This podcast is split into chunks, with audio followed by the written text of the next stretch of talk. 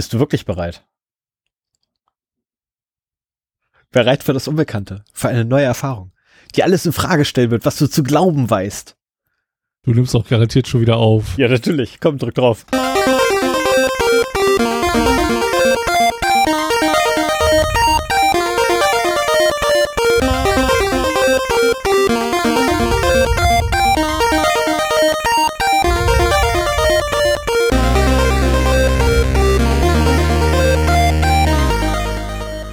Zero Day, der Podcast für Informationssicherheit und Datenschutz.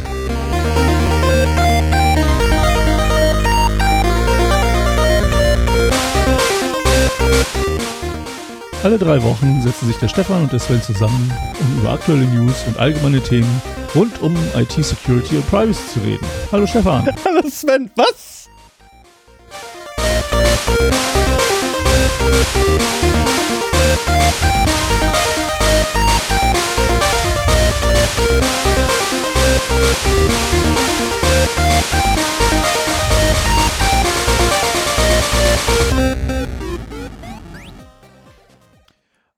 Einen wunderschönen guten Abend, einen wunderschönen guten Morgen, einen wunderschönen guten Nacht.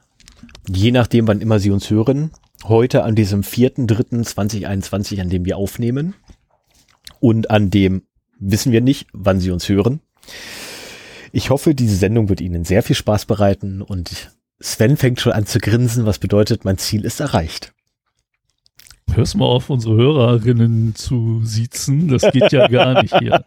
Was war denn an meiner Ansage nicht in Ordnung? Das Alle drei noch, Wochen? Äh, naja, also wenn man sich unsere Statistik anguckt, dann ist das äh, das Intervall, in dem wir veröffentlichen. Manchmal sind es zwei Wochen, manchmal sind es vier Wochen, so wie diesmal. Ja, da musst du auch Und, sagen, durchschnittlich. Äh, ja, genau.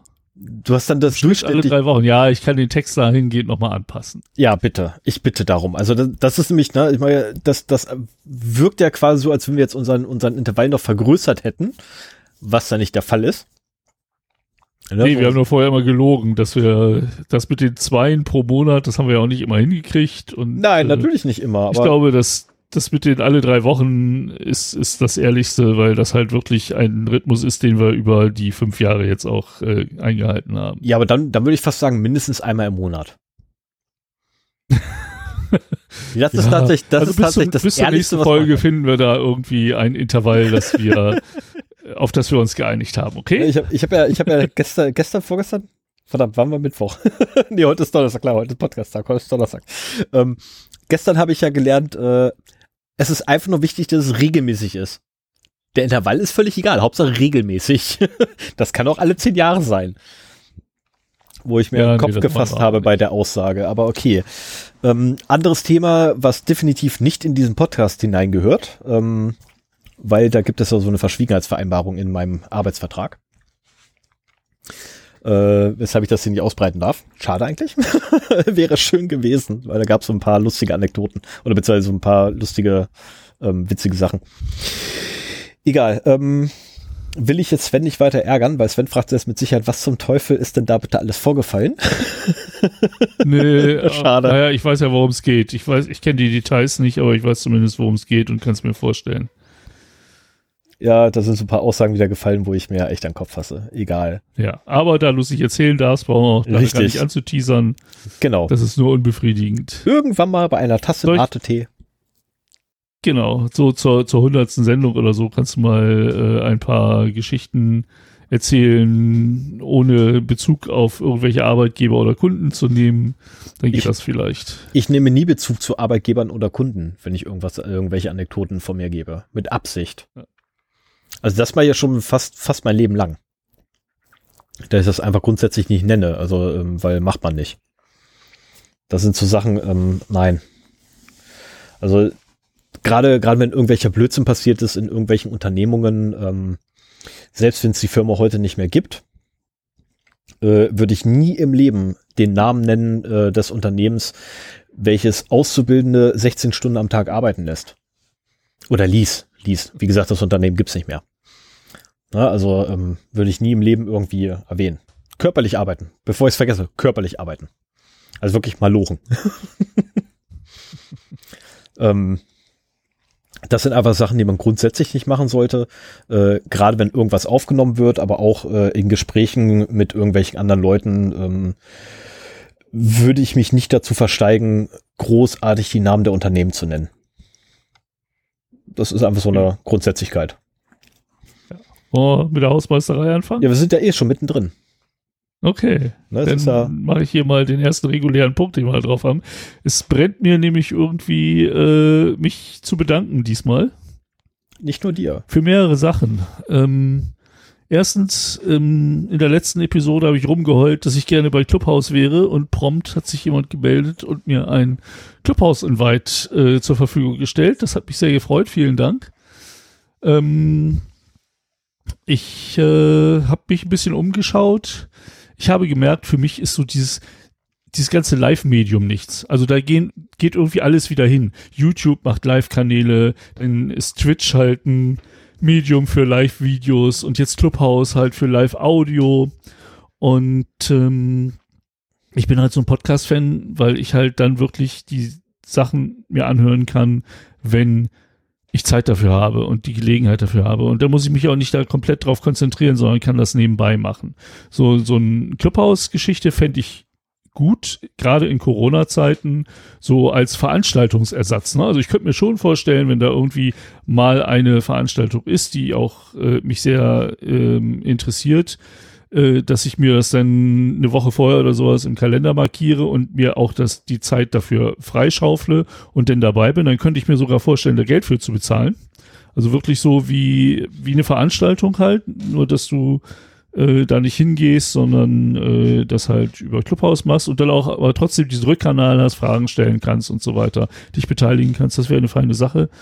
Ähm, aber also äh, mein Podcast-Konsum ist durch Clubhouse nicht weniger geworden und äh, das muss schon sehr interessant sein oder gerade zur richtigen Zeit kommen, dass ich da irgendwie mich, mich reinschäle. Das ist halt, naja, in erster Linie durch, bedingt durch meine Hörgewohnheiten, aber vielleicht können das ja durchaus auch ein paar Leute nachvollziehen. Außerdem, äh, von vielen Leuten in der Podcast-Szene wird momentan ja so auch äh, die Qualität der Gespräche da gelobt, wie gut das alles wäre und so weiter. Ich glaube, das liegt aber noch daran, dass wir diese ver künstliche Verknüpf Verknappung haben, dass da nicht so viele drin sind. Nach meiner Erfahrung ist es so, wenn die Leute mit den AOL-E-Mail-Adressen einreiten, dann wird es ungemütlich, egal äh, was es ist. Sprich, wenn der Mainstream äh, überhand nimmt da drin, dann wären die Formate ähnlich interessant wie TikTok-Videos. Und äh, ja. Ähm, ganz kurz Einschub, äh, weil wir wären ja nicht ein, ein Datenschutz- und Privacy-Podcast, wenn wir das nicht zumindest erwähnen würden. Ähm, Clubhouse hat mehr als ein Problem und das nicht nur im datenschutztechnischen Sinne, sondern auch im äh, Sicherheitssinne. Also die Sicherheitslöcher bin ich mir jetzt nicht sicher, ob die mittlerweile gelöst sind. Aber sie haben auf jeden Fall datenschutztechnisch noch ein Problem, äh, weil sie nämlich in der Lage sind, alles mitzuschnorcheln, was irgendwie geht. Ähm, und das macht, also allein, allein schon der Punkt äh, macht es halt für mich sehr unattraktiv. Du, wir hatten das äh, letztes Mal in den News. Ja, da hatten wir die, die, äh, letztes Mal in den News hatten wir die Schwachstellen, die sie hatten, die aufgeflogen sind. Aber Ja, die Datenschutzerklärung davon haben wir uns noch nicht mal, äh, noch nicht reingezogen. Ähm, Das stimmt, ja.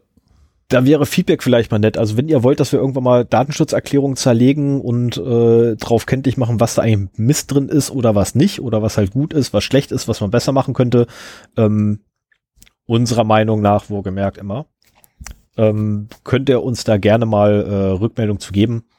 Ich kann mal hier meine Hand runternehmen bei Jitsi. Nee, ich würde mal Ähm. sagen, könnt ihr Stefan gerne Rückmeldung dazu geben. Nein, uns. Das ist sein Metier. Uns. Ja, natürlich. Ich bin, Ja, ich ja, bin ja, sowieso der Depp, an dem es hängen bleibt. Keine Frage. Ja, ja, genau. Das wollte ich hier nur noch mal öffentlich feststellen. Das ist ja, ist ja euch das Problem. Ich meine, ganz ehrlich, das könnte man sogar glatt zu einem kompletten Thema ausbauen, wo man sich irgendwie so fünf, sechs populäre Anwendungen nimmt und da einfach mal die Datenschutzerklärung durchgeht.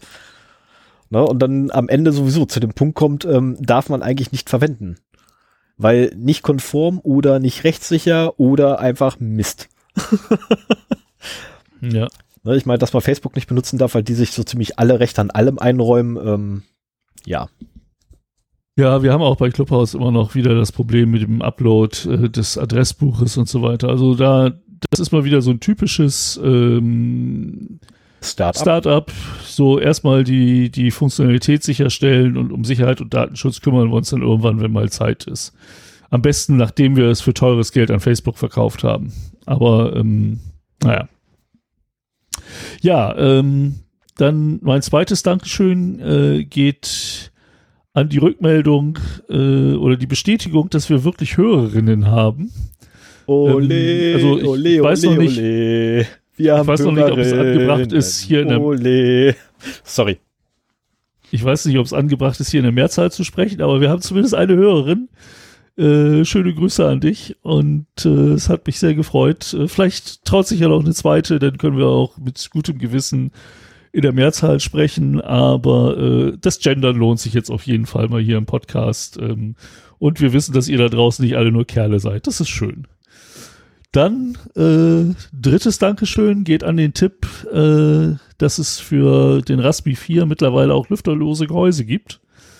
Ich habe mittlerweile ein schönes glänzendes Alu, voll Alu-Gehäuse aus dem vollen Alu gefräst, äh, in dem mein Raspi 4 steckt.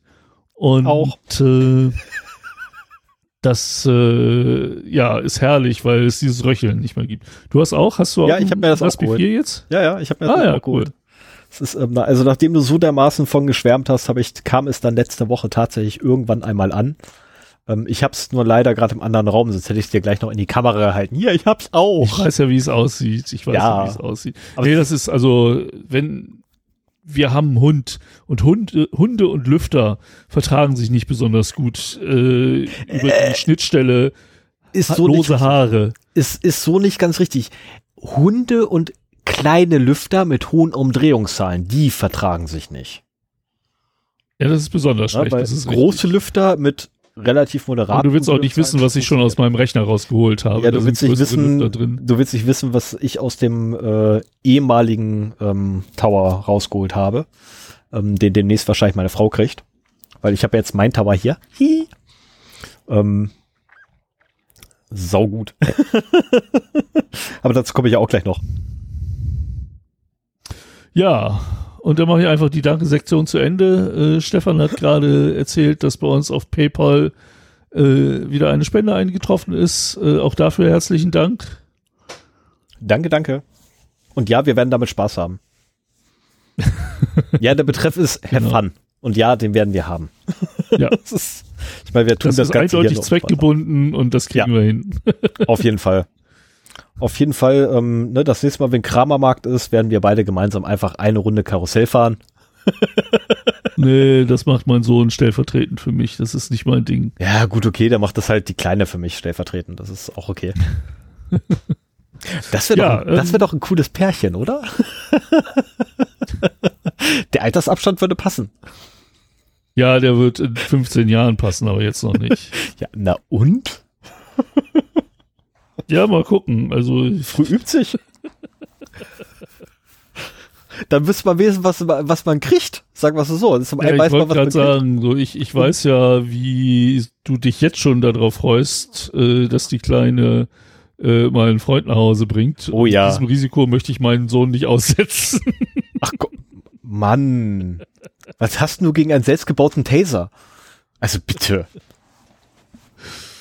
So, nächster Punkt. Ähm, das fand ich ganz interessant, deswegen habe ich, wollte ich da hier drauf eingehen. Außerdem, lieber als dass ich eine Mail zurückschreibe, wir haben eine äh, Frage bekommen über die Legalität von äh, Schlüsselgeneratoren für Software, also Keygens, um es kurz abzukürzen. Nicht So zwangsläufig die- für Software übrigens. Also es war allgemein gefragt, Ja, wenn ich okay. das richtig verstanden habe. Also wenn ich, wenn ich die Frage Ja, richtig verstanden habe, das ist die einzige E-Mail tatsächlich, tut mir furchtbar leid, die ich gelesen habe, ähm, weil Sven mich darauf angesprochen hatte, dass ich die mal lesen könnte.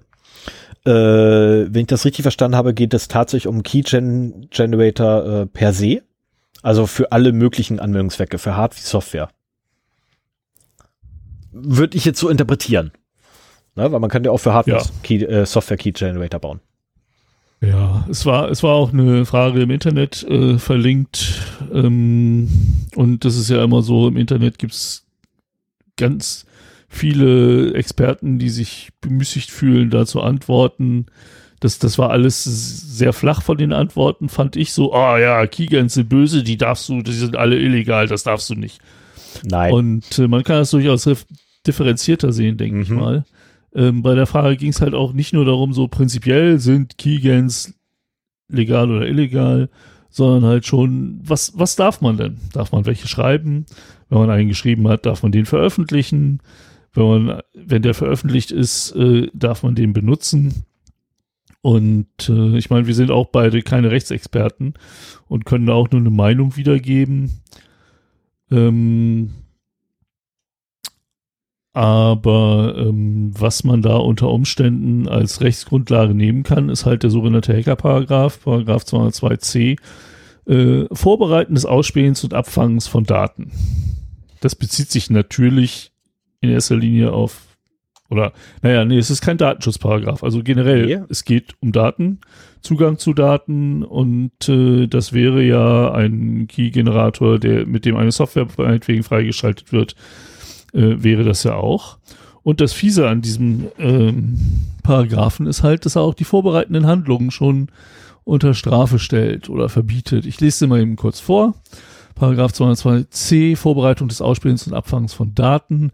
Wer, oh, jetzt muss ich natürlich erstmal wieder auf die Wer eine Straftat nach Paragraph 202a oder b vorbereitet, indem er erstens Passwörter oder sonstige Sicherungscodes, die den Zugang zu Daten, Paragraph 202a Absatz 2 ermöglichen, oder Computerprogramme, deren Zweck die Begehung einer solchen Tat ist, herstellt oder sich einem anderen verschafft, ah nee, sich oder An einem sich anderen, oder einem anderen verschafft, verkauft, einem anderen überlässt, verbreitet oder sonst zugänglich macht, wird mit Freiheitsstrafe bis zu zwei Jahren oder mit Geldstrafe bestraft. Absatz 2 oder beziehungsweise Punkt 2, Paragraph 149, Absatz 2 und 3 gilt entsprechend. So, das Wobei Problem, was wir habe, was die 149 ist. So, 149 ist Vorbereitung der Fälschung von Geld- und Wertzeichen. Ach so. Ähm, und was wir natürlich jetzt wieder diese typische Problematik haben, wir haben natürlich wieder ein Gesetz, was auf Gesetze oder ein Artikel oder Paragraphen, der auf Artikel oder Paragraphen verweist. Äh, Finde ich immer ganz toll. Kann man die Dinger nicht einfach mit einfügen. Ähm, so, der 202a zum Beispiel ist, wer unbefugt sich oder einem anderen Zugang zu Daten, die nicht für ihn bestimmt und die gegen unberechtigten Zugang besonders gesichert sind, unter Überwindung der Zugangssicherung verschafft, wird mit Freiheitsstrafe bis zu drei Jahren oder mit Geldstrafe bestraft. Daten im Sinne des Absatz 1 sind nur solche, die elektronisch, magnetisch oder sonst nicht unmittelbar wahrnehmbar gespeichert sind oder übermittelt werden. Irgendwie klappt das ja. heute mit dem Lesen nicht so richtig bei mir. So, das ist der 202a. Ähm, der B ist übrigens Abfangen von Daten. Ähm, ja, letztendlich dreht er sich um dasselbe Thema. Ähm, na, also, ja, wenn du halt eine Datenübermittlung abfängst. So, kurz gefasst. ja, aber es geht halt Und, darum, sich äh, Zugang zu Daten zu verschaffen. Das ist halt einer der Einsatzzwecke eines Key-Generators. Und das Problem ist halt, dass mit der 202c auch schon vorbereitende Taten äh, dazu zählen. Wobei aber auch ähm, Moment. Wer eine, Straf wer eine Straftat nach 202a oder 202b vorbereitet. Also du musst den Vorsatz haben, eine solche Straftat zu begehen, also ihn halt unrechtmäßig einzusetzen. Und in dem Fall wäre sogar schon das Schreiben eines Key-Generators illegal danach. So würde ich das interpretieren. Ja. Du, also Veröffentlichen erst recht und benutzen auch. Ja. Wir haben aber hier die typische Problematik von Dual-Use-Tools. Ähm, wenn man jetzt aus anderen Gründen den schreibt, meinetwegen, weil man einfach Lust am Hacken hat. Okay, ich hätte als, gesagt, als sein, ich hätte jetzt gesagt, sein eigenes Passwort vergessen hat und deswegen mal schnell ein Blutwasser baut dafür. Ähm, weil die fallen ja auch, ne, ist kein, ist kein Key-Generator, äh, Key, Key-Generator, äh, fällt aber unter dieselbe Kategorie letztendlich. Und ähm, für das Dual-Use Paradigma, was man da hat oder Paradox, äh, ist halt tatsächlich, wenn ich mir ein Brute Force Programm baue oder schreibe, was für mich mein eigenes Passwort Brute Force auf meiner eigenen, keine Ahnung, Excel-Tabelle, whatever, ne? Äh, oder für mein ZIP-Archiv. Ähm, in dem Moment ist das nicht illegal. Es wird in dem Moment erst illegal, wenn ich diesen Key, äh, in dem Falle diesen Brute Forcer nehme und den für Sachen verwende, für die er ursprünglich gar nicht bestimmt ist, nämlich für Daten, die nicht mein Eigentum sind. Ähm, dann kriege ich ein Problem. Und zwar ein riesengroßes. Oder auch, wenn du ihn veröffentlichst. Oder wenn ich ihn veröffentliche. Ja. So. Weil damit bereitest du vielleicht nicht für dich eine Straftat vor, aber du äh, versetzt halt andere in die Lage, ähm, dies zu tun. Und äh, da wäre ich halt auch vorsichtig. Aber ein denkbares Beispiel wäre halt auch einfach ein Proof of Concept, so nach dem ja. Motto, äh, man will meinetwegen auf eine Bug Bounty von Softwarehaus äh, antworten und hat halt rausgefunden, wie man den äh, Key erzeugen kann und schreibt halt ein Proof of Concept, um den dann halt an das Softwarehaus zu schicken, mit dem Hinweis, hier, guck mal, äh, ihr habt da eine Sicherheitslücke. Das wäre auch in Ordnung, rechtlich, meiner Meinung nach. Das Problem ist halt immer nur so dieses, der Nachweis, ob man jetzt etwas, eine Straftat vorbereitet oder nicht. Das lässt sich im Zweifelsfall halt nicht eindeutig klären. Richtig, also da würde ich auf jeden Fall auf Rechtsberatung ähm, äh, hinweisen, die man sich dringend einholen sollte in solchen Fällen. Äh, da gibt es auch einschlägige beim, also einschlägige Hilfe kann man sich beispielsweise auch beim CCC holen, äh, wenn man die mal fragt, oder auch bei, ähm, oh verdammt, wie heißt denn der Verband? Nicht der Eco, sondern der andere. Bitkom. Ja, Bitkom zum Beispiel auch, die haben auch relativ, tatsächlich relativ gewiefte Anwälte ähm, zur Verfügung. Ähm, die können wir dann auch fragen, äh, wobei ich allerdings an die Verbände grundsätzlich rangehen würde. Äh, also CCC, CCC kann man offen anschreiben, das ist nicht das Problem. Da kriegt man in den meisten Fällen sogar eine Rückantwort. Und wenn es einfach nur ein Nö, wir beantworten deine Frage nicht ist, aber da kriegt man zumindest eine Antwort. Äh, bei Verbänden habe ich festgestellt, da muss man tatsächlich ein bisschen um die Ecke fragen, um seine Antwort zu bekommen. Also nicht direkt nach äh, einem, also nicht direkt nach dem fragen, was man wirklich wissen will, sondern halt um die Ecke rum, sodass sie quasi das, was du wissen willst, auch wirklich rausrücken müssen, weil sie andernfalls halt nicht erklären können, was du eigentlich oder was sie da eigentlich von sich geben. Ähm, das funktioniert tatsächlich am besten bei denen, leider, weil die halt auch mit ihrer Rechtsberatung, sie lassen sich da auch gut bezahlen, die Verbände. Muss man auch mit dazu sagen. Ne? Also Kostet ein bisschen Geld, so eine Mitgliedschaft in so einem Verband, aber dafür hat man dann die kostenlose Rechtsberatung in bestimmten Fällen. Ähm, wir sind dort nirgends Mitglied, deswegen können wir da nicht direkt fragen, äh, weshalb man dann halt ähm, etwas Umwege gehen muss. Ja. Es, es gibt äh, Rechts, Rechts-YouTuber, die auch durchaus mal Fragen von irgendwelchen, nee, hier der Solmecke. Achso, ja, okay, okay, wenn du, okay, Eindruck, ne? okay, wenn du, wenn du, also der, der reagiert auch okay, durchaus, ja. durchaus mal auf die Fragen von äh, Hörern oder Zuschauern. Und das wäre halt auch nochmal ein Versuch wert. Wenn er das interessant genug findet, würde er da vielleicht ein Video draus machen. Ähm, ja, also letztendlich, äh, offiziell würde ich sagen, ist es verboten. Es sei denn, du kannst nachweisen, dass du es halt äh, nicht aus den Gründen machst, die hier verboten sind. Ähm, was zu Hause bei dir auf der Festplatte existiert und passiert, ist aber auch sehr schwer irgendwie nachzuweisen. Du kommst halt nur in Schwulitäten, nee, das ist ein Scheißwort. Du kommst in Schwierigkeiten, ähm, wenn du irgendwie mal doch vielleicht äh, eine Hausdurchsuchung hast und dann die Sachen auf deiner Platte gefunden werden, dann ist ein blöder Zeitpunkt, um zu sagen, so, ja, das habe ich aber nur gemacht, um es mal auszuprobieren oder so. Ähm, ich wäre damit generell vorsichtig. Auf der anderen Seite, wir machen auch zum Teil Dinge, die darunter fallen könnten. Ähm, da machen wir halt mal eine Episode, eine Podcast-Episode, um halt auch einen Nachweis zu haben, hier, wir haben das für die Weiterbildung gemacht. Ähm, ja. es ist manchmal auch sehr äh, reizvoll, sich in die Bereiche zu begeben, aber man muss sich halt auch dieses Risikos halt bewusst sein. Wenn man das als unbescholtener Bürger, Bürger macht, dann wird das nicht so viel passieren. Wenn man jetzt schon irgendwie kriminell was am Hacken hätte, äh, würde das wahrscheinlich auch anders gewertet werden. Also ähm, veröffentlichen würde ich es in keinem Fall. Und ob man es schreiben möchte oder nicht, hängt meiner Meinung nach davon ab, was man damit machen will. Wenn man das nur für sich macht, sehe ich da kein Problem, auch wenn es das rechtlich unter Umständen wäre oder werden könnte.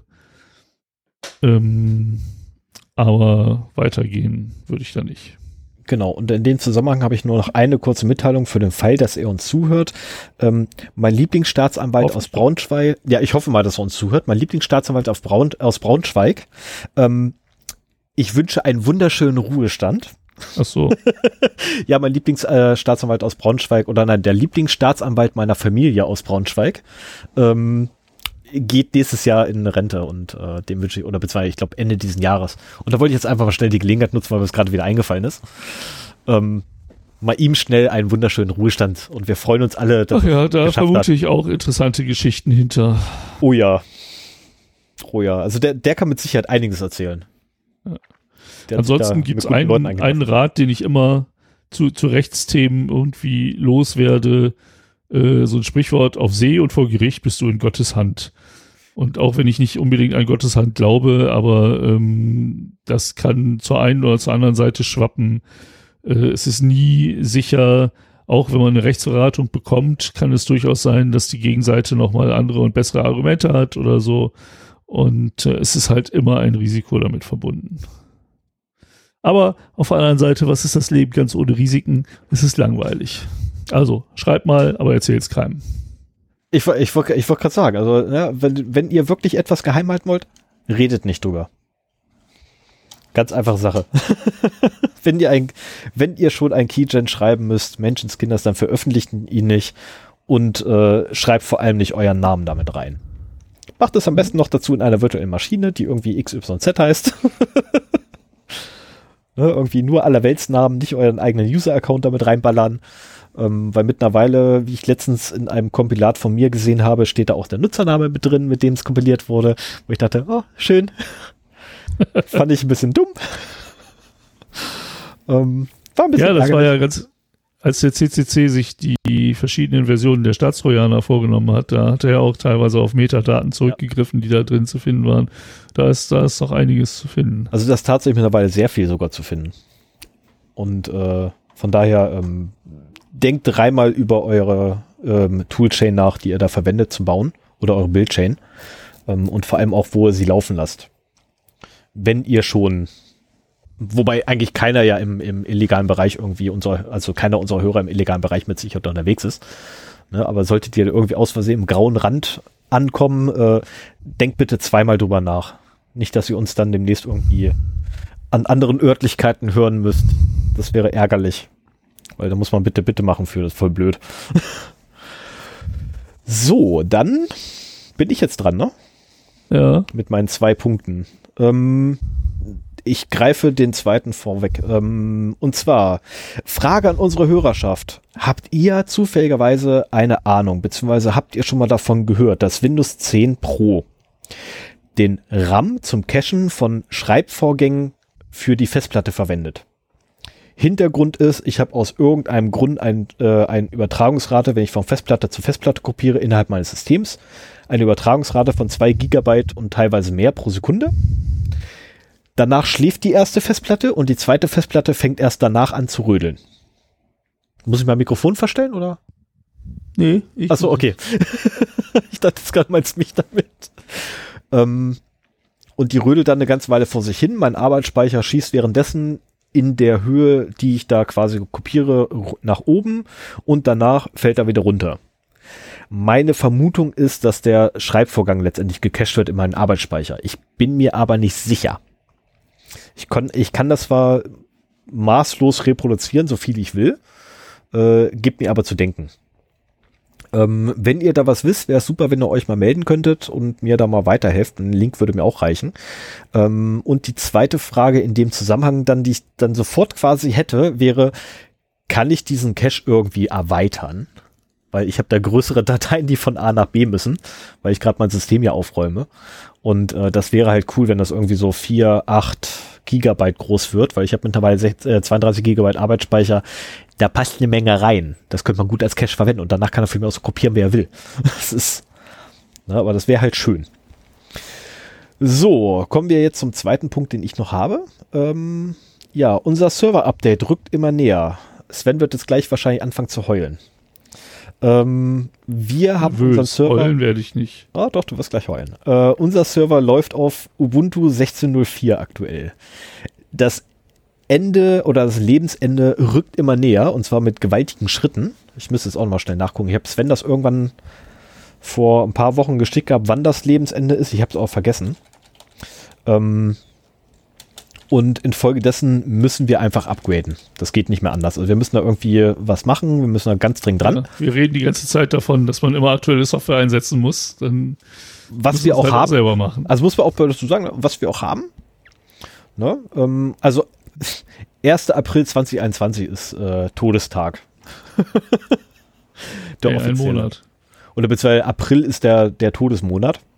Ähm, und da müssen wir halt jetzt echt ran. Äh, so, wir, es gibt jetzt mehrere Möglichkeiten. Der erste Weg ist, wir gehen auf 1804, was die letzte Version ist, die man nutzen kann, ähm, ohne großartig Telemetrie zu haben, weil man die Telemetrie einfach nachträglich rausschmeißen kann. Auf die 2004 werden wir niemals upgraden. Das Problem ist, wenn wir auf die 1804 gehen, haben wir in zwei Jahren dasselbe Problem wieder vom neuen.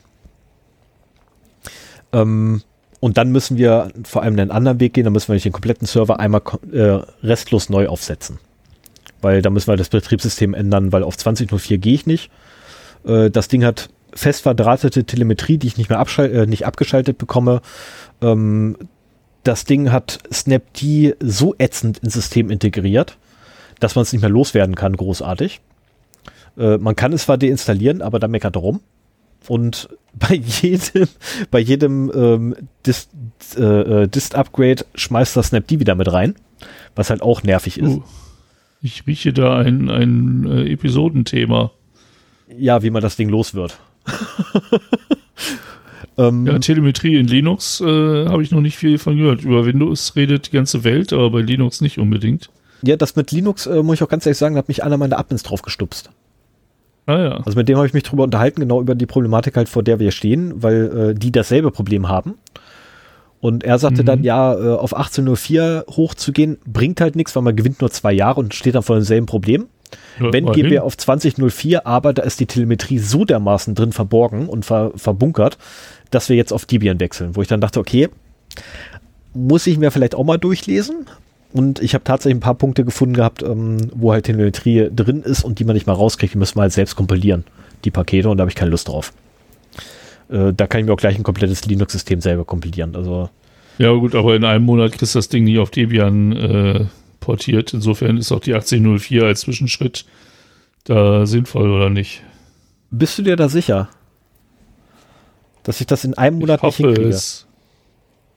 Also, also die Frage wenn ist. Wenn du den Monat komplett zur Verfügung hast und nicht arbeiten musst und deine Familie dich nicht stört, dann kriegst du es hin. Dann kriegst du es sogar zweimal hin, aber okay, man muss also das ja unter realistischen Bedingungen sehen. Und ich sehe die Zahlen, die du gleich noch äh, von dir geben wirst, schon im Pad.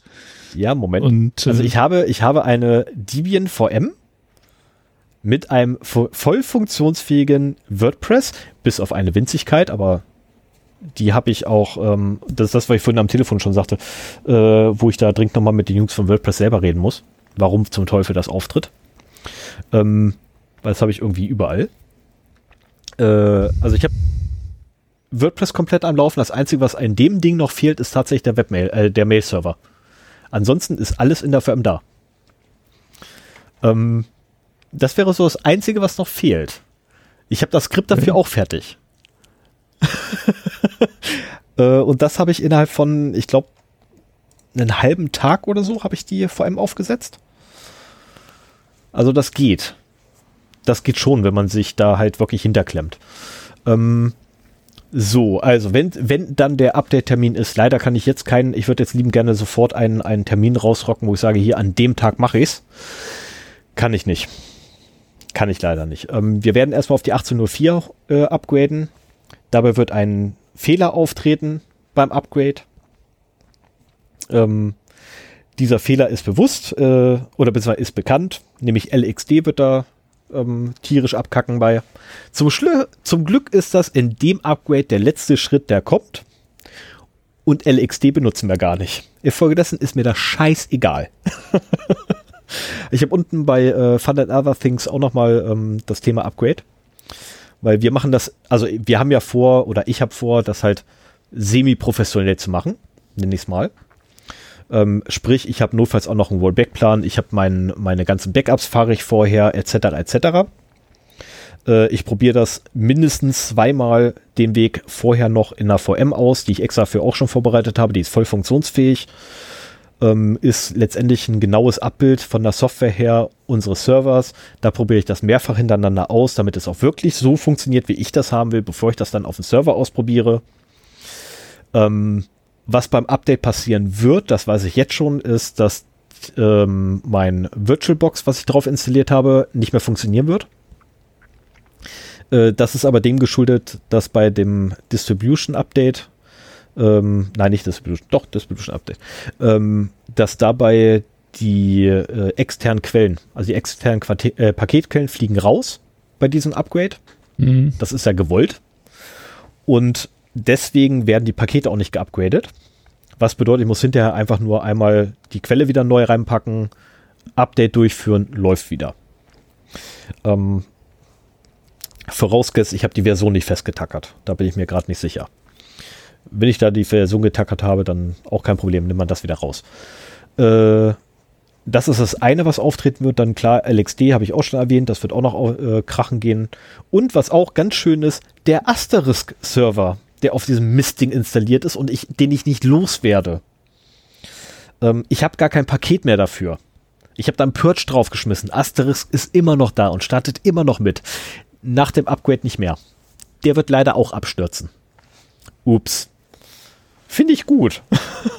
Weil das Ding nervt mich zu Tode. Jedes Mal nach einem Neustart muss ich erstmal Asterisk abschalten. Nervt. Ähm, genau, so. Geplant habe ich acht Stunden für das gesamte Update. Äh, ich bin mir halt nicht sicher, wann ich's mache. Aber Schaufelst du dir dafür einen Wochenendtag frei oder wie hast du das vor? Ja, also entweder einen Tag am Wochenende oder einen Tag mitten in der Woche. Ne, weil ähm, okay. Das ist. Wie Achso, jetzt fällst du ja wieder in, in Ja, genau, jetzt verfalle ich wieder. Arbeit zurück oder wie? Genau, ich verfalle demnächst in weniger Arbeit zurück. Jetzt gerade verfalle ich eher so in viel mehr Arbeit und demnächst habe ich wieder weniger Arbeit. Und dann kann ich mir tatsächlich so einen 8-Stunden-Tag einfach mal gönnen, mehr oder weniger. Kommt halt dann auch drauf an, ähm, ne, wie hier Familie und so mitmachen. Aber geplant habe ich acht Stunden komplett für das Ding zu nehmen. Es wird eine geplante Downtime von circa zwei bis acht Stunden geben. Das kommt halt dann darauf an, wie das Update verläuft. Und anschließend ist übrigens alles gut. Wenn es nach dem Update, also sprich nach dieser zwei, nach zwei Stunden ungefähr, nicht alles gut ist, das ist jetzt das Ding, warum da zwei bis acht Stunden steht, dann wird Debian ausgerollt. Ah, ja. ähm, also tatsächlich mein, mein Notfall-Fallback ist, ich setze den ganzen Server komplett neu auf, deswegen mache ich extra vorher auch die Backups.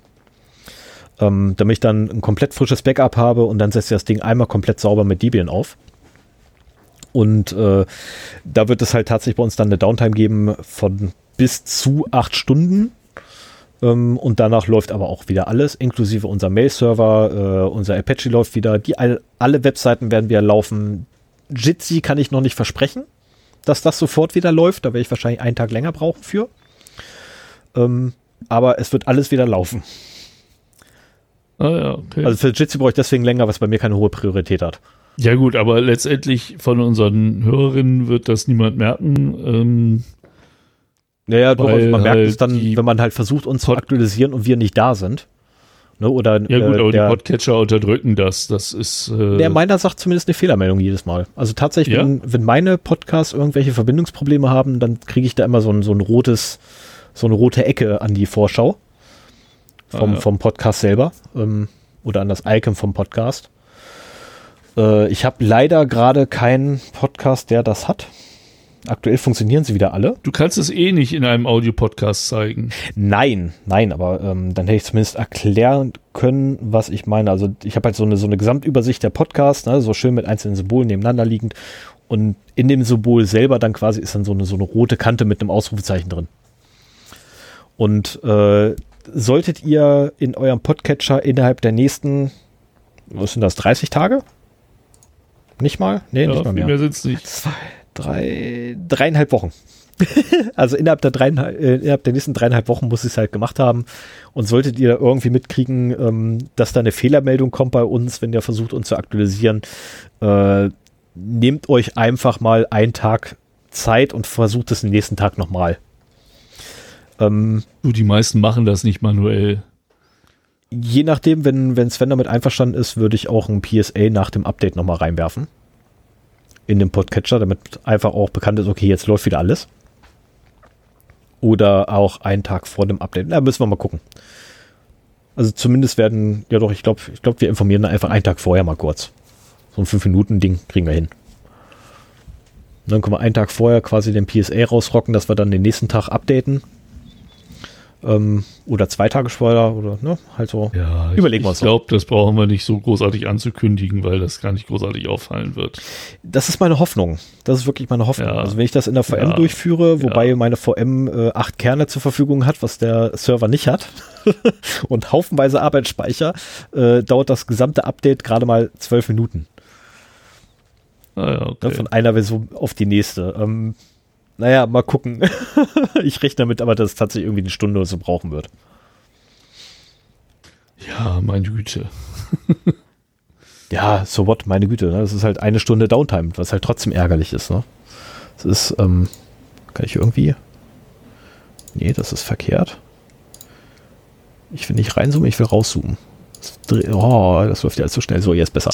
Stefan, nicht mit dir selber So. reden. Ja, ich musste nur ganz kurz hier mal in der, in, im, im Reaper die, äh, den Zoom-Level etwas anpassen, weil sonst werde ich hier wahnsinnig. Weil das Ding sich zu schnell bewegt. Das ist furchtbar.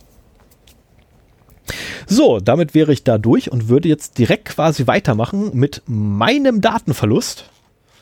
Ja, Ja. mach das. Mein Datenverlust. Ah, ich habe mal wieder einen. Ah, ah, da staunst du, ne? Es gab, es gab so viele, also Ja, ich. wir haben ja jetzt vier Wochen keine Episode aufgenommen und äh, da hätte man, also man hätte drei Episoden füllen können mit dem, was so passiert ist. Ja, ich vermute mal auch immer noch, dass die Ausläufer von SolarWind sind. Wobei bei SolarWind Hm. gibt es auch in den News noch was Schönes. Äh, jetzt fang nicht an, da Rechtschreibfehler korrigieren zu wollen in meinen Notizen. Die werden hinterher gelöscht, das wäre so blöd. Von mir ist gemein. nee, nee. So, also, ähm, Gap. Es geht um Gap. Gap, Gap. Ich bin mir nicht sicher, wie man es ausspricht. GAB. Ähm, es handelt sich dabei um ein ne, oder ein um ein soziales Netzwerk in Anführungszeichen und sehr schwammig definierte, äh, sehr schwammige Definition, ähm, welches bei Rechtsradikalen sehr beliebt ist. Ähm, Ach, haben sie das nächste aufgemacht? ja, ja, ja, das, also das gab schon vorher und die haben dann, nachdem Parler äh, quasi angekündigt wurde, dass die dicht, also nachdem angekündigt wurde, dass Parler dicht gemacht wird, gingen dort die Nutzerzahlen nach oben. Ich stelle mir gerade so vor, so, so einen Haufen Nazis, der von irgendwie einem gehackten Netzwerk zum nächsten Ja, ausschwärmt und dann so, so ein kleines Trüppchen Hacker, die dann so hinterherrennen und das dann wieder auf. also so ähnlich ist es auch passiert. ähm, Oh, weil äh, diese nette Plattform hat 70 Gigabyte Daten verloren. Äh, und mitgeteilt hat das übrigens äh, Denial, nee, Distributed Denial of Secrets, ähm, die nette Plattform. Ähm, den Original Das kommt mir doch alles verdammt bekannt vor. den Originallink habt ihr auch. Äh, die haben das halt als erstes verkündet, weil die halt 70 Gigabyte Daten gespendet gekriegt haben von einem Nutzer namens, habe ich mir nicht rausgeschrieben. Ah doch, Jax Prauro. Okay, kann kein Mensch aussprechen. Ach, wie das so ist. Also eine anonyme Quelle. Aus anonymen, aus anonymen Kreisen, äh, aus gut informierten Kreisen haben sie halt 70 Gigabyte Daten bekommen. Ähm, und unter dem Namen GapLeaks haben sie den, äh, diese Daten veröffentlicht, beziehungsweise veröffentlichen diese Daten äh, und stellen sie Wissenschaftlern, ähm, Medien und Forscherinnen und Fisch, Medien, Forscherinnen und Forschern stellen sie die zur Verfügung. So. Ähm, exfiltriert wurde übrigens über eine SQL-Injection, äh, wo dann der, der oberste Macker von Gap sich hingestellt und gesagt hat, ja, das ist ja ein so im Internet eine so weit verbreitete Art und Weise von Sicherheitslücke. Das ist ja quasi nicht mehr der Rede wert, wo ich mir denke so, Alter, spinnst du? Wenn du eine SQL-Injection hast, dann ist das einfach mal blöd. dann hast du deine Software einfach mal scheiße geschrieben. Ende. Ähm, da hat halt einer nicht aufgepasst beim Schreiben der Software oder beim Testen der Software, je nachdem. Ähm, ich behaupte mal bei beiden. So, fangen wir aber mal mit dem an, was wirklich wichtig ist. Was wurde denn exfiltriert? 70 Gigabyte? Okay, check. Public Posts, also die gesamten, ne, äh, publiz äh, nicht publizierten, äh, öffentlichen, öffentlichen Mitteilungen? Jo. Private Posts, also private Mitteilungen? Jo. User-Profile? Yep. Haben wir auch mit dabei. Und natürlich Hashed Passwords for Users. Also sprich die, äh, die gehashten Nutzerpasswörter. Dann haben wir auch noch übrigens Direct Messages. Also die Direktnachrichten, welche Nutzer sich geschrieben haben. Ähm, so Peer-to-Peer-Nachrichten. Total geil. Äh, und natürlich Plaintext Passwords for Groups in SQL-Format. Also sprich, für die einzelnen Gruppen, die es dort gibt, die Passwörter in Klartext. Ähm, zusammen übrigens mit 70.000 Nachrichten in mehr als 19.000 Chats ähm, mit über 15.000 Nutzern in Klartext. Ähm, ah, ja. Klein, kleinen Vergleich, äh, Parler wurde auch über Distributed Denial of Secrets äh, verteilt. Yep. Waren 32 Terabyte. Äh, wie viel hattest du? 70, 70 Gigabyte. Terabyte? 70 Giga. Ach, Gigabyte. Gigabyte. Also Hier, tatsächlich wenig. File-Size bei Parler waren 32 Terabyte. Ja. Krass. Also relativ wenig. Ja, aber das ist auch schon wieder eine ganze Menge, die sie da rausgetragen haben. Genau, aber Distributed Denial of Service. Einmal alles, würde ich sagen. Genau, aber wie gesagt, ne, die Plattform Distributed Denial of Secrets betont natürlich, dass die Organisation selbstverständlich nicht selbst für den Hack verantwortlich sei. Der, den Datensatz mhm. habe man von einer anonymen Quelle erhalten, die sich Jack Sparrow. Ach, Jack Sparrow soll das heißen, nennt. Alter! Boah, kommt mir doch nicht mit Disney. Meine Güte. Und äh, sie werden nochmal zitiert mit dem Satz, Quellenschutz ist für uns von höchster Bedeutung. Ähm, ja, lach mich aus, weil ich in Disney nicht so firm bin. Ich wette drauf, hätte ich, hätte ich das Ding meiner Frau gezeigt, hätte sie sofort Jack Sparrow gelesen. Wette ich drauf. Weil meine Frau kennt so ziemlich alles, was mit Disney zu tun hat, was ich furchtbar finde. Aber sie hat übrigens ähm, Disneys Gargoyles noch nie gesehen. Yes! Gut, und ein paar Filme von Disney kennt sie auch nicht. So, damit wäre ich da mit meinem Datenverlust durch, weil viel mehr gibt es da nicht mehr großartig mhm. zu sagen. Ne? Das ist ja das, das nächste The next right, right thing. das nächste rechte Ding, was einfach mal aufgemacht wurde. Ähm, ich bin ja, gespannt, wo sie jetzt äh, hin abwandern ähm, und wohin die Hacker folgen werden. Äh, weil ich gehe wirklich davon aus, dass äh, da irgendwie hinterhergerannt wird. Das macht ja auch Sinn. Ja. So, möchtest du? Ja, dann mach ich mal weiter. Ja, mach das. Ähm, die erste, der erste Datenverlust äh, ist bekannt geworden am 29.01.2021. Und zwar ist jetzt die, die Stiftung Warentest unter die Pentester gegangen. Denn äh, die haben vor gravierenden Sicherheits, die haben gravierende Sicherheitslücken in Online-Shops aufgedeckt. Und äh, ich weiß nicht, ob das irgendwie zufällig bei einem Test von Online-Shops dabei rausgekommen ist oder so. Auf jeden Fall ähm, haben sie herausgefunden, dass bei völkner.de, oh. den, den die kennen die Leute unter uns, die irgendwie mal Technik brauchen, äh, aber auch äh, digitalo.de und smdv.de, die beide irgendwie zu Völkner gehören. ähm, konnte man Namen, Adressen, verwendete Zahlungsmittel und, und ich glaube auch Bestelldaten abgreifen.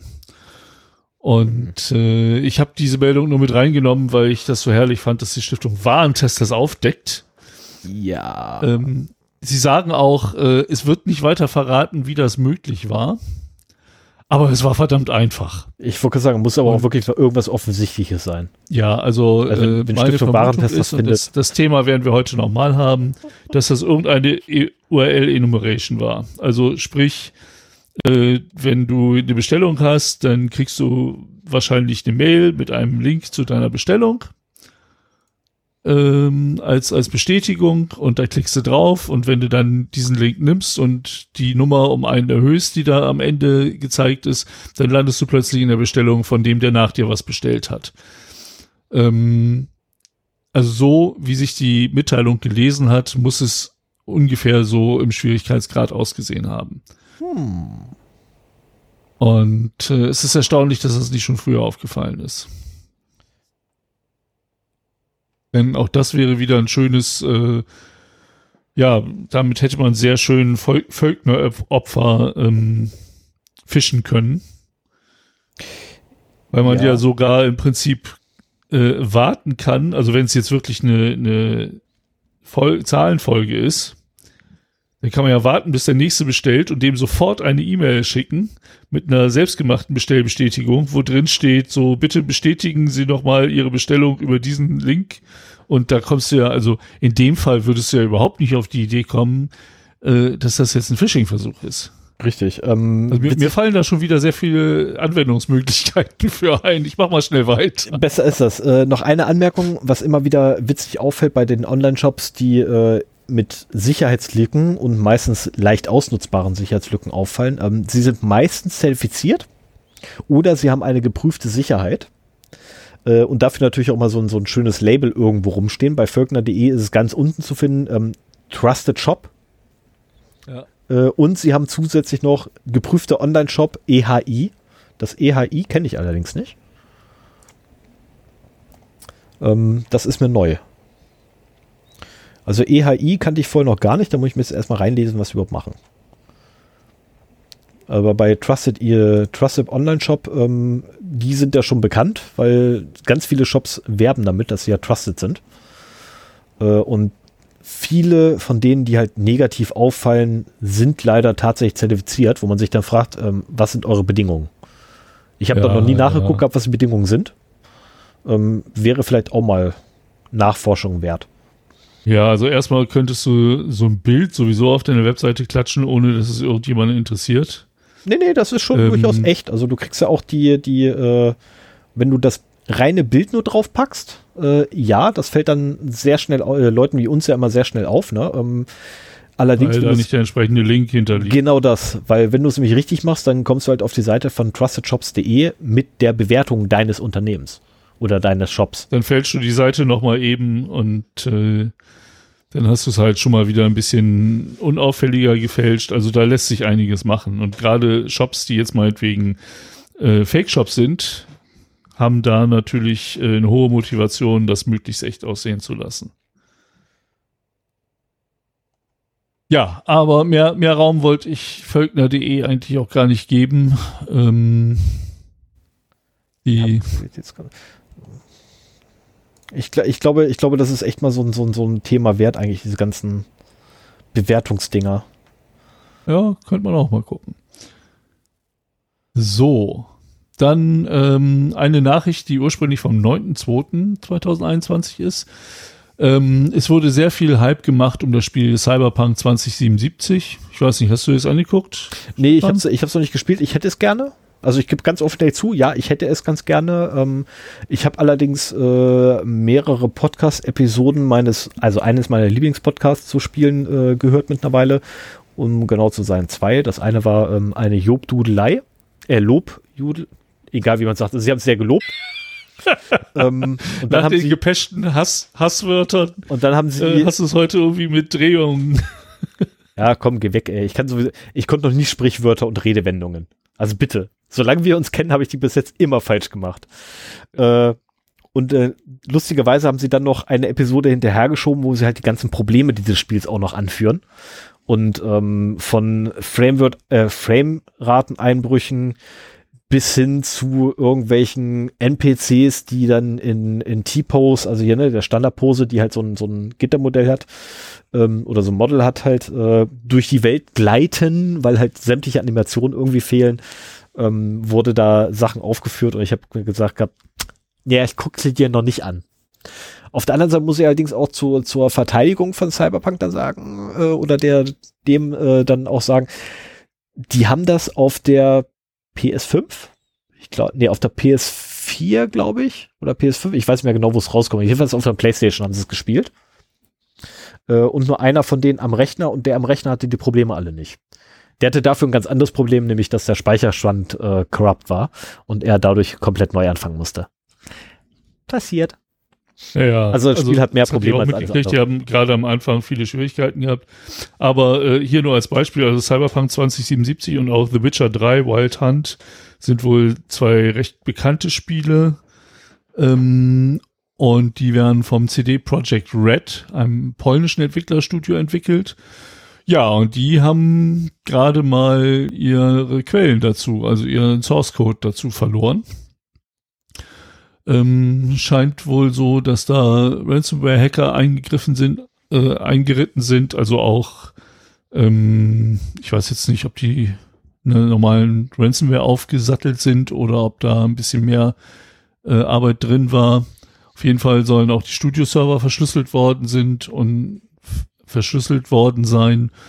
Und äh, die Angreifer sind in den Besitz von Interna gekommen. So, und diese Hacker haben dem Studio 48 Stunden Zeit gegeben, um die zu kontaktieren und halt ne, über Lösegeld zu verhandeln. Und das war, wie gesagt, am 9.2.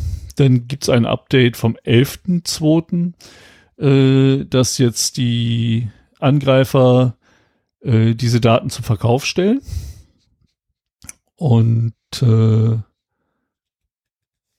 haben sie in einem Hackerforum angeboten und das Startgebot für den Quellcode, für die Quellcodes des Unternehmens sind eine Million US-Dollar. Das ist aber wenig. So, und die Gebote können in Schritten von 500.000 Dollar abgehoben werden. Äh, oder aber man wirft sofort per Sofortzahlung 7 Millionen US-Dollar rein und äh, hat dann quasi so eine Sofortkaufen-Option. Ne? Hier steht nichts von exklusivem Zugang, also es könnte auch sein, äh, dass sie es durchaus mehrfach verkaufen. Aber man muss auch sagen, am 12. Februar, also einen Tag wieder später, ähm, haben die Hacker das äh, Angebot mit sofortiger Wirkung zurückgezogen. Das heißt, anscheinend hat jemand bezahlt. Wer ist noch nicht bekannt, aber ähm, auf jeden Fall äh, stehen die Daten jetzt nicht mehr zum Verkauf. Und ähm, ja, das ist eine, eine interessante Dynamik, muss ich sagen ähm, bei solchen Sachen, also dass man nicht nur den, den Hack mitbekommt, sondern auch so quasi so eine Nachgeschichte noch, dass man findet, wo die Daten verkauft werden und im Prinzip hätte Project Red auch ähm, seine Daten auf dem Weg zurückkaufen können. Wobei halt nie sicher ist, ob die Daten wirklich gelöscht werden auf der anderen Seite, ob man nicht doch nochmal irgendwann später erpresst wird, ob die nicht unter der Hand weitergehandelt werden. Ich meine, das wäre natürlich auch äh, sehr schön nochmal an jemanden zu verkaufen, der Key-Generatoren äh, für solche Software verkauft oder so. Also da gibt es auch vielfältige Anwendungsmöglichkeiten. Ja, oder das wäre auch schön, äh, an die, an die äh, direkte Konkurrenz quasi zu verkaufen. Ja. Genau. Weil äh, Cyberpunk macht schon ein paar Sachen, die andere Spiele halt noch nicht machen. Ähm, und die machen sie richtig. Also da, von dem, was ich bis jetzt gehört habe, ist die, ist die Atmosphäre in Cyberpunk echt geil. Ab einem gewissen Punkt repetitiv. Ja, passiert. Ist halt ziemlich groß, das Spiel. Aber ähm, die machen auch mit ihrer Engine ziemlich Sachen, die halt andere Engines noch nicht können. Äh, inklusive zum Beispiel, dass die gesamte Welt nicht großartig nachgeladen wird. Und sie keine, mhm. ähm, ja, sage so, äh, in den meisten Spielen gibt es aber irgendwie eine Möglichkeit, dass dieses Nachladen von Elementen versteckt wird, ähm, bei CD Projekt müssen sie es nicht mal verstecken, weil es einfach funktioniert irgendwie. ähm, also bei dem ganzen Hype, ich glaube, wenn, wenn das stabil läuft, könnte ich mir durchaus vorstellen, dass ich mir auch mal angucke. Ja, es wäre cool, ähm, wenn das einen Koop-Modus hätte, dann könnte man da gemeinsam rumlaufen. Ja, können wir da das nächste Hörertreffen machen. Hörerinnen-Treffen, Entschuldigung. Das wäre super. das schwebt mir ja sowieso vor, in, in so einer äh, virtuellen Welt das mal zu machen. Ja, aber da ist wieder die Problematik, welche nimmst du? Ähm, ich hätte ja jetzt fast gesagt gehabt, du nimmst äh, Eve Divine, aber das Problem ist bei, bei ich glaube, es hieß Eve Divine, ähm, das Spiel ist sowas von verdammt nochmal komplex. Ähm, das macht keinen Spaß. also es ist ein, Nein, ein da gibt's ja auch, da gibt's ja auch andere Sachen, Mozilla Hubs zum Beispiel äh, oder so. Aber das soll jetzt nicht hier das Thema sein. Nein, soll nicht das, das Thema sein. Du wartest beim Datenverlust, bitte. Es tut mir leid, ich wollte dich nicht unterbrechen. Bitte mach weiter. Äh, ja, 24.02.2021. Ähm, über 8 Millionen Covid-19-Tests sind äh, online geleakt. Und äh, zwar von einer Regierungswebseite in Westbengalen, das ist Indien, ein indischer Bundesstaat. Und äh, das letzte Woche, äh, letzten Monat gab es schon einen ähnlichen Fall, wo halt eine Regierungswebseite in Indien Covid-19-Patiententestberichte preisgegeben hat. Und äh, jetzt ist halt eine neue. Und der Security-Forscher, der das rausgefunden hat, ähm, ist in den Besitz einer Textnachricht bekommen, worüber man halt das äh, abrufen kann. Und dann hat er sich die mal genauer angeguckt und hat relativ schnell festgestellt, dass, also das, das war halt auch, du hast halt einen Link, wo du dich dann anschließend ohne Einloggen mhm. anmelden kannst. So, wissend, wie das funktioniert hat, ist das schon so, dass dieser Link nicht einfach nur nummeriert war sondern das schien irgendwie schon richtig zu sein. Also wenn man das richtig macht, erzeugt man halt für jedes Ergebnis einen Hash. Und diesen Hash verschickt man dann mit dem Link oder am besten noch über einen verschlüsselten Kanal und legt den halt auch in der Datenbank ab, sodass halt zu jedem Hash ein Ergebnis kommt. Und wenn der Hash groß genug ist im Vergleich zu der Anzahl der Ergebnisse, die man hat, ist es sehr schwer, eine große Anzahl von Daten darüber zu exfiltrieren. Ne? Mhm. Wenn man es ganz richtig macht, macht man es irgendwie mit äh, einem mit einer User Authentication, ähm, um solche Sachen nicht zu benötigen. Aber es gibt halt immer mal wieder Sachen. Ich meine, bei so einem Covid-19-Test, du gehst ins Labor, lässt dich testen, kriegst einen QR-Code und über den QR-Code kannst du dann das Ergebnis bekommen. Da wird halt nichts authentifiziert oder so. Moment. Dein Räusperknopf funktioniert nicht mehr. Ja, ich hab da, doch, der funktioniert, aber nicht automatisch. Ich muss da draufdrücken. Ich hatte eben keine Hand frei. Also, ja, passiert. Ja, ähm, also diese Berichte enthalten halt sensible Informationen wie Name, Alter, Datum, Uhrzeit der Probenentnahme, Wohnadresse und so weiter. Und das Token, das jetzt die Identifikation macht und wie ein Hash aussah, war aber nur eine Base 64 kodierte Nummer. Hm. Und Base 64 ist halt etwas, was man hin und her kodieren kann ohne Probleme. Ähm, war das nicht sogar um ASCII-Zeichen in, äh, also um den ganzen ASCII-Zeichensatz als Buchstaben und Zahlen ausgeben zu können oder nur Zahlen ausgeben zu können. Ich weiß es nicht mehr. Also das ist jetzt kein komplizierter Hashing-Algorithmus. Nee, ist es auch nicht. Also Base 64 ist ein, ein Kodierungs-Dekodierungsalgorithmus und letztendlich was gemacht wird, ähm, es wird auf 64, ne, also die, die Basiszahl ist halt 64 dazu. Ähm, und jedes einzelne Zeichen wird halt auf diese 64 Bit, glaube ich, abgebildet glaube, es war auf 64 Bit. Nee, nee, nee, nicht 64. Ähm, also die Wikipedia hilft mal wieder. Base 64 ist ein Verfahren zur Codierung von 8-Bit-Binärdaten, also Programme, ZIP-Dateien mhm. oder Bilder, in eine Zeichenfolge, die nur aus lesbaren Codepage unabhängigen ASCII-Zeichen besteht. Deswegen die 64, ja, ja da war was. Und äh, so dass halt dann äh, meinetwegen über textbasierte Medien wie das Usenet Binärdateien verteilt werden können. Wäre so eine Anwendung. Ja. Und äh, dann steht da halt ein Kauderwelsch aus äh, Buchstaben und Zahlen und halt Sonderzeichen. und, und Zahlen. Genau. Und äh, das kann man dann halt wieder in die Binärdaten übersetzen.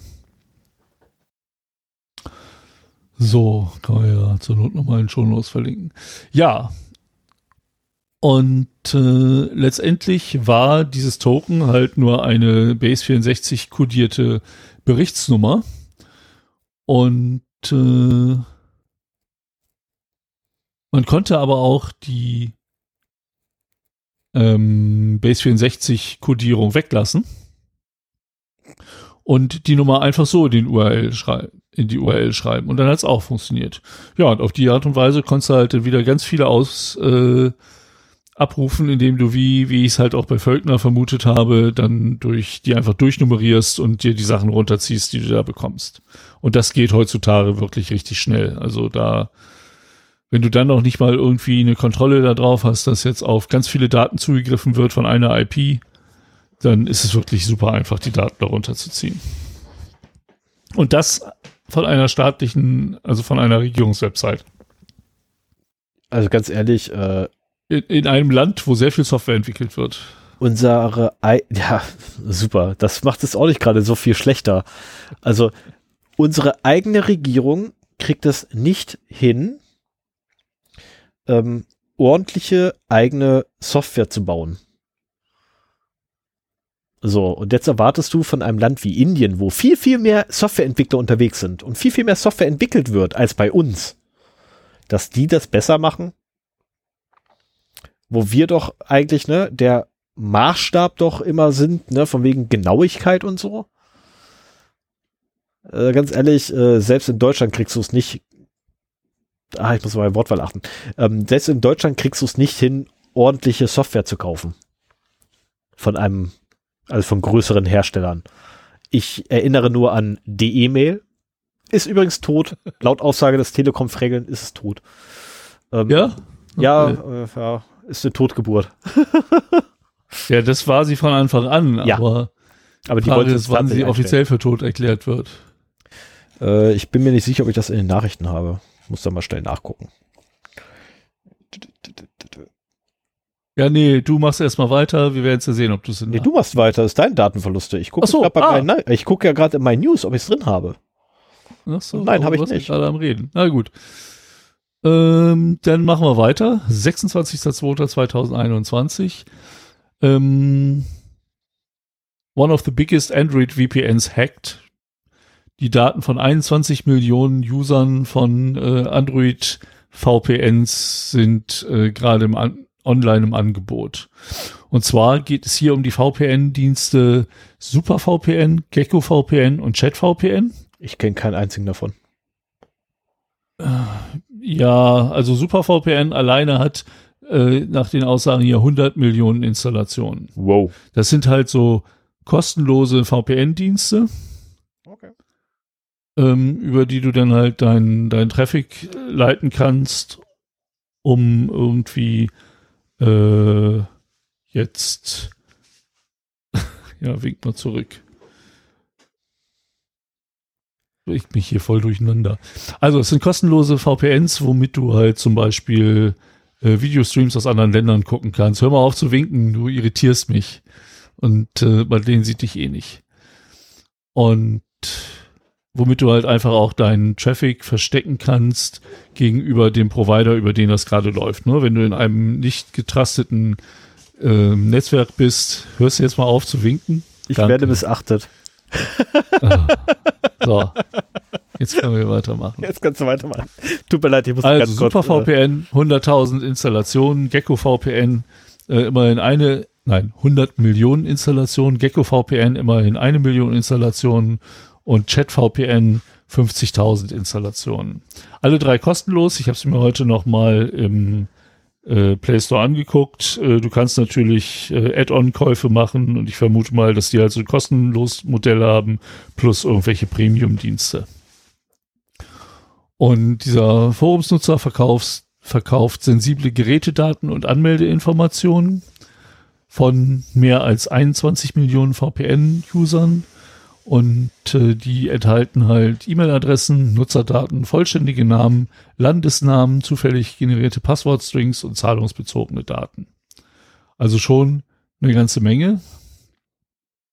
Ähm, ich denke mal, diese zufällig generierten Passwortstrings werden zur Authentifizierung verwendet, ohne dass der Benutzer äh, das mitbekommt. Das wird irgendwie auf dem kleinen Gerät dann erzeugt ähm, und äh, damit kannst du dich dann authentifizieren da.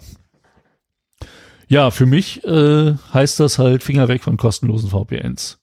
Ja. Das, die sind das Geld nicht wert. Im Prinzip nimmt man sich ein VPN, um in irgendeiner Weise seinen Traffic vor etwas zu verstecken, vor seinem Provider oder äh, seine IP-Adresse äh, nicht preiszugeben. Und äh, wenn man das mit einem kostenlosen VPN macht, dann kommt man unter Umständen in Teufels Küche, weil da die Security noch schlechter ist. Also sei es, dass man irgendwie in einem Hotel WLAN hängt und nicht möchte, dass dieser Traffic irgendwie mitgelesen werden kann, man deswegen sich ein VPN holt. Ähm, es gibt nicht loggende VPNs, äh, die halt was kosten, aber auch nicht so wahnsinnig viel. Und wenn ihr sowas wirklich braucht, dann bezahlt da auch Geld für. Ähm, holt euch eins, das äh, einen guten Ruf hat, von dem bekannt ist, dass es nicht lockt. Und dann seid ihr deutlich besser dran als mit so einem kostenlosen. Also auch da kann es schwarze Schafe geben, aber ähm, diese kostenlosen Dinger, das ist halt wie alles im Internet, wenn es nichts kostet, dann bist du nicht der Kunde, dann bist du, äh, was ja, war das? Produkt. Die Ware. Genau, ja, das genau. Produkt. Und das ist halt hier auch der Fall. Ja, und dann haben wir noch einen anderen Klassiker. Ähm, der so klassisch ist er gar nicht, aber ich fand ihn sehr interessant. Ähm, eine niederländische E-Ticketing-Plattform. Also ich wollte sowieso mal versuchen, ob ich jetzt vielleicht so den Fokus der Datenverluste ein bisschen mehr auf Europa legen kann, ähm, weil letztendlich ist es zwar aus technischen Gesichtspunkten interessant, was da in Indien abgeht, aber ähm, ich möchte auch mal ein Gefühl dafür kriegen, wie viel denn hier so in Europa passiert. Vieles, weil ich halt auch internationale Quellen habe, ähm, wird halt aus der Welt berichtet und äh, ich möchte da ein bisschen mehr gucken, was so äh, in Europa abgeht. Und jetzt hat es eine niederländische, Entschuldigung, eine niederländische E-Ticketing-Plattform getroffen. Äh, dort können Kunden, also die Kunden sind da Zoos, Parks, Museen und Veranstaltungen und so weiter, die halt äh, darüber Online-Tickets für ihren Veranstaltungsort anbieten können. Und äh, dort sind 1,9 Millionen eindeutige E-Mail-Adressen von einem ungesicherten Staging-Server gestohlen. So, was heißt das jetzt? Staging? Ich glaube, haben wir da nicht beim, beim sicheren Webserver-Betreiben drüber gesprochen? Also, dass man halt nicht nur ein Produktivsystem hat, das halt vor Kunde läuft, im Internet läuft und alle produktiven Daten beinhaltet, und wenn man jetzt ein Update einspielt oder weiterentwickelt, dann macht man das am produktiven System, sondern man hat natürlich ein Entwicklungssystem, ein Testsystem, vielleicht noch eine äh, Pre-Live-Umgebung und eine Live-Umgebung. Also es gibt so mehr, mehrere möglichst identische Stufen des gleichen Systems, wo dann halt auf den vorgelagerten schon wieder neue Funktionen implementiert und getestet werden, vielleicht auf einem Pre-Live-System mal getestet wird, wenn Fehler gemeldet werden, dass man die da halt reproduziert, ohne das im Live-Betrieb machen zu müssen. Und so hat man halt eine, eine Chain aus, naja, minimal zwei und in der Regel drei und manchmal auch vier oder fünf ähm, unter Umgebungen, auf die man, äh, bis man halt dann im Produktivsystem eine Applikation wirklich deployen kann. Und äh, eine Anfor eine Sicherheitsanforderung, die mir eigentlich immer wieder unterkommt, ist keine Produktivdaten in den Systemen davor zu haben. Ja. Ähm, weil, also so, so, ein Produktivsystem ist meistens gut abgesichert und da ist auch klar, wer darauf Zugriff hat und so weiter. Ähm, bei den Systemen davor, je weiter das zu den Entwicklern geht, umso weniger von dieser Sicherheit ist da drin. Kann es auch nicht sein, weil die Entwickler brauchen schon vollen Zugriff auf alles. Ähm, aber dann haben auch mehr Leute darauf Zugriff oder die Sicherheitsanforderungen sind vielleicht nicht ganz so hart, weil das Pre-Live-System vielleicht doch nicht im Internet steht Und ähm, Ja, man halt sich deswegen denkt, ach, das ist ja nur in unserem lokalen Netzwerk, da brauchen wir nicht so eine harte Authentifizierung zu haben oder so. Und genau so war es hier. Da sollte auf einem äh, vorgelagerten, auf einer vorgelagerten Umgebung, einem Azure, Microsoft Azure Server, ein neuartiger Anonymisierungsprozess äh, getestet werden, der halt persönliche Daten durch gefälschte Daten ersetzt. Also diese Anonymisierung ist eigentlich eine lobenswerte Sache. Man will ja mit realistischen Daten arbeiten, wenn man testet. Ja. Man darf aber nicht mit den Produktivdaten arbeiten. Ja.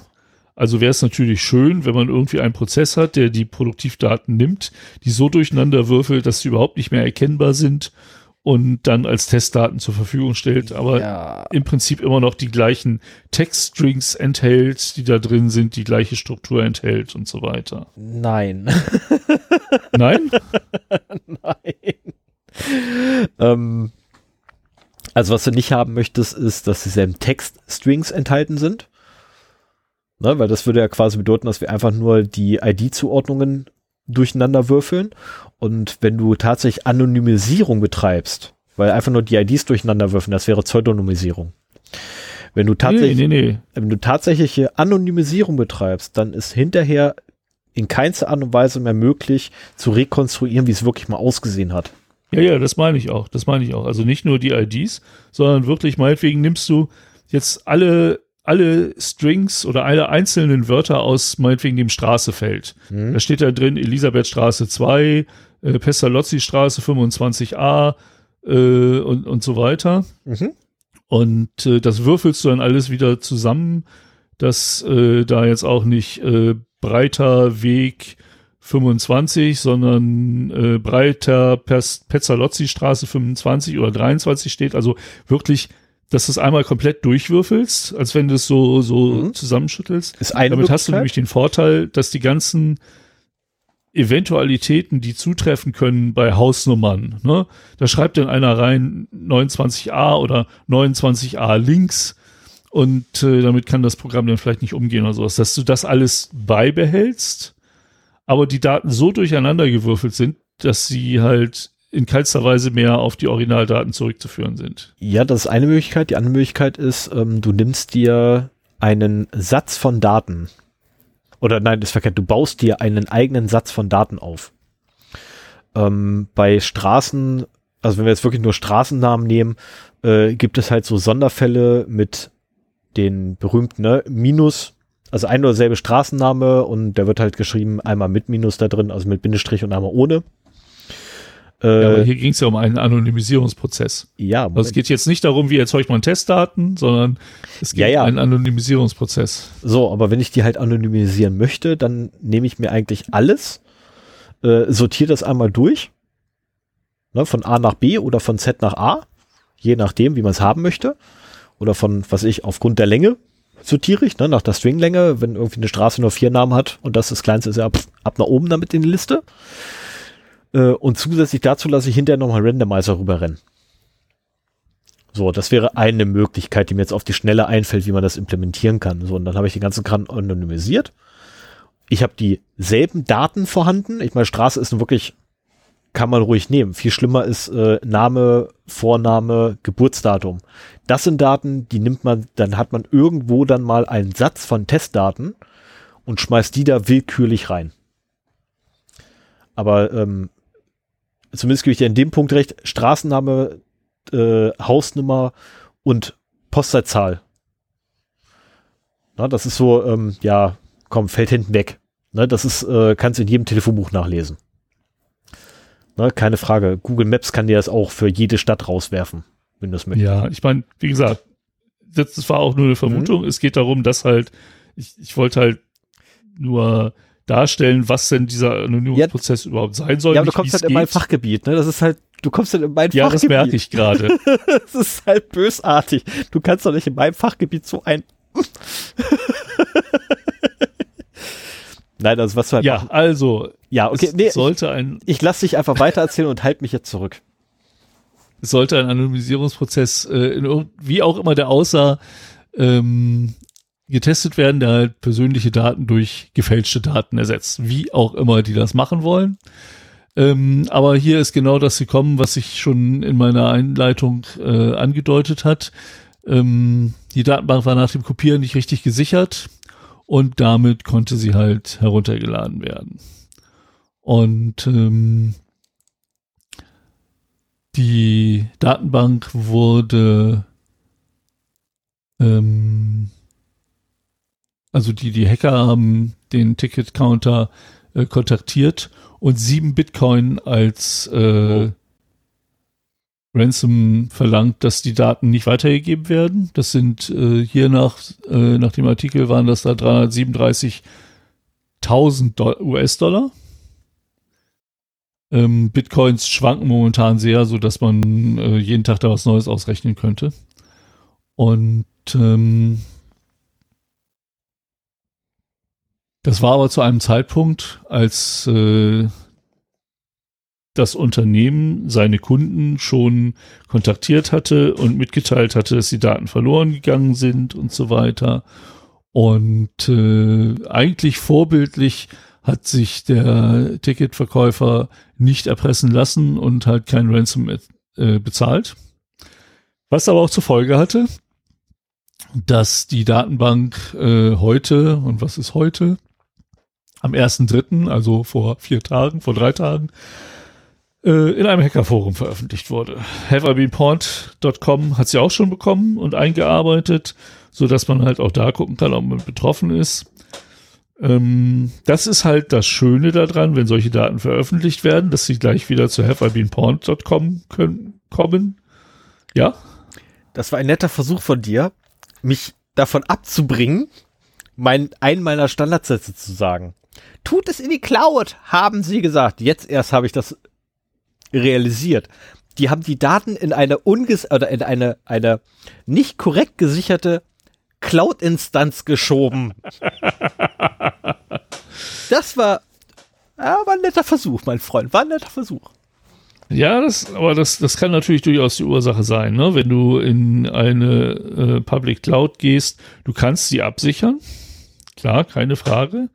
Ähm, aber du musst halt auch sehr genau wissen, was du da tust. Wenn du dein eigenes Rechenzentrum betreibst, dann weißt du das in der Regel ähm, und hast da halt noch einen entsprechenden Perimeterschutz sowieso eingerichtet.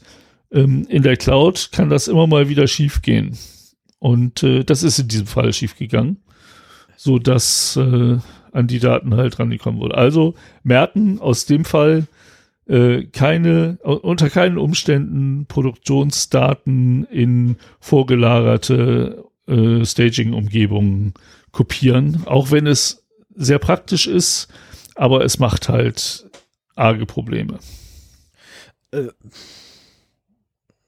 also, also wenn das so dein, dein Fachgebiet ist, ich, ich sehe hier haufenweise Episoden, äh, Themen, über die man mal reden kann, weil gerade auch so der Umgang mit Testdaten, da kann ich mir auch vorstellen, dass du da ein, eine Episode mitfüllen kannst. ja, siehst du. Minimum zwei. Weil manchmal haben wir, manchmal haben wir schon Probleme, Themen zu finden. Ja, aber ich habe ich hab in, in einer der vorangegangenen Episoden, weit, weit zurück, irgendwo Anfang letzten Jahres muss es gewesen sein, habe ich schon gesagt gehabt, ähm, Notfallthemen sind bei mir Qualitätssicherung. Das sind genau die Themen, so. man erkennt, dass ich wirklich null vorbereitet habe, voll keine Ahnung hatte, dass wir überhaupt aufgenommen haben oder dass wir aufnehmen werden. das ist genau die, also das sind genau die Themen, die ich halt aus dem Hut zaubern kann, weil ich einfach schnipp und da ist es. Mhm. Ja, weil ich ja auch die ganzen Bücher im Schrank habe und äh, das eine sogar fast mittlerweile auswendig kann. Ähm, und das ist einfach, äh, nee, also ich, ich weigere mich aktuell immer noch aktiv tatsächlich aus der Qualitätssicherung irgendwelche Themen zu nehmen. Aus dem einfachen Grunde, weil ich, ja, ich habe den Anspruch, auch mal was Neues zu lernen. Sagen wir es so. Ja gut, das ja, ist halt das, das Spannende daran, ne? Ja, Aber ja manchmal hat man ja auch wenig Zeit, dann passt das ja ganz gut. Ja, äh, ganz kurz Frage, bist du mit dem Datenverlust durch? Ja, du okay. kannst jetzt mit den News weitermachen. Okay, dann komme ich nämlich gleich zu den News. Ähm, nachdem ich hier drauf gedrückt habe. Wo ist der? Da ist mein News. So, fangen wir an. 26.02.21. das Lispeln bitte ich jetzt zu entschuldigen. Ich habe mir leider der Kritze unter die Zunge legen müssen. Es geht nicht anders. Mein Hals möchte heute nicht. Ähm, Windows 10 Lizenzkeys äh, gab es ja sehr lange, sehr günstig. Ähm, es gibt sie immer noch relativ günstig bei einschlägigen Anbietern. Das Blöde ist bloß, das ist natürlich, wenn sich Leute die Dinge auf eBay gekauft haben oder äh, ich glaube Amazon war es auch, ähm, dann könnte es sein, dass ihr ein Schreiben bekommt äh, von der Staatsanwaltschaft beziehungsweise von der Polizei. Also eigentlich von der Polizei im Auftrag der Staatsanwaltschaft, äh, die euch auffordern, doch mal vorbeizukommen für eine Aussage. Ähm, sprich, ihr bekommt eine sogenannte Vorladung. Ähm, am 26.02.21 berichtete nämlich äh, oder berichteten unsere Freunde von Tarnkappe.info, ähm, die werden sich mit Sicherheit auch wieder über den Link freuen. Wir haben uns auch gefreut letztes Mal, äh, dass ihnen berichtet wurde, dass halt diese ähm, Schreiben rumgehen und die Vorladungen verteilt werden. Jetzt hat der Redakteur dort eine Aussage getroffen, die ich so nicht stehen lassen konnte. Ich wollte erst im Forum, äh, im Forum bei denen eine Berichtigung schreiben, äh, hätte allerdings dafür einen Account anlegen müssen und das war mir zu viel Aufwand, weil ich das irgendwie nebenher alles machen musste. Ähm, oder hätte machen müssen und äh, wollte ich nicht, deswegen mache ich das hier jetzt einfach. Äh, und zwar, wie man nämlich im Lawblog nachlesen kann, ist diese Aussage, die er getroffen hat, nämlich, dass man dieser Vorladung nicht nachkommen muss, nicht korrekt. Äh, weil nämlich der Lawblog 2015, bin ich der Meinung, war es, nee, 2017, am 23.06.2017, nämlich den schönen Artikel Schöne neue Zeugenbild rausgebracht hat, wo von einer Gesetzesänderung berichtet wird, die dazu führt, dass auch Fahrla äh, Vorladungen der Polizei nachgekommen werden muss. Ähm, das Problem ist nämlich folgendes. Früher war es einmal so, dass man, wenn die Polizei einen als Zeugen geladen hat oder generell eine Vorladung, egal ob als Zeuge oder als Beschuldigter, von der Polizei direkt kam, dann äh, musste man dem nicht nachkommen. Nur wenn die Staatsanwaltschaft einen aufgefordert hat oder ein Gericht.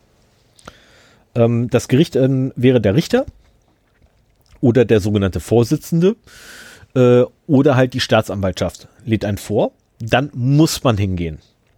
Äh, ich habe leider auch schon die Problematik gehabt, dass erst die Polizei angefragt hat, danach die Staatsanwaltschaft und danach der Richter. Ähm, war ein bisschen blöd und äh, ich habe zum Glück keine Konsequenzen gehabt, weil ich äh, zu allen drei Terminen hingegangen bin. Beim ersten habe ich einfach gesagt gehabt, ich mache keine Aussage. Beim zweiten bin ich hingegangen, habe gesagt gehabt, ich mache keine Aussage. Dann stand ich vom Richter, der mir erstmal erklärt, worum es geht. Dann habe ich eine Aussage gemacht. Weil bis zu dem Zeitpunkt hat keiner sich für es für nötig gehalten.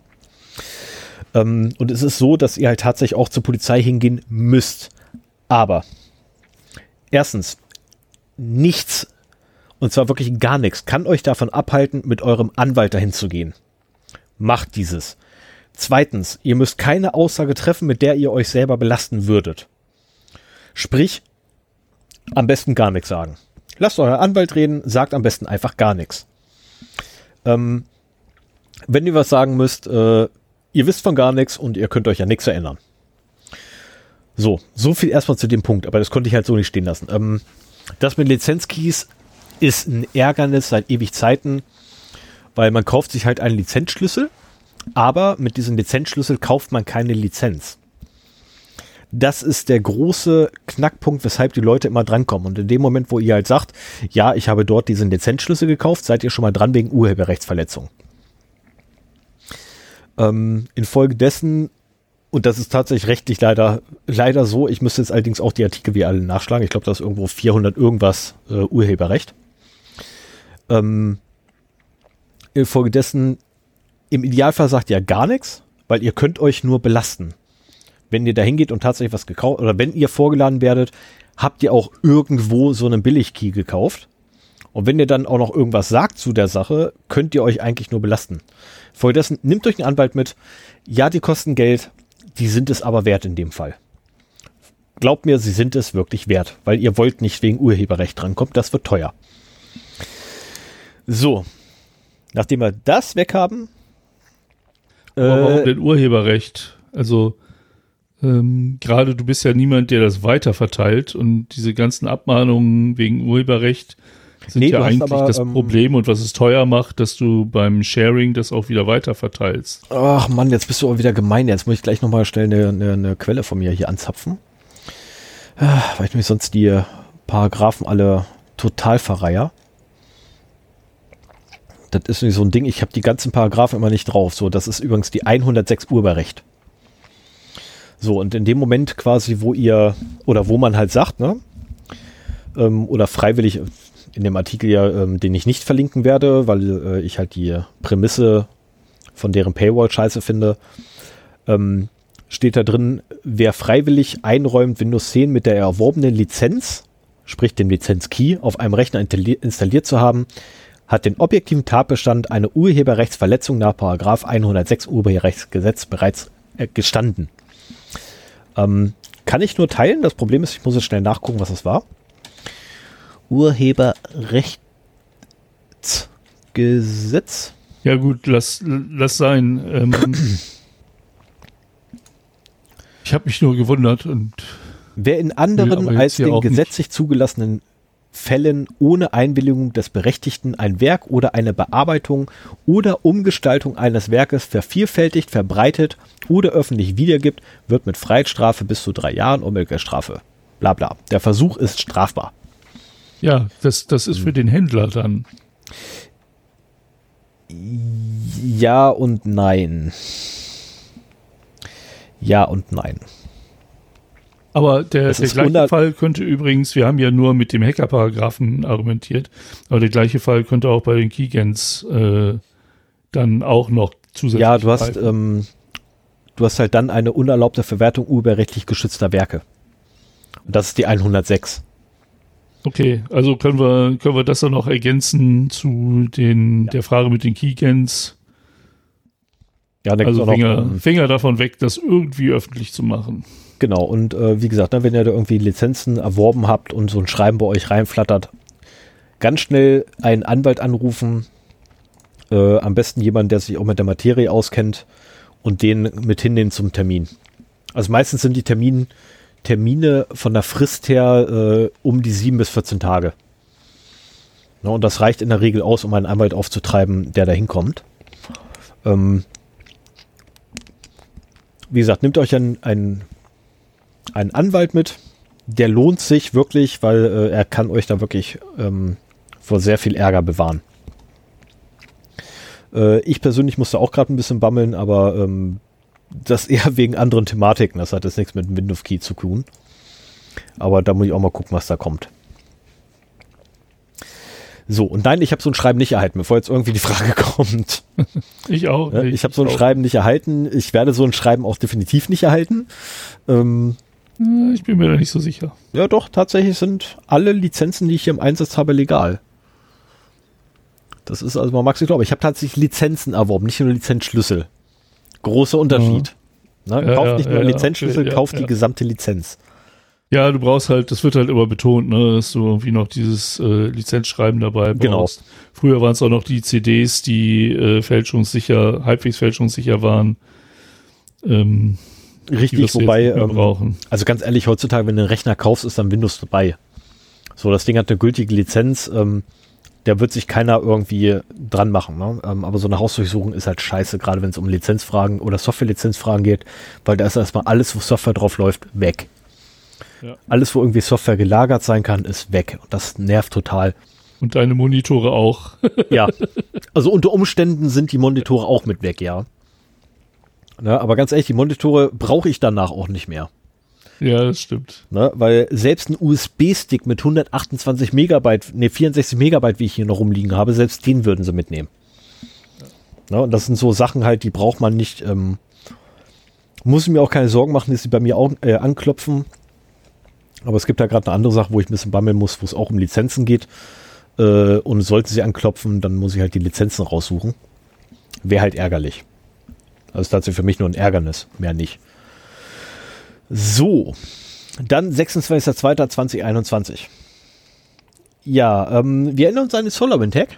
Ähm, da gab es das berühmte Passwort SolarWinds123. Ähm, Und natürlich, wie so immer, ne, in der westlichen Welt, das Problem wird nicht abgestellt, sondern wir suchen erstmal den Schuldigen. Wir haben ihn gefunden. Es war ein Azubi.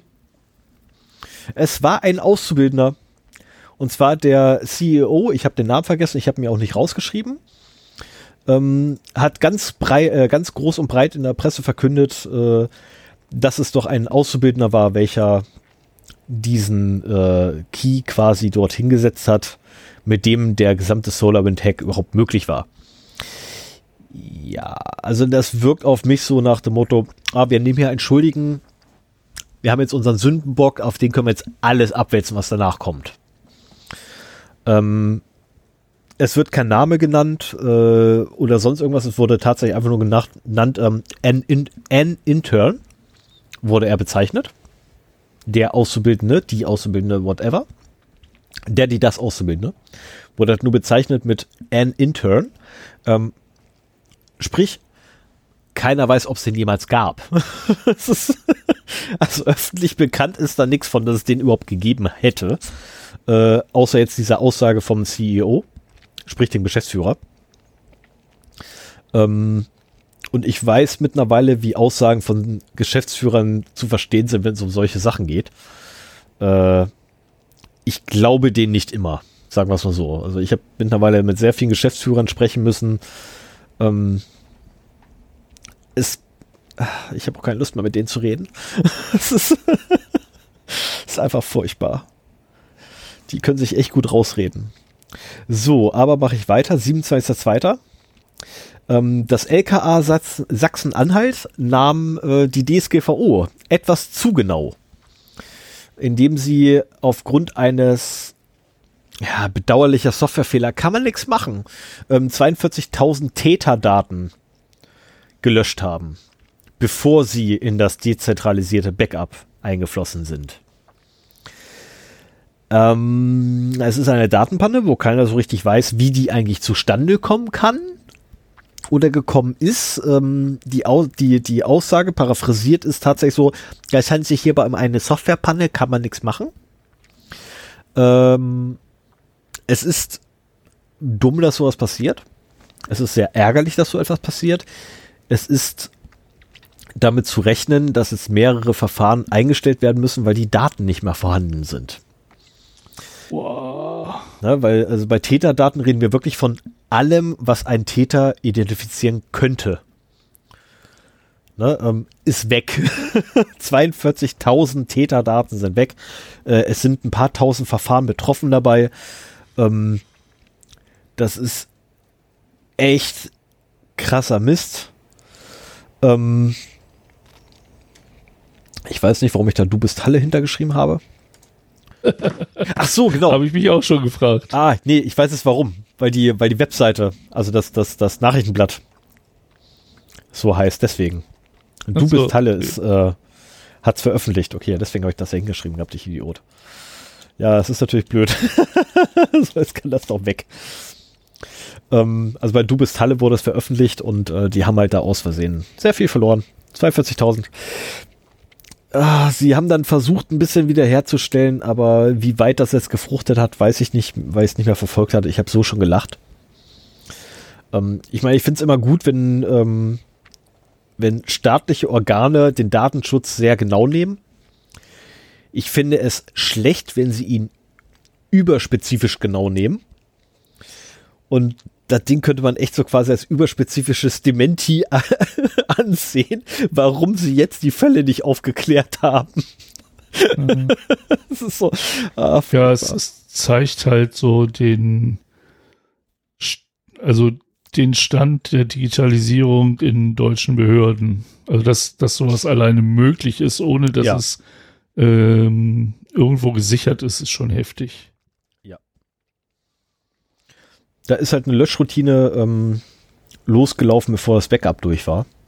Und das ist irgendwie, äh, also irgendeiner hat da nicht, nicht richtig konfiguriert, nicht richtig aufgepasst, ach, keine Ahnung. Oder äh, es war mit Absicht. Also kann ja auch sein, dass jemand seinen Kumpel rausholen wollte und ein bisschen übertrieben hat. Jetzt unterstellst du aber sehr viel. Also ich habe mit Absicht bin noch, ich, noch habe ich nichts unterstellt, aber ich ich, ich bin mit Absicht nicht in diese Richtung abgebogen weil ich das Fach fast gar nicht aufmachen wollte mit den Verschwörungstheorien, die man, oder Verschwörungsmythen, die man jetzt darum äh, bauen könnte. Ja, also das wollte ich mit Absicht nicht aufmachen, dieses Fass. Weil, äh, nein, A, kriegt man schlechte Laune. Und B, man kann es eh nicht prüfen. Man kann es weder widerlegen ja, ja. noch beweisen. Ne, das ist so, äh, nein. Mach mal weiter. Genau. So. Warum ist da ein Update? Weil der Titel so heißt, da haben sie noch mal was Ach so, zugeschrieben okay, zum späteren Zeitpunkt. Ah, das ist furchtbar, ey, wenn man, wenn man die Dinge einrei äh, reinpackt und dann, ach, furchtbar. Ähm, ja, wer eine Fritzbox besitzt, wird mit Sicherheit gemerkt haben, sollte er dort ein Logging eingeschaltet haben, äh, dass zahlreiche Fritzboxen immer öfter angegriffen wurden oder in sehr großem Maße angegriffen wurden. Ähm, oder nein, ist verkehrt, es wurde versucht anzugreifen, sagen wir es so. Äh, und ja, auch im Logging meiner beiden Fritzboxen, die ich mit Betrieb habe und die auch miteinander kommunizieren können direkt, ähm, war erkennbar, dass dort irgendwer versucht hat anzugreifen. Ähm, in dem Moment, wo man übrigens MyFritz anhat, ist man ein potenzielles Ziel. Ähm, und ja, außer Spesen nichts gewesen. Ähm, diese Angriffe passieren regelmäßig. Äh, wenn ihr Fritzbox über MyFritz irgendwie erreichbar habt, ähm, dann könnt ihr mal euch einen Spaß machen einfach so sechs Monate lang das Logging laufen lassen und danach mal zählen, wie oft ihr angegriffen werdet. Das ist gar nicht so unselten. Es kommt halt häufiger vor und äh, ist nichts, wo ich jetzt irgendwo sage, oh, das ist so schlimm, das ist so gravierend. Durch die Presse ist natürlich gegangen mit, äh, oh, Fritzboxen jetzt im Visier von Hackern. Nein, Fritzboxen sind schon immer im Visier von Hackern, genauso wie alle anderen Router übrigens auch.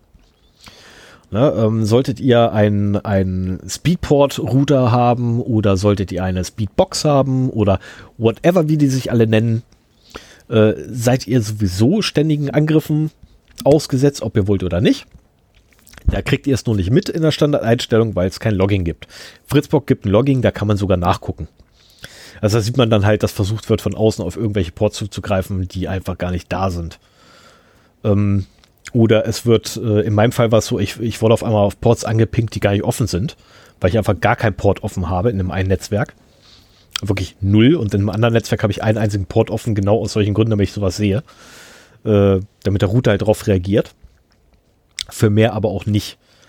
Na, also da hängt nichts hinter oder so, sondern der Router sagt einfach, ja, hier, ne, ähm, den Port 55, ja, da habe ich was. Ähm, so, dann kommen die alle an und fragen halt nach, ja, was hast du da im Port 55? Und mein Router antwortet, nix. Es ist so, ja, ich habe hier was. ist ganz nett, um dann im Logfile quasi zu sehen, dass einer versucht hat, äh, einen Portscan drauf zu werfen. Ähm, aber letztendlich, wenn ihr eure Router aktuell haltet, wenn ihr nicht zu stark von den Standardeinstellungen, die so ein Router hat, äh, abweicht, was die Sicherheit angeht oder die Sicherheitseinstellungen angeht, ähm, und vor allem, wenn ihr keine äh, Portweiterleitung habt nach innen, dann macht euch so erstmal keine großen Gedanken. Alles wird gut. Es gibt eigentlich zwei große Themen, die man niemals machen darf. Das erste ist die Fern äh, Fernwartung einschalten und das, and und das andere ist äh, Portweiterleitung des eigenen Netzwerk aktivieren. Das sind die zwei Punkte, die man niemals machen darf. Ähm, oder sollte. So, das dazu. Dann wieder erster, dritter. Ähm, ja. Der CCC hat eine Stellungnahme veröffentlicht, die ich euch nahelegen möchte, zum IT-Sicherheitsgesetz 2. Wir erinnern uns an das IT-Sicherheitsgesetz 1. Das war so schlimm, wie es klang.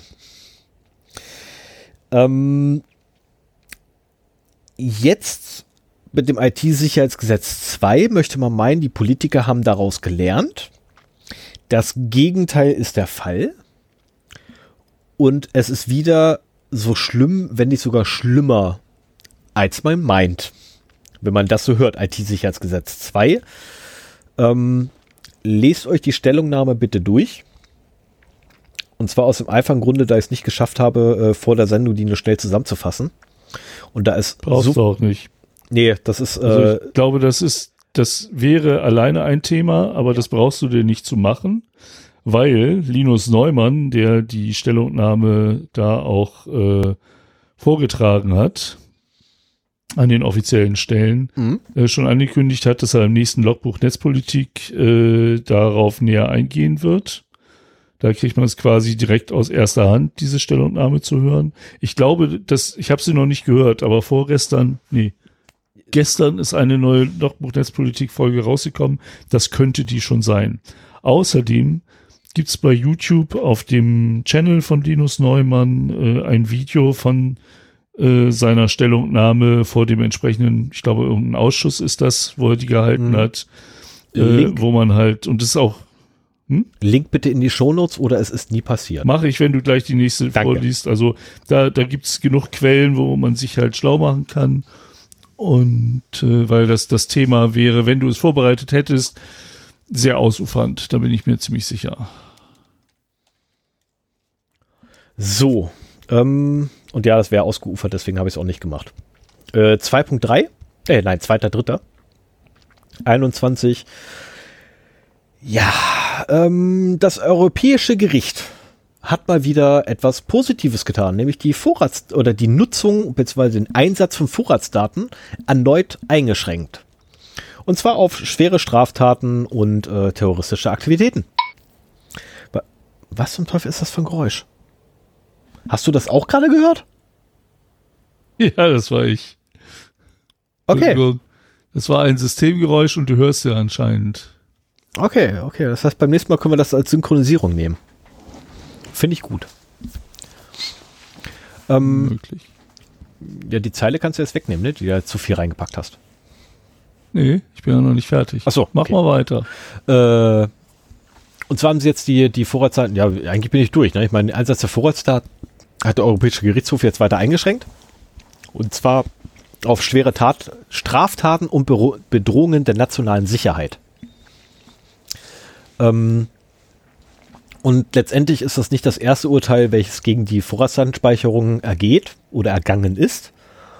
Ähm, und was halt immer wieder auffällt, ist, die gesamten Staaten versuchen es immer und immer und immer wieder mit demselben Mist. In dem Fall war es Estland, ähm, die es halt mit der Vorratsdatenspeicherung versucht haben. Und dieser Gaul stirbt einfach nicht. Also ich glaube wirklich, ja, unser, unsere, unsere Politik will das Ding komplett, und kommt wieder. Genau, unsere Politik will, das, will den Gaul echt noch bis zum Verrotten quasi reiten, scheinbar. Ähm, anstatt da einfach mal aufzugeben und zu sagen, okay, alles klar, das Ding ist einfach mit äh, der Rechtslage, die wir nun mal haben, nicht vereinbar. Oder mit den Grundrechten, die wir haben, nicht vereinbar. Nämlich unter anderem äh, der Unschuldsvermutung. Ähm, damit ist Vorratsdatenspeicherung sowieso nicht vereinbar, davon abgesehen. Ähm, aber äh, man kann gespannt sein, da kommt mit Sicherheit demnächst wieder irgendein CDU-Politiker oder CSU-Politiker oder SPD-Politiker und fordert das gleich nochmal. Äh, wobei letztens mir jemand sagte, dass die, dass es wohl Grünpolitiker gibt, die ebenfalls eine Vorratsdatenspeicherung fordern, wo ich mich dann mittlerweile echt frage, wen soll ich denn demnächst wählen? Also es wird spannend dieses Jahr, wen man denn wählen, überhaupt noch wählen kann. Ich, ich hätte da einen Ansatz, aber das reden wir mal hinterher bei dem Bier. Ja, das gehört ja auch nicht her. Also wen, wen ich wählen werde, gehört ja. ja gar nicht her. Ne? Aber es wird mittlerweile wirklich für mich persönlich spannend, wen ich überhaupt noch wählen kann. Also das wird immer weniger. So, und damit wäre ich auch mit meinen News durch. Ja, dann mache ich mal weiter. Genau. Wo war denn hier? Ach, da ist. So. Ja, ähm, hier kommt eigentlich dein Standard-Text, äh, den du noch anbringen kannst. Ähm, okay, verkünde Windows erstmal, Defender. Was ist? Okay, okay, ja, ich, ich wollte gerade sagen, verkünde erstmal, ich habe mir deine Nachrichten ja nicht durchgelesen oder angeguckt, also von daher ah, verkünde ja. erstmal, ich, äh, ich gucke, welcher es sein wird. Microsoft hat eine Schwachstelle im Windows Defender geschlossen. Wir äh, erinnern uns, Defender ist halt so die Antivirensoftware, die bei Windows mit äh, dabei ist, die ich eigentlich auch immer so empfehle als die beste Lösung, wenn man auf Windows lebt, als End-User, äh, um Virenschutz zu haben. Ähm, Microsoft hat es mittlerweile durchaus begriffen, wie Sicherheit funktioniert und man hat halt nicht die Software eines Drittanbieters, die nochmal sich in alle möglichen Ecken des Systems hackt äh, da drin, sondern es kommt halt alles aus einer Hand. Ähm, aber es wurde jetzt eine Schwachstelle geschlossen und wenn man sich den CVE, der dafür eröffnet worden ist, anguckt, sieht man, dass das auf äh, bis zu Defender-Versionen, die ins bis Jahr 2009 zurückreichen, sowie Client- und Server-Versionen ab Windows 7 und höher gilt. Also das heißt, das war eine Schwachstelle, die seit zwölf Jahren im System ist. Und im Übrigen, ähm, wo habe ich das denn? Ähm, hier, Bedrohungsakteure mit einfachen Benutzerrechten können äh, die Schwachstelle lokal ausnutzen, als Teil von Angriffen mit geringer Komplexität, die keine Benutzerinteraktion, also von jemandem anders da, äh, erfordern und die eben, meine ich, äh, Root-Zugriff ermöglicht. Verdammt, das habe ich mir hier nicht mehr äh, markiert, wo das steht. Und das finde ich schon heftig. Also ich meine, klar, es tauchen immer wieder Schwachstellen auf, aber wenn du dann so siehst, da gibt es eine, die zwölf Jahre alt ist. Ja, aber äh, so, sorry, wie ich das geschlossen mal, wird. Die, hm? Sorry, wie ich das ganz schnell mal relativieren muss. Ähm, es gibt auch in, in von uns beiden sehr geschätzten ähm, Open Source Software oder in Anführungszeichen Open Source Software äh, ebenfalls immer mal wieder Lücken, die Jahrzehnte überdauert haben. Na, äh, ich bin mir jetzt nicht sicher, wer es dieses Jahr, nee, letztes Jahr, Ende letzten Jahres kam wieder so ein Ding, was irgendwie auch 15 Jahre im System rumge rumgegeistert ist, bevor es mal einer gefunden hat. Ja. Ähm, also das ist nichts Ungewöhnliches, dass, es, dass es solche Fehler gibt. Ne, und die auch ja, tatsächlich so lange unentdeckt sind. Aber ich habe jetzt nochmal nachgeguckt, also ähm, man kann damit ja. Und sie ist relativ leicht auszunutzen. Äh, ganz, ganz kurz, ich äh, muss ganz kurz mal deinen dein, dein Einbrecher da. Äh, also man kann Admin, Admin-Rechte bekommen. Es ist lokal auszunutzen und man muss nichts besonders machen. Ja. So, sorry. du hattest da ganz kurz einen Abriss. Und da ich nicht möchte, dass, so. da ich Audio äh, synchronisieren muss, dachte ich mir, ich oh, wiederhole ja, was schnell, was du gesagt hast, weil ich schon wusste, was du sagen wolltest. Okay, ja, genau, sehr gut zusammengefasst. Ich mache dir mal weiter. Ja. Ähm, oh ja, das ist äh, mein Liebling für heute. Also ein äh, Sicherheitsforscher hat eine Angriffsart entwickelt, wie er in die äh, in Firmen wie Apple, Microsoft und Dutzende anderer Firmen einbrechen konnte oder könnte, das weiß ich jetzt nicht, ähm, wird hier als Dependency Confusion benannt und äh, das Vorgehen fand ich extrem interessant. Also was ist in der, oder fangen wir mal so an. Ähm, viele Firmen setzen halt auf Repositories oder Frameworks, die sie einbinden für ihre Software. So, da gibt's natürlich die, die meinetwegen öffentlich verfügbar sind. Open Source Repositories mhm. oder auch welche, die man halt selber lokal nutzt, die man sich selbst geschrieben hat. Eigentlich die, die hohe Kunst äh, der Softwareentwicklung, dass man nicht irgendwas nimmt, was eventuell irgendwann mal verbuggt ist, äh, aus dem Internet kommt, sondern sich quasi seine Sachen selber schreibt. So, und jetzt gibt es einen, schon seit längerem einen Angriff, den kannte ich so auch noch nicht, Typo-Squatting. Da nimmt man sich jetzt was? Also den Begriff, den Begriff kannte ich nicht, das Vorgehen schon. Okay. Ähm, jetzt nimmt man sich meinetwegen sehr bekannte, ähm, sehr bekannte Repositories vor, die, von denen man weiß, dass sie in Firmen, vielen Firmen eingesetzt werden, baut da Tippfehler rein und veröffentlicht die unter diesem Namen dann im Internet und hofft, dass irgendein armer Entwickler oder Admin, der das halt braucht, auch den gleichen Tippfehler macht, weil es wird ja von so vielen Leuten benutzt, dass es dann halt unter Umständen äh, mal geladen werden könnte. So, und dann hat man halt sein eigenes, dann wird halt nicht das Original äh, in die Software eingebunden, sondern das, was man selber äh, mhm. ein wenig verändert hat, wird in die Software eingebunden. Das hat im Prinzip die gleichen Funktionen. Man hat halt nur noch ein kleines Extra hat man mit dabei. Und dieses Extra telefoniert er nach Hause und dann weiß der Entwickler so, dass er irgendwo eingeschlagen ist. Ähm, ist eine raffinierte Art und Weise, ähm, jetzt äh, in Firmen einzubrechen. Und ich habe keine Ahnung, wie erfolgreich man damit ist. Aber dieser Sicherheitsforscher, über den wir heute sprechen, der stieß in seiner Recherche auf äh, öffentlichen Code von PayPal auf GitHub. Und alleine schon, ich meine, die Tatsache, dass der auf GitHub öffentlich ist, wundert mich schon. Aber darin hat er halt Namen von Dependencies gefunden, die PayPal einsetzt.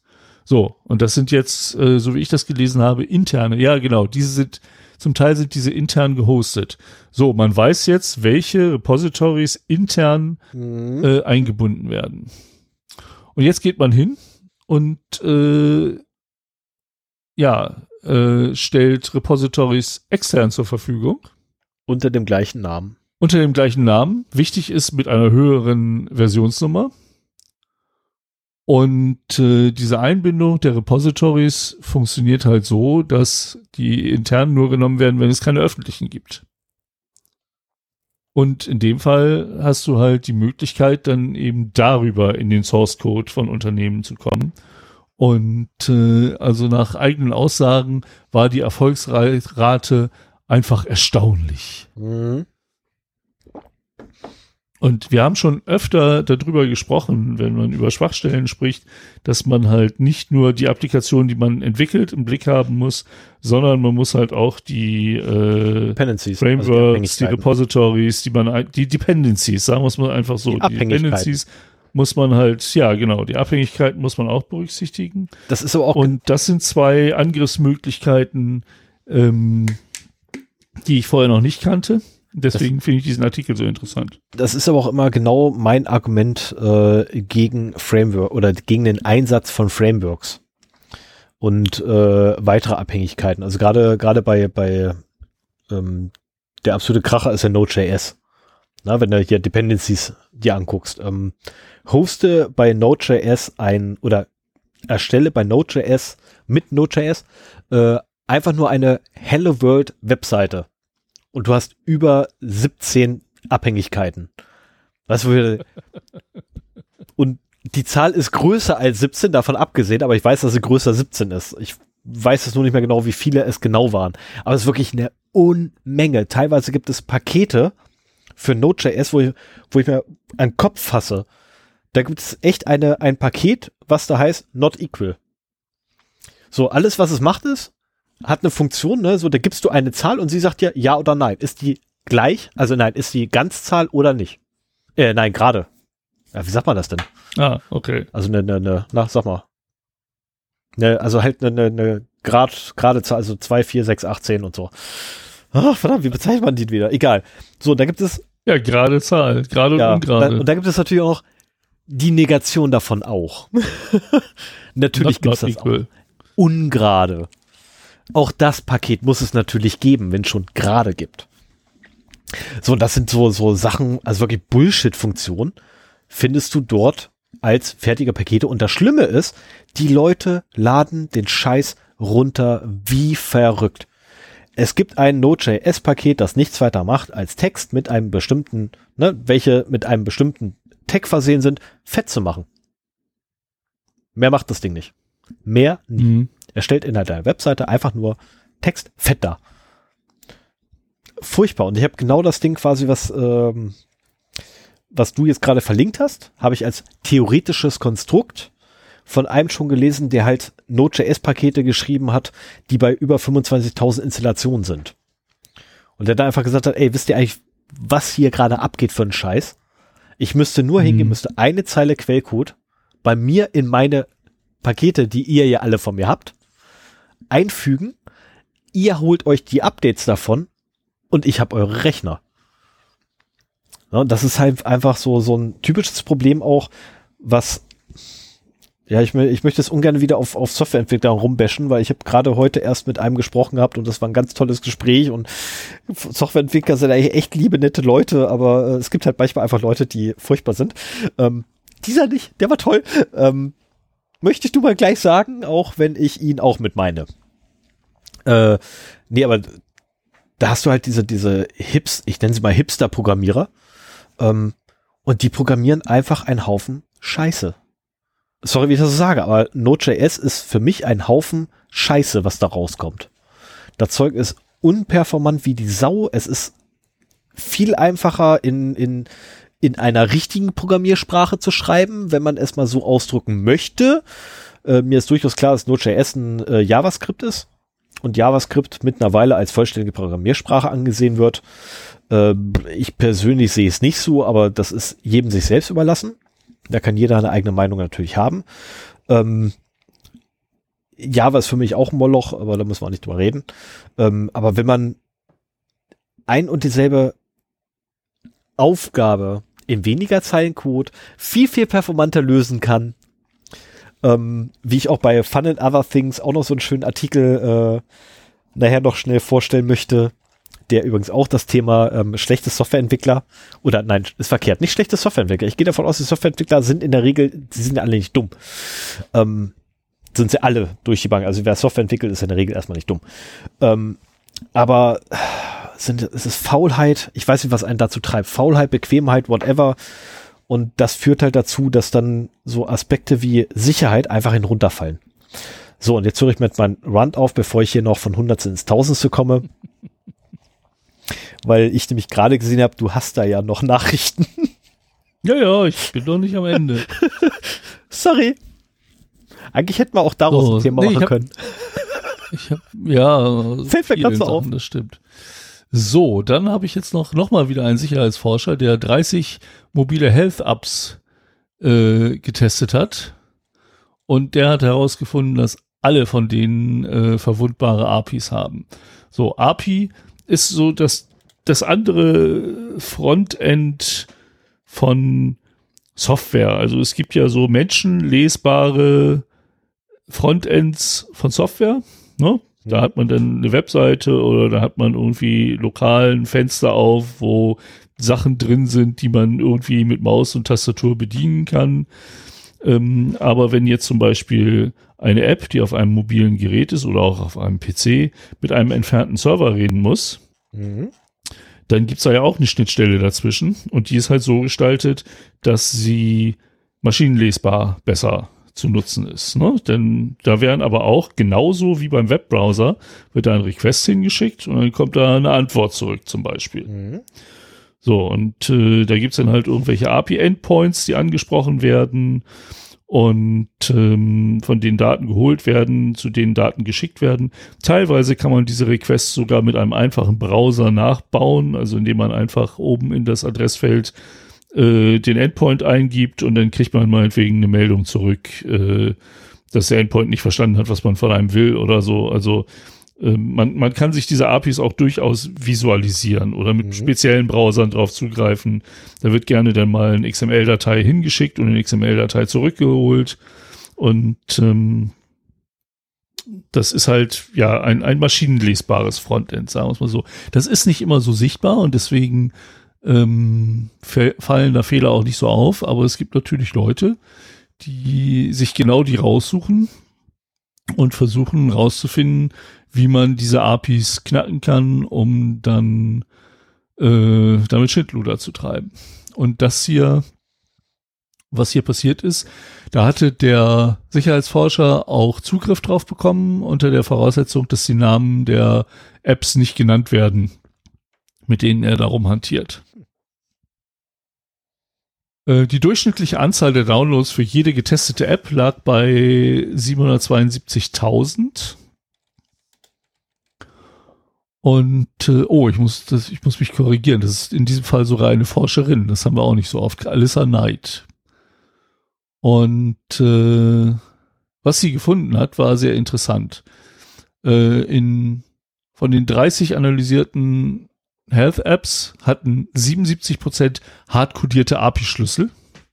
Also das ist halt auch so, so eine Sache, man darf halt Secrets nicht hardcodiert irgendwo mitgeben. Weder in Source Code, der in der Cloud liegt, noch in Source Code, der auf irgendeinem mobilen Gerät liegt.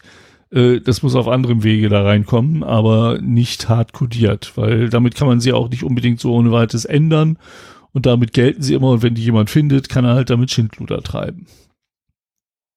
So, also hardcodierte API-Schlüssel, die es einem Angreifer ermöglichen, diesen Inform den Informationsabtausch zwischen App und Backend abzufangen. Und sieben, Prozent davon gehörten zu Drittanbieterzahlungsprozessen, die ausdrücklich davor waren, ihre geheimen Schlüssel im Klartext zu codieren. Also so richtig falsch gemacht. Weitere sieben Prozent enthielten hardcodierte Benutzernamen und Passwörter. So, wunderschön. Also eigentlich macht es Sinn, dass sich eine, äh, eine App authentifizieren muss. Aber bitte nicht mit hardcodierten, also hardcodierte Secrets gehen nicht. Punkt. Um das mal auf äh, kurz zu fassen. Weil die können halt immer ausgelesen werden, da kommt man immer dran. Und äh, man kann vielleicht, wenn man die Möglichkeit hat, eines, eines TPMs oder sowas, dann eben sowas verschlüsselt auf dem Gerät ablegen. Aber äh, im Source Code haben solche Secrets nichts zu suchen. So, was haben wir noch? Ähm, ja, dann wird hier noch angemeckert, dass äh, 27 Prozent über keinen ähm, keine Code Obfuscation ähm, verfügt haben. Das ist von, finde ich, von relativ geringer Hilfe. Da geht es halt darum, den existierenden Code so zu verschleiern, dass er sehr schwer lesbar und nicht reverse zu engineeren ist. Das äh, ist immer nur eine, eine Challenge an die Hartnäckigkeit derjenigen, die das machen wollen, äh, ob das wirklich Sinn macht oder nicht. Aber ähm, was halt war, war, dass bei allen ausnahmslos Zertifikatspinning fehlte. Und damit ist es halt möglich, äh, Machine in the Middle Attacken äh, darauf zu fahren. Was auch sehr gerne gemacht wird übrigens, wenn man so mal gucken will, was, was treibt denn diese App überhaupt? Wenn äh, Zertifikatspinning heißt halt, dass nur mit wirklich einem Zertifikat äh, dieser verschlüsselte Kanal aufgebaut werden kann. Mhm. Wenn man aber sagt, er muss halt nur verschlüsselt sein, dann kann man halt einen Machine in the Middle Angriff fahren wo halt, ich glaube, das haben wir schon oft genug erklärt hier, oder? Wo quasi ein verschlüsselter Kanal zwischen App und dem der Person in der Mitte geöffnet wird und die öffnet dann, das ist natürlich eine Software, einen weiteren verschlüsselten Kanal zum Backend und alle denken, sie, sie äh, kommunizieren verschlüsselt, aber es findet eine sogenannte Umverschlüsselung statt, wie wir von DE-Mail gelernt haben. Umschlüsselung, bitte. Um, Umschlüsselung. Umschlüsselung, genau. Und äh, an diesem Punkt der Umschlüsselung liegen die Daten im Klartext vor und können halt ausgelesen werden. Und was, wie gesagt, auch ein sehr gutes Werkzeug ist, wenn man halt im eigenen Netzwerk gucken will, was da eine App zum Beispiel treibt. Mhm. So. 50 Prozent der getesteten APIs äh, authentifizieren Anfragen nicht mit Token. Und ja, bei, bei den meisten war es so, das hatten wir heute auch schon mal den Fall, wenn auf die Datensätze eines Patienten zugegriffen werden kann, kann meist auch wahllos auf die Datensätze anderer Patienten zugegriffen werden. Und da wird noch nicht mal getrennt zwischen ähm, bestimmten Arzt- oder Klinikkonten. Ne? Also da ist keine Mandantentrennung drin. Also man kann dann nicht nur auf weitere Patientendaten der gleichen Klinik zugreifen, sondern man kann dann auf alle Patientendaten der ganzen Klinik zugreifen. Und das, ich glaube, das geht auch nur, weil diese APIs so vermeintlich im, im Verborgenen existieren. So, die findet schon keiner, da macht keiner was mit. Und das ist halt falsch. Ja, das war meine News. Das tut auch schon wieder weh. Ja, wir hatten heute einige Facepalms. Ja, ja. Also Captain Picard wäre, wäre stolz auf uns. Oder er würde uns hassen. Ich bin mir nicht sicher. Ah, so, ähm, ja, kommen wir zum heutigen Thema. Das Schöne ist, äh, ich mache das jetzt alles aus dem Kopf. Ja, ich sehe schon, da Jetzt bist du komplett stumm. Ich weiß nicht warum, ich höre dich nicht mehr. Ich bin mir nicht sicher. Kannst du verstehen, was äh, Sprache, die meine. Okay. Okay, also Sven kann Ich äh, habe ah. vorsorglich die Räuspertaste angemacht, weil ich hier noch einen Teil meines Abendbrotes habe und oh, jetzt je. genüsslich essen wollte, während du mir was erzählst. Oh, da steht Aber auch dann habe ich wieder drauf. vergessen, als ich. Da steht auch, warte, ich muss noch hier so einen Knopf drücken. Aber ey, da steht auch noch Joghurt drauf. Igitt. Okay, furchtbar. Fruchtschnitte steht da drauf. Doch viel schlimmer. oh, i. Also beim letzten, also ganz ehrlich, das wird immer ekliger mit dir. Ne? Beim letzten Mal hattest du äh, Essen in der Flasche oder wie das Zeug hieß. Jetzt ist es so, so eine Fruchtschnitte. Es ist schon echt eklig. Essen in der Flasche? Ja, hier irgendwie ja Trink, Trinkgericht oder so ähnlich. Keine Ahnung, wie das Zeug hieß. Da stand ja, ja, ja. Ich hatte hier, ja, ja, ja, ja, ja, ja. Ähm, ich habe das, ich kann das noch steigern nächstes Mal. Es komme nicht mit Astronauten, äh, ne, Astronauten Sauf fressen, weil sonst bringe ich das mit. Ich, ich habe hab, äh, Trekking äh, Trockenfutter. Also das ist so, so, so ein Klotz, der halt äh, einfach nur die, die Nährstoffe hat, die man braucht und ansonsten nichts. Aber egal, mach mal weiter. Äh, mach jetzt wieder ganz, Moment, Moment, Moment, ganz, ganz, ganz kurz noch zu deinem, zu deinem äh, Trekkingfutter-Klotz da. Äh, war das der, den man, wo man, wo man ein bisschen Wasser drauf träufelt und dann macht er so fupp und dann kann man erst essen? Weil er dadurch nee, nee, weicher so wird? Weil ich kenne die Dinger steinhart. So essen. Ne, ich kenne wirklich steinhart. Nee, die sind das nicht. Und dann träufelst du nur ein bisschen so Wasser drauf oder reicht auch völlig, ne, wenn du am Schluss Nein, den kannst du so essen. Okay. Bin ich ja beruhigt. Bin ich ja beruhigt. Haben sie sich weiterentwickelt. Finde ich ja schön. Ähm, okay, also das heutige Thema mache ich komplett aus dem Topf, äh, aus dem Kopf. Äh, meine Vorbereitung dazu, beziehungsweise die Shownotes dafür, sind drei Zeilen, ähm, die wie folgt lauten, wie es früher war, wie es heute ist und wie es sein müsste. Ähm, und das kann ich deswegen aus dem Kopf machen, weil ich darüber eine längere Diskussion geführt habe. Äh, zum einen mit meiner Frau die mich überhaupt erst auf das Thema gebracht hatte. Dann hat lustigerweise Sven mir einen Link geschickt gehabt, der in die ähnliche Richtung geht, wobei ich noch einen Schritt weiter gegangen bin. Ähm, und es hat sich halt ergeben, dass ich mehrfach über dieses Thema geredet habe, weshalb ich einfach den ganzen Kram irgendwann mehr oder weniger im Kopf hatte. Äh, so. Worum geht es heute? Es geht heute um die DSGVO, wobei eigentlich unsere Hörer und HörerInnen wissen das eh weil sie haben in die Shownotes geguckt, beziehungsweise sie haben einfach auf den Titel der Sendung geguckt. Dann, deswegen weiß eigentlich jeder, der bis hierhin gehört hat, es geht um die Ach Manno, es geht um die DSGVO-konforme Einbindung von Diensten Dritter. Übrigens, nur mal so nebenbei, die Korrektur war von Google selber. Ich hatte es vorher noch falscher geschrieben. Ähm Sven hat gerade einen Rechtschreibfehler äh, im Titel korrigiert, den ich jetzt mehrfach korrigieren muss hier im Dokument. Was ich ganz toll finde, weil der taucht ja mal jetzt ein. Achso, hat er schon. Ach, der hat schon da oben korrigiert, das finde ich ja nett. Danke, Sven. Sven ist voll nett ja, zu mir. So, gerne, also. Gerne. Wollen wir jetzt mal wirklich anfangen mit dem Thema? Es geht schnell, aber ist schön. Ähm, kann auch sehr ausarten werden, kommt jetzt drauf an. Äh, weil zu dem ersten Punkt, wie es früher war, wirst du mit Sicherheit auch noch was sagen können. Ähm, wahrscheinlich sogar mehr als ich. DSGVO, ah, Stopp, gestartet, Arsch. DSGVO-konforme Einbindung von Diensten Drittern ähm, ist so, so, ein, so ein bulkiger Titel für etwas, was uns jeden Tag begegnet, nämlich äh, ich habe mir das Beispiel Google Maps genommen oder einen Online-Chat. Ähm, und da spielt keine Rolle, welchen Online-Chat ihr nimmt. Nehmt einfach irgendeinen Online-Chat, den ihr auf eure Webseite habt. Oder ihr habt äh, ah, Discord eingebunden. Oder ihr habt äh, einen Twitch-Stream eingebunden auf der Webseite. Oder was man nicht alles machen kann. Ähm, Früher war es so, das hat man einfach eingebunden bei sich. Man hat sich eine Webseite gebaut, man brauchte jetzt irgendwie noch ein Chatsystem und da vorne gab es einen Anbieter, der für wenig Geld das Chatsystem zur Verfügung gestellt hat, man dem Typen dann Geld gegeben hat, ein Snippet gekriegt an Quellcode, hat den bei sich in die Seite mit eingebaut und hat auf einmal ein Chatsystem. Man hat da so ein schönes Chatfenster gehabt, wo auf einmal Leute mit reden konnten. War alles super, alles toll. Man hat sich keine Gedanken darüber gemacht gehabt, was man da eigentlich anstellt und was man eigentlich seinen Nutzern antut. Ähm, dann kam irgendwann einmal vor ewig, ewig langer Zeit das Bundesdatenschutzgesetz her und sagte, Also ganz einfach ist das jetzt aber auch nicht, weil wir müssen ja Datenschutz betreiben. Ähm, weshalb man sich also hingestellt hat und gesagt, okay, ja, ähm, ne, liebes Bundesdatenschutzgesetz, ich betreibe jetzt Datenschutz. Ich schütze jetzt meine Nutzer ähm, vor der unsachgemäßen Erhebung von Daten durch mich. Das war auch das Einzige, wozu das Bundesdatenschutzgesetz aufgerufen hat, großartig in der alten Fassung.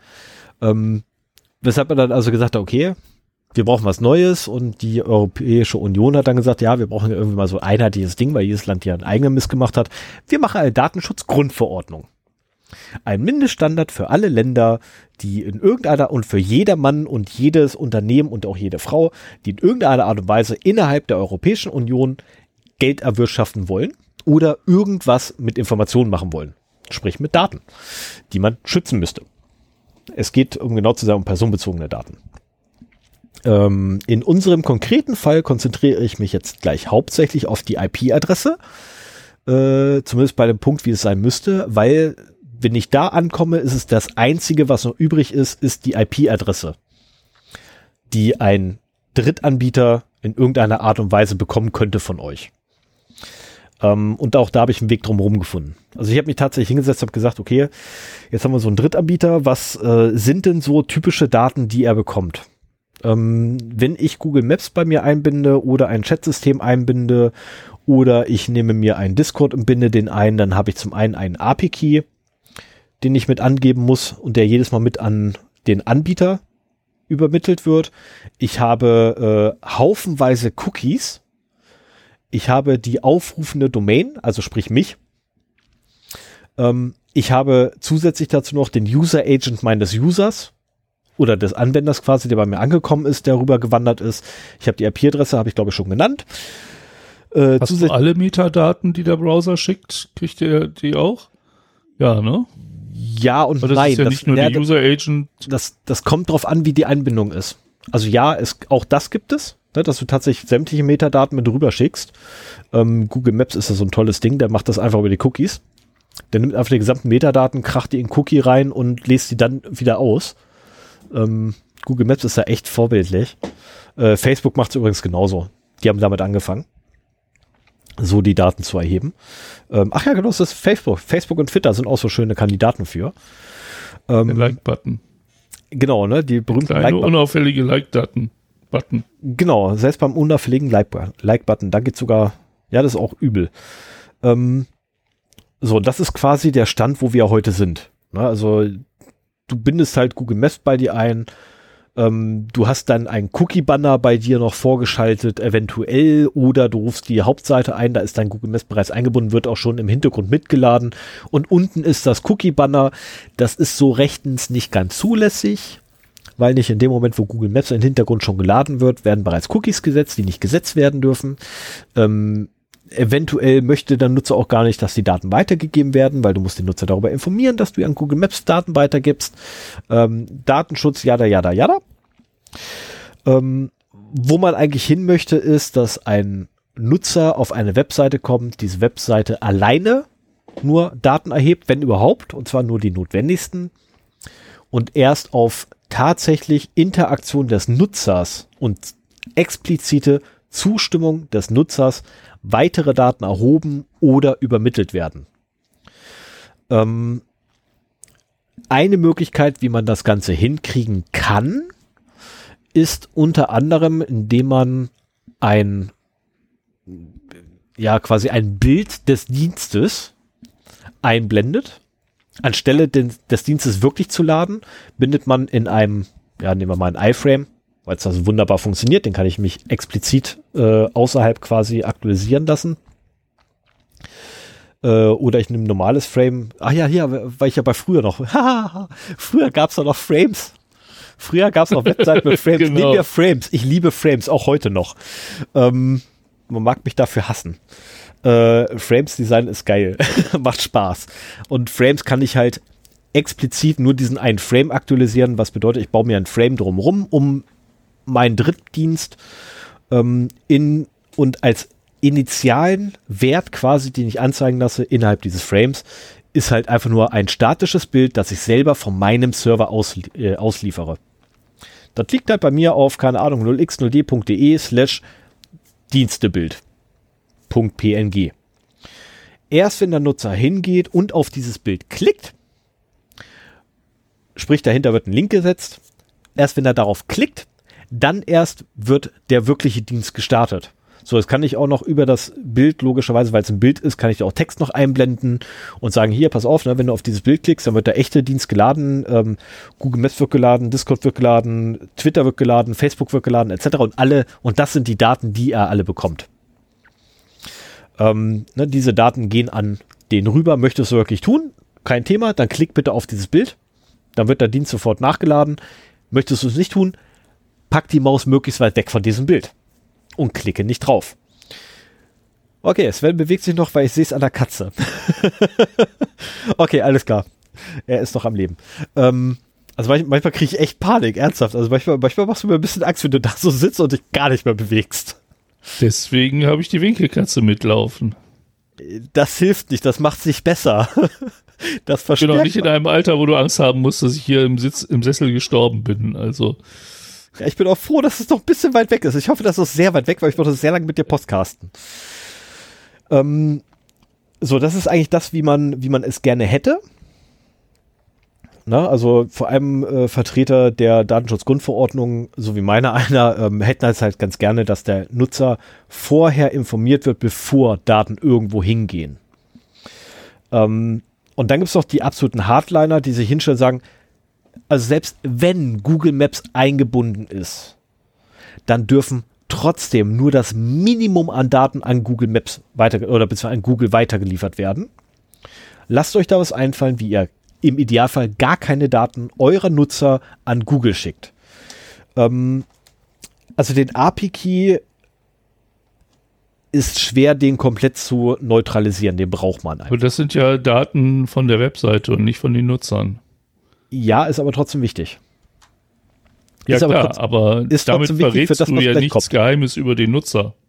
Nee, aber ich verrate was über mich. Äh, beziehungsweise doch, ich verrate was über den Nutzer, nämlich von welcher Seite er kommt.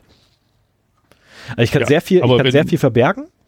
Ne? Rein theoretisch könnte ich halt von Google verbergen, welches denn die aufrufende Domain ist. Ähm, aufgrund des API-Keys nicht mehr. Das geht nicht. Also selbst wenn ich einen Proxy dazwischen schalte, wenn ich einen VPN dazwischen schalte, spielt keine Rolle. Google kriegt trotzdem raus, woher ich komme, weil ich habe einen API-Key. Ja. Ja. Ähm, so, es gibt einen Weg drumherum. Ähm, Proxy VPN ist schon fast der richtige Weg. Eigentlich ist ein Proxy tatsächlich der richtige Weg. Äh, ich habe das Ding, ist allerdings nur ein äh, Gedankenkonstrukt. Ich habe da mehrere Admins gefragt, ob, ob das möglich ist. Sie, bestätigt, sie bestätigten mir alle, ja, es geht. Also es ist durchaus möglich. Sie haben es selber noch nie gemacht, gehen aber auch davon aus, dass es ein bisschen Aufwand ist, das ganze Ding aufzusetzen und zu maintain. Also sprich, das ist ein Riesenaufriss sehr wahrscheinlich, wenn die das so, also wenn ein Admin sagt so, ah, das könnte eventuell, dann ist immer ein Riesenaufriss. Ist so meine Erfahrung damit. Ja, also auch wenn es, gut, meine Erfahrung ist, es zielt jetzt eher so auf Bearbeitung von Dokumenten ab. Na, wie weit bin ich? wie lange rede ich schon? Weil ich ja gesagt habe, kurz. Keine Stoppuhr? Mhm. Oh, enttäuscht mich aber. ähm, und zwar schaltet man einen weiteren Server dazwischen, welcher diesen API-Key hat und welcher der einzige Server ist mit einem API-Key und man lässt mehrere Server auf diesen Server zeigen und über diesen Server quasi den Dienst bedienen. Wodurch du eine Vermischung von Daten kriegst, die nicht mehr ganz so einfach ausschlüsselbar ist. Weil du hast auf einmal nicht mehr eine Webseite mit einem API-Key, sondern du hast N Webseiten mit einem API-Key, die unterschiedlich sein können wie die Nacht. Das Problem ist, voll, also man hat zwei Probleme. Erstens, das Maintain davon ist die Hölle. Und zum anderen hast du auch die Problematik, du brauchst sehr viele Leute oder sehr viele andere Server, die mitmachen. Weil wenn das alles Server sind, die dir gehören, dann hast du auch wieder die Problematik, Google braucht nur einen davon rauskriegen und er halt sofort alle und weiß halt ganz genau, alles klar, die kaufen alle bei dem Händler da hinten, ähm, weil dem gehören halt die ganzen Server. Und dem gehört auch der Server mit dem API-Key. Also im Idealfall hast du halt drei Instanz, äh, mindestens quasi zwei Instanzen, die unabhängig sind voneinander, nämlich den Server mit der API-Key, der das Ding bereitstellt. Ja, dem muss man vertrauen müssen, ich weiß. ähm, und du hast eine mehr oder weniger unbegrenzte Anzahl von Webseiten, die über diesen Server zugreifen und mit ein und derselben API-Key agieren. Aber das, das. Es ist eine Verschleierung. Mehr nicht. Ja, aber das trifft das eigentliche Problem nicht, weil eigentlich willst du ja vermeiden, dass die eingebundenen Dienste äh, Cookies setzen, womit äh, sie. Moment, Moment, ich war gerade nur beim API-Key. Ja, ja. Ich komme jetzt zu dem Also den API-Key sehe ich nicht so als so schützenswert an. Klar. Äh, ja, doch, klar. Die Domain, von der das kommt, ist damit identifizierbar. Ja, nicht nur die Domäne, wenn du, sondern auch Wenn du die anderen Daten abschirmen kannst, ja, dann kannst du den API-Key ruhig mitschicken. Komme ich doch jetzt gleich zu. Ich fange nur beim API-Key an, weil ich anfangs auch gesagt habe, ne, wir haben den API-Key, wir haben äh, Cookies, wir haben Telemetrie, wir haben äh, Metadaten. Mhm. Ähm, und mit Telemetrie meine ich jetzt so Sachen wie Auflösung. Also nicht, nicht dass man das irgendwie ne, falsch versteht. Auflösung. Also alles, was man so für Canvas Fingerprinting braucht. Genau. Ne, unter anderem übrigens lustigerweise auch äh, Verbindungsgeschwindigkeit wird mittlerweile auch verwendet. Oh. Okay. Ja, wusste ich auch das vorher nicht. bei mir sehr stark. Wusste ich auch nicht. Ich musste, äh, ich habe ja auch für das Thema halt ein bisschen, bisschen recherchiert, weil ich halt in einem ständigen Dialog quasi war mit Leuten dazu. Und äh, da musste ich auch jedes Mal wieder nachlesen und dachte so, ah, vielleicht haben die ja doch recht gehabt. Und dabei bin ich auch drüber gestolpert, dass mittlerweile sogar die Verbindungsgeschwindigkeit mitgenommen wird und als Telemetrie mit bezeichnet wird, um halt mhm. Nutzer zu identifizieren. Ähm, was ganz witzig ist, weil ich mit zwei verschiedenen Verbindungen über den gesamten Tag immer arbeite, aber derselbe Rechner, das ist blöd. ich muss mir das einfallen lassen. Ich muss das irgendwie ausgleichen. Weil darüber ist definitiv mein Rechner sehr stark zu erkennen aufgrund dieser dieses Unterschieds der Geschwindigkeit. Weil einmal 16 Mbit, einmal, keine Ahnung, maximal 125 Mbit oder so. Ist ja, gut, das habe ich aber auch. Tagsüber 400 Mbit, abends so zwei bis fünf. Nee, bei mir ist über den gesamten Tag. Also ne, zum einen, äh, was ich, rufe ich nicht mehr auf, aber als Beispiel heise.de. Ne, ich rufe, was ich mit dem gleichen Rechner, weißt du, heiße.de auf, dann wechsle ich das Netzwerk, sprich, ich gehe von meinem äh, kabelgebundenen Netzwerk auf mein Telefon drauf, wo ich dann eine viel höhere Bandbreite habe, lustigerweise, ähm, aktualisiere die Seite oder rufe da einen Link auf. Ähm, ja, ist halt blöd. da kriegt man halt auch raus, wer aus meinem Netzwerk das quasi ist. Ne, weil mein Telefon könnte ja auch dahinter N Geräte haben. Stellenweise ist meine Frau auch mit bei, äh, die dann die Verbindung mitnutzt. Ähm, so, API-Key haben wir schon mal mehr oder weniger ausgeschaltet. Das ist halt, ja, so richtig ausschalten kann man es nicht. Er ist halt notwendig. Leider. Also der API-Key ist halt notwendig, dieser blöde Token. Ähm, geht nicht anders. Was man halt machen kann, ist, man kann zumindest eine Verschleierungstaktik fahren. Ähm, und das ganze Konstrukt, was jetzt gleich kommt, zielt eigentlich mehr oder weniger, wird daraus dann ein Tor. Ähm, und zwar, wenn wir jetzt die Cookies loswerden wollen, ähm, oder wollen wir erstmal die Metadaten loswerden? Sven, entscheid mal kurz. Erst Metadaten und Telemetrie oder erst die Cookies? Cookies. Cookies, Cookies. Ich will die Cookies. Ja, aber alles danach ist langweilig. Ähm, wenn, ja, wenn du mich fragst, ich will halt das Interessante jetzt hören. Nee, nee, nee, nee.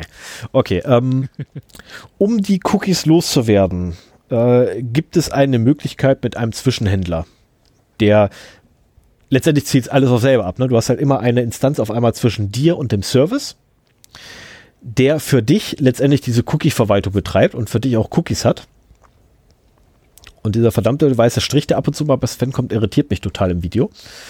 Ähm, weil es immer so ein weißes Aufblitzen ist. Das ist wirklich total irritierend. Ähm, so, du hast die, die Cookies. Wir waren bei Cookies. Also, du willst die Cookies loswerden, also packst du eine Instanz zwischen dich und den Server und die Instanz zwischen dir und dem Server ähm, ist quasi ein indirekter Weg zum Dienst, welcher die Cookies auf dem Server ablegt, aber nicht bei dir zu Hause. Vorteil. Ich kann mit demselben Rechner 80 Mal die Seite anrufen über den Dienst, ne, also über diesen Zwischenhändler und jedes Mal werden, werden neue Cookies generiert, weil der Zwischenhändler immer nach Ende der Sitzung die Cookies wegwirft. Komplett. Ähm, Nachteil natürlich, ich verliere einen Haufen Komfort weil äh, so, ne, bleib mal angemeldet, geht dann nicht mehr. Und ich muss den Zwischenhändler leider auch extremst vertrauen. Ja, weil das muss einer sein, dem ich wirklich zu 100% vertraue. Aber dadurch werde ich die Cookies los. Die Cookies sind nicht mehr bei mir und können nicht mehr bei mir ausgelesen werden, beziehungsweise es sind nicht mehr reale Inhalte drin, weil beispielsweise der User Agent komplett gefälscht werden kann von dem Zwischenhändler. Womit wir zu den Metadaten kommen. Weil wenn auf einmal, also wenn, wir haben es ja auch bei uns in den Logfiles äh, vom Webserver, dass wir einen User Agent haben, Apple 2. Ich bin gerade rum davon abgesehen, ne? aber Apple 2, äh, ein Gecko 11, ein, also Firefox slash Gecko 11, dann haben wir ein Safari slash, keine Ahnung, was dahinter stand, hab's vergessen. WebKit. Wie bitte? WebKit. Ja, dann stand da WebKit hinter. Äh, ab und zu steht da auch mal Chromium hinter, was auch, also nach dem Slash, was auch ganz witzig ist, dass äh, ich habe noch nie gesehen, dass da irgendwie Edge stand, aber ich habe auch schon seit ewig Zeit nicht mehr nachgeguckt, was im Logfile drin steht. Ähm, Weil es nicht notwendig war. Äh, und auch solche Sachen kriegst du halt, wenn du eine Instanz in der Mitte hast, die für dich halt den ganzen Kram macht und handelt, kriegst du da wunderbar weg, weil er einfach die Aufrufe fälscht. Ja, anstatt halt deinen echten Firefox reinzuschreiben, nimmt er halt eine Standardangabe, ähm, keine Ahnung, Firefox Gecko 8. Ne, er nimmt halt einfach eine, immer denselben. Das ganze System funktioniert aber nur dann, wenn du es schaffst, dass nicht nur einer dieses System verwendet, sondern zigtausende, womit wir dann bei Tor wären. Weil nämlich auch Tor funktioniert nur deswegen so gut als Anonymisierung, weil da halt nicht einer drüber läuft, ein Datenstrom über einen Server läuft, sondern da laufen tausende Datenverbindungen über einen und denselben Server in jede erdenkliche Richtung, aus jeder erdenklichen Richtung und deswegen hat keiner mehr eine Ahnung, wer eigentlich wohin gehört. Und dasselbe Spiel kann man halt auch mehr oder weniger ein, in eine Richtung quasi fahren, nämlich Richtung des Servers oder Richtung eines Dienstes. Ähm, und quasi nur ein, also Tor selber benutzt dann multidirektionale Verbindungen äh, und beim oder multidirektionale Verknüpfungen und bei dem Ding, was ich mir quasi erdacht habe, äh, hättest du eine bidirektionale Verbindung. Nämlich du hast den Dienst selber, du hast deinen Zwischenhändler und du hast den Endverbraucher. So, der Endverbraucher ja, kann. Ja? Also ein fertiges Produkt in der Richtung gibt es noch nicht, ne? Das Nein. ist etwas, ein fertiges was man Produkt jetzt schreiben Richtung, müsste. Genau, ein fertiges Produkt in der Richtung gibt es leider noch nicht. Ähm, sorry. Also ganz ehrlich, langsam glaube ich wirklich, das hat was mit dem Kopf zu tun. Dass mir dauernd der, der Hals hinten ne, anfängt zu kratzen wie sonst was. Oder mit dem vielen Reden. Nee, glaube ich nicht. Ich rede den ganzen Tag über viel und ich muss nie so oft irgendwie, äh, habe ich einen Kratzen im Hals, beziehungsweise es wird wirklich alles rau ohne Ende. Es fühlt sich an, als wenn da alles ausgetrocknet ist, äh, wie beim Podcasten. Das habe ich nur beim Podcasten. Das ist die Aufregung. Ich weiß es nicht. Wie gesagt, Kopf. Das wird Kopf sein. Also was anderes kann ich mir ja nicht erklären. Ah, ätzend. ähm, wo waren wir gerade? Achso, genau, fertiges System. Nein, ein fertiges System gibt es leider nicht. Das hätte ich ganz gerne. Ähm, aber wie gesagt, ich habe mit Absicht auch mit mehreren Admins gesprochen darüber, weil dies, das sind eher so die Leute, denen traue ich zu, das hinzukriegen. So halbwegs, um zu wissen, wie es geht. Ähm, ich habe einen Softwareentwickler gefragt, ob er sowas könnte. Und der sagt, äh, nee, da, da, nicht meine Domäne. Wo ich sagte, okay, Softwareentwickler ist vielleicht auch irgendwie ein bisschen fehl am Platze. Weil eigentlich reden wir wirklich davon, dass wir einen Proxy haben, der alles austauscht, was irgendwie kommt. Ähm, es ist quasi ja, eine. So, so ein Filter-Proxy, der Genau. oder, oder, oder eine Web-Application-Firewall, also nur andersrum. Ja, ist, äh, ja, also ja, also die Konzepte also gibt es halt alle irgendetwas schon. Filterndes. Genau, also die Konzepte gibt es äh, schon, vor allem nicht nur filternd, sondern auch ersetzend und austauschend und löschend, ähm, datensparsam, ne, bei sich selber.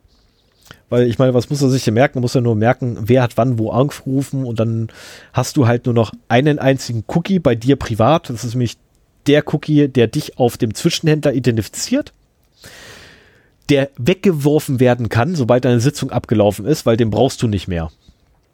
Weil der Zwischenhändler, wenn du halt morgen mit dem Ding ankommst oder nach 20 Minuten mit dem Teil ankommst, sagt einfach, ähm, Alter, du warst 20 Minuten, hast du die Verbindung nicht benutzt. Ich hab alles weggeworfen. Ich hab zu Ja. dir gar nichts mehr. Also was, was auch funktionieren würde, wäre so eine Art äh, Remote-Desktop.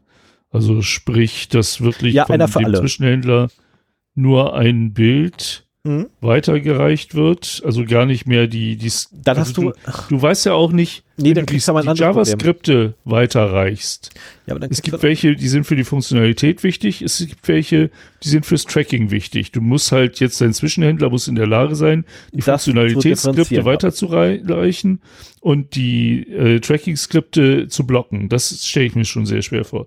Wenn du das ja, jetzt so Remote-Desktop-mäßig machst, du erzeugst ein Bild, mhm von dem einzubildenden Inhalt, schickst den weiter an den Browser und Klicks oder Mouse-Over-Events, mhm. die mit dem Bild verknüpft sind, schickst du wieder zurück und machst das dann quasi äh, auf deinem Zwischenhändler. Das weil das Problem ist wirklich ist, so, so ein bisschen das Problem ist, Remote Desktop ja, aber das Problem, was ich damit habe, ja, du hast recht, das würde durchaus funktionieren. Das wäre sogar eine relativ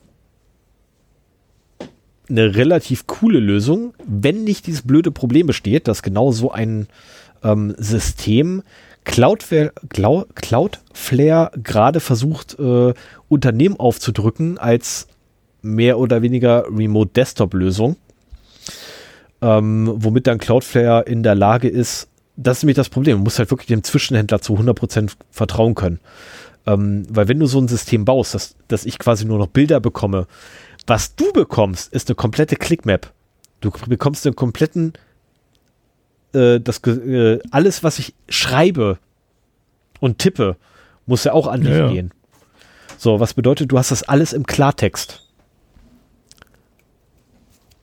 Ja, und das ist äh, ein, oder stellt zumindest ein Riesenproblem dar weil allein schon durch das Klicken wiederum ein extremes Profiling möglich ist, inklusive wie oft klickt er, wo klickt er, wie klickt er. Ähm, ja, aber das, das sagtest du ja schon selber, das funktioniert nur, wenn du den Zwischenhändler vertrauen kannst. Genau, und das ist der Hauptknackpunkt, weshalb ich auch nicht davon ausgehe, dass wir so ein System innerhalb der nächsten 30 Jahre kriegen werden, wo ich persönlich für mich dann sage, den nehme ich.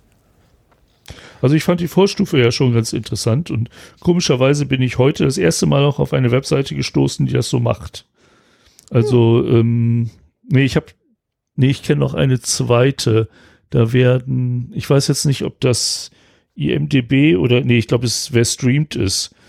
Um da die äh, YouTube-Trailer einzubinden, fragt er auch nochmal um Erlaubnis. Ja, äh, aber heute ist mir, ist mir sehr positiv aufgefallen, dass ich irgendwie auf einer Webseite war. Da waren YouTube-Videos eingebunden. Hm? Und äh, erst nach, also wenn man draufklickt, kriegt man eine Benachrichtigung, so nach dem Motto, äh, das würde jetzt YouTube hier starten, mhm. möchtest du das wirklich?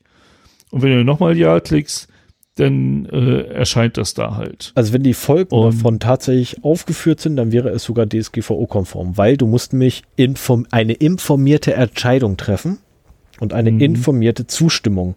Und der Witz ist halt, dass diese, diese informierte Zustimmung äh, oder damit du die überhaupt geben kannst, muss die unter anderem zum Beispiel die Datenschutzrichtlinie in einfacher, verständlicher Sprache sein.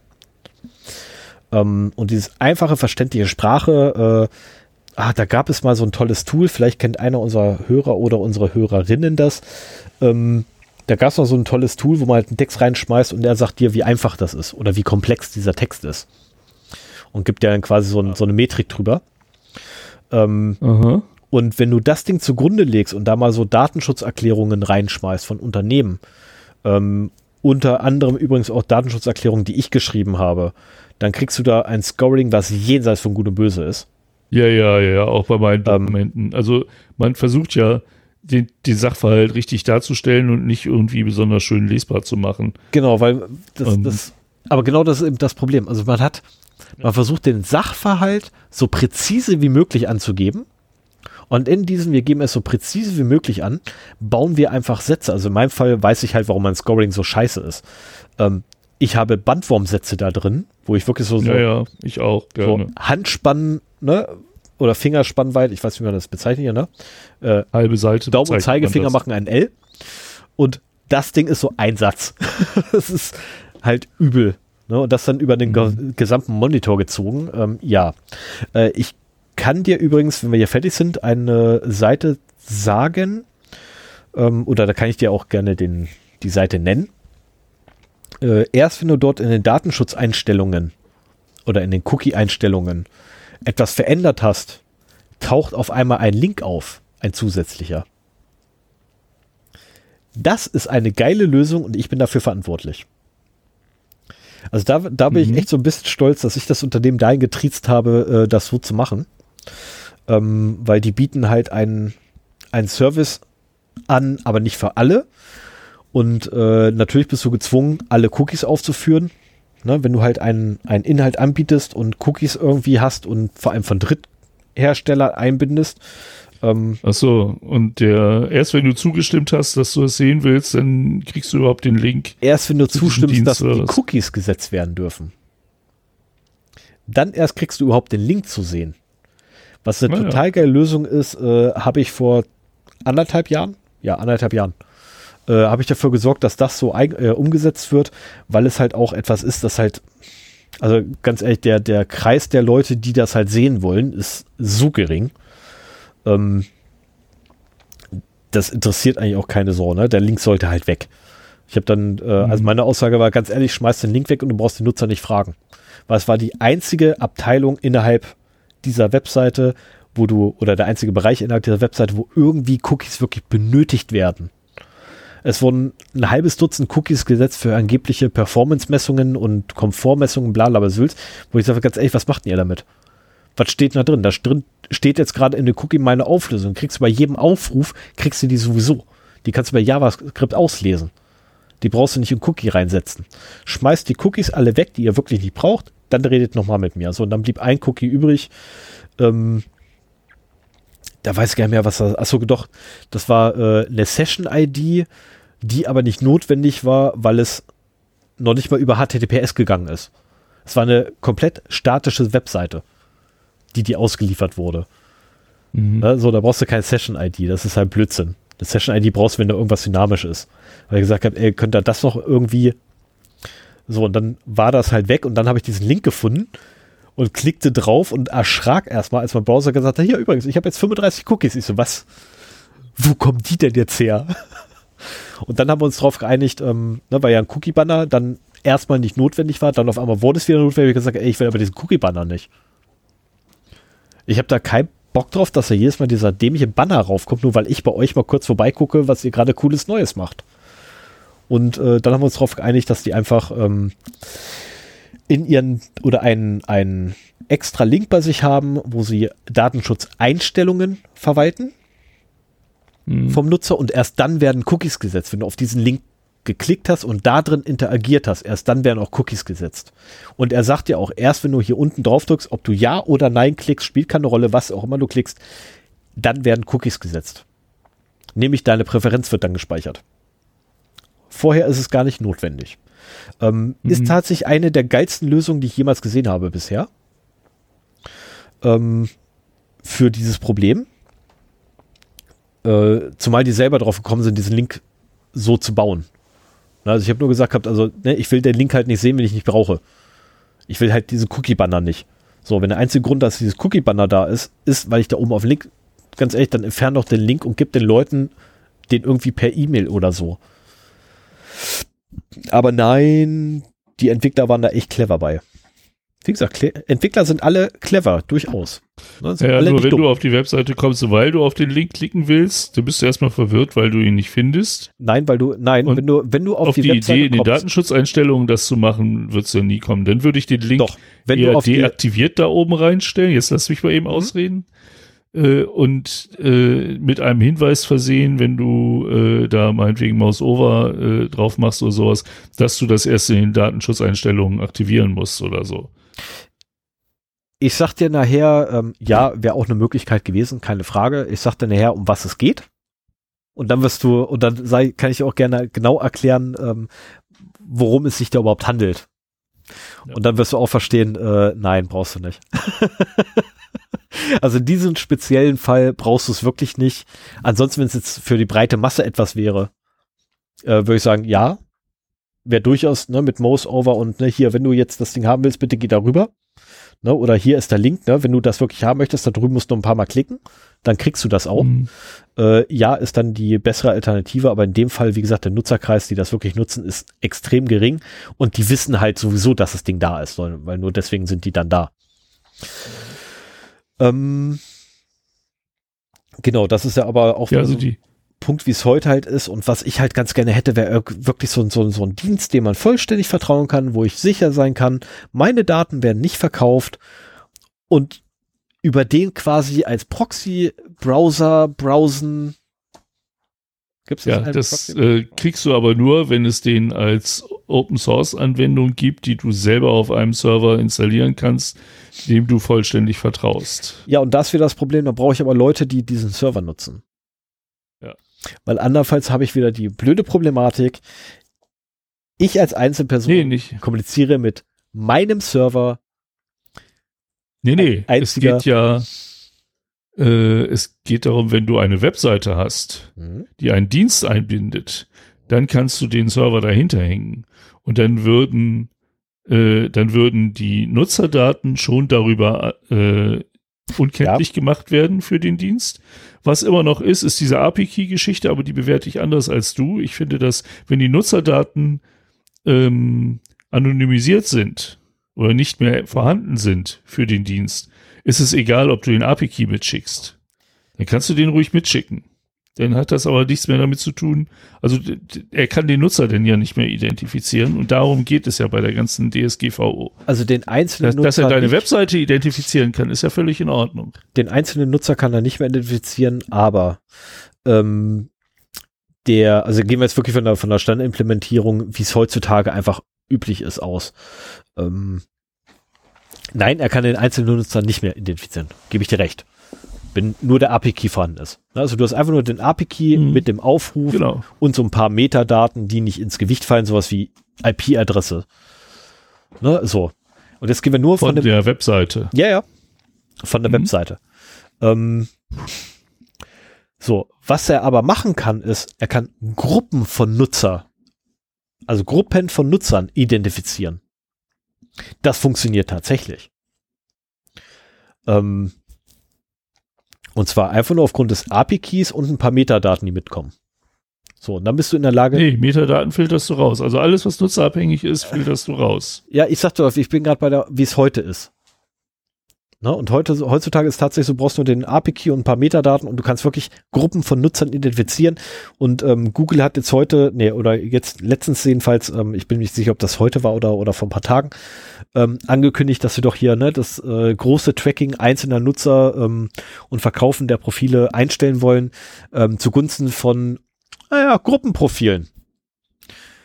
Was ganz geil ist, weil äh, letztendlich machen sie halt genauso weiter wie vorher. Sie bündeln nur noch äh, zusätzlich mal äh, die einzelnen Personen in Gruppen mit gleichen Interessen, so dass ich dann nicht nur Sven kaufen, äh, nicht nur Svens Daten kaufen kann, sondern auch meine Daten und die von unseren Hörerinnen und Hörern, weil sind ja alles eine Interessensgemeinschaft.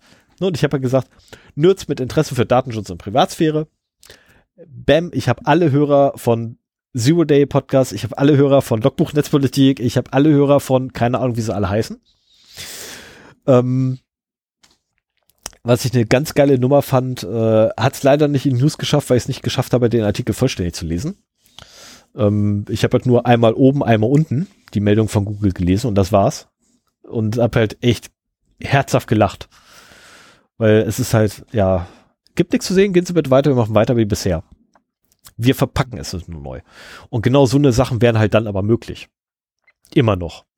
Und von daher ist es halt wirklich kompliziert, ein System zu schaffen, wo du alle Metadaten weg hast, wo du alle Cookie-Informationen zum Tracken komplett weg hast. Ja, da musste die, dieser Remote Desktop oder der, die Remote Web App.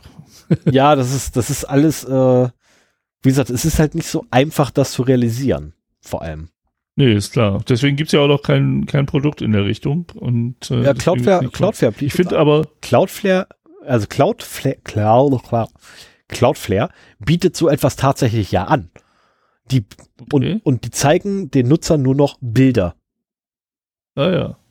Ne? Also das ist tatsächlich der einzige Anbieter, den ich kenne, der sowas anbietet, aber Cloudflare ist ein Dienst, dem ich in keinster Art und Weise vertraue.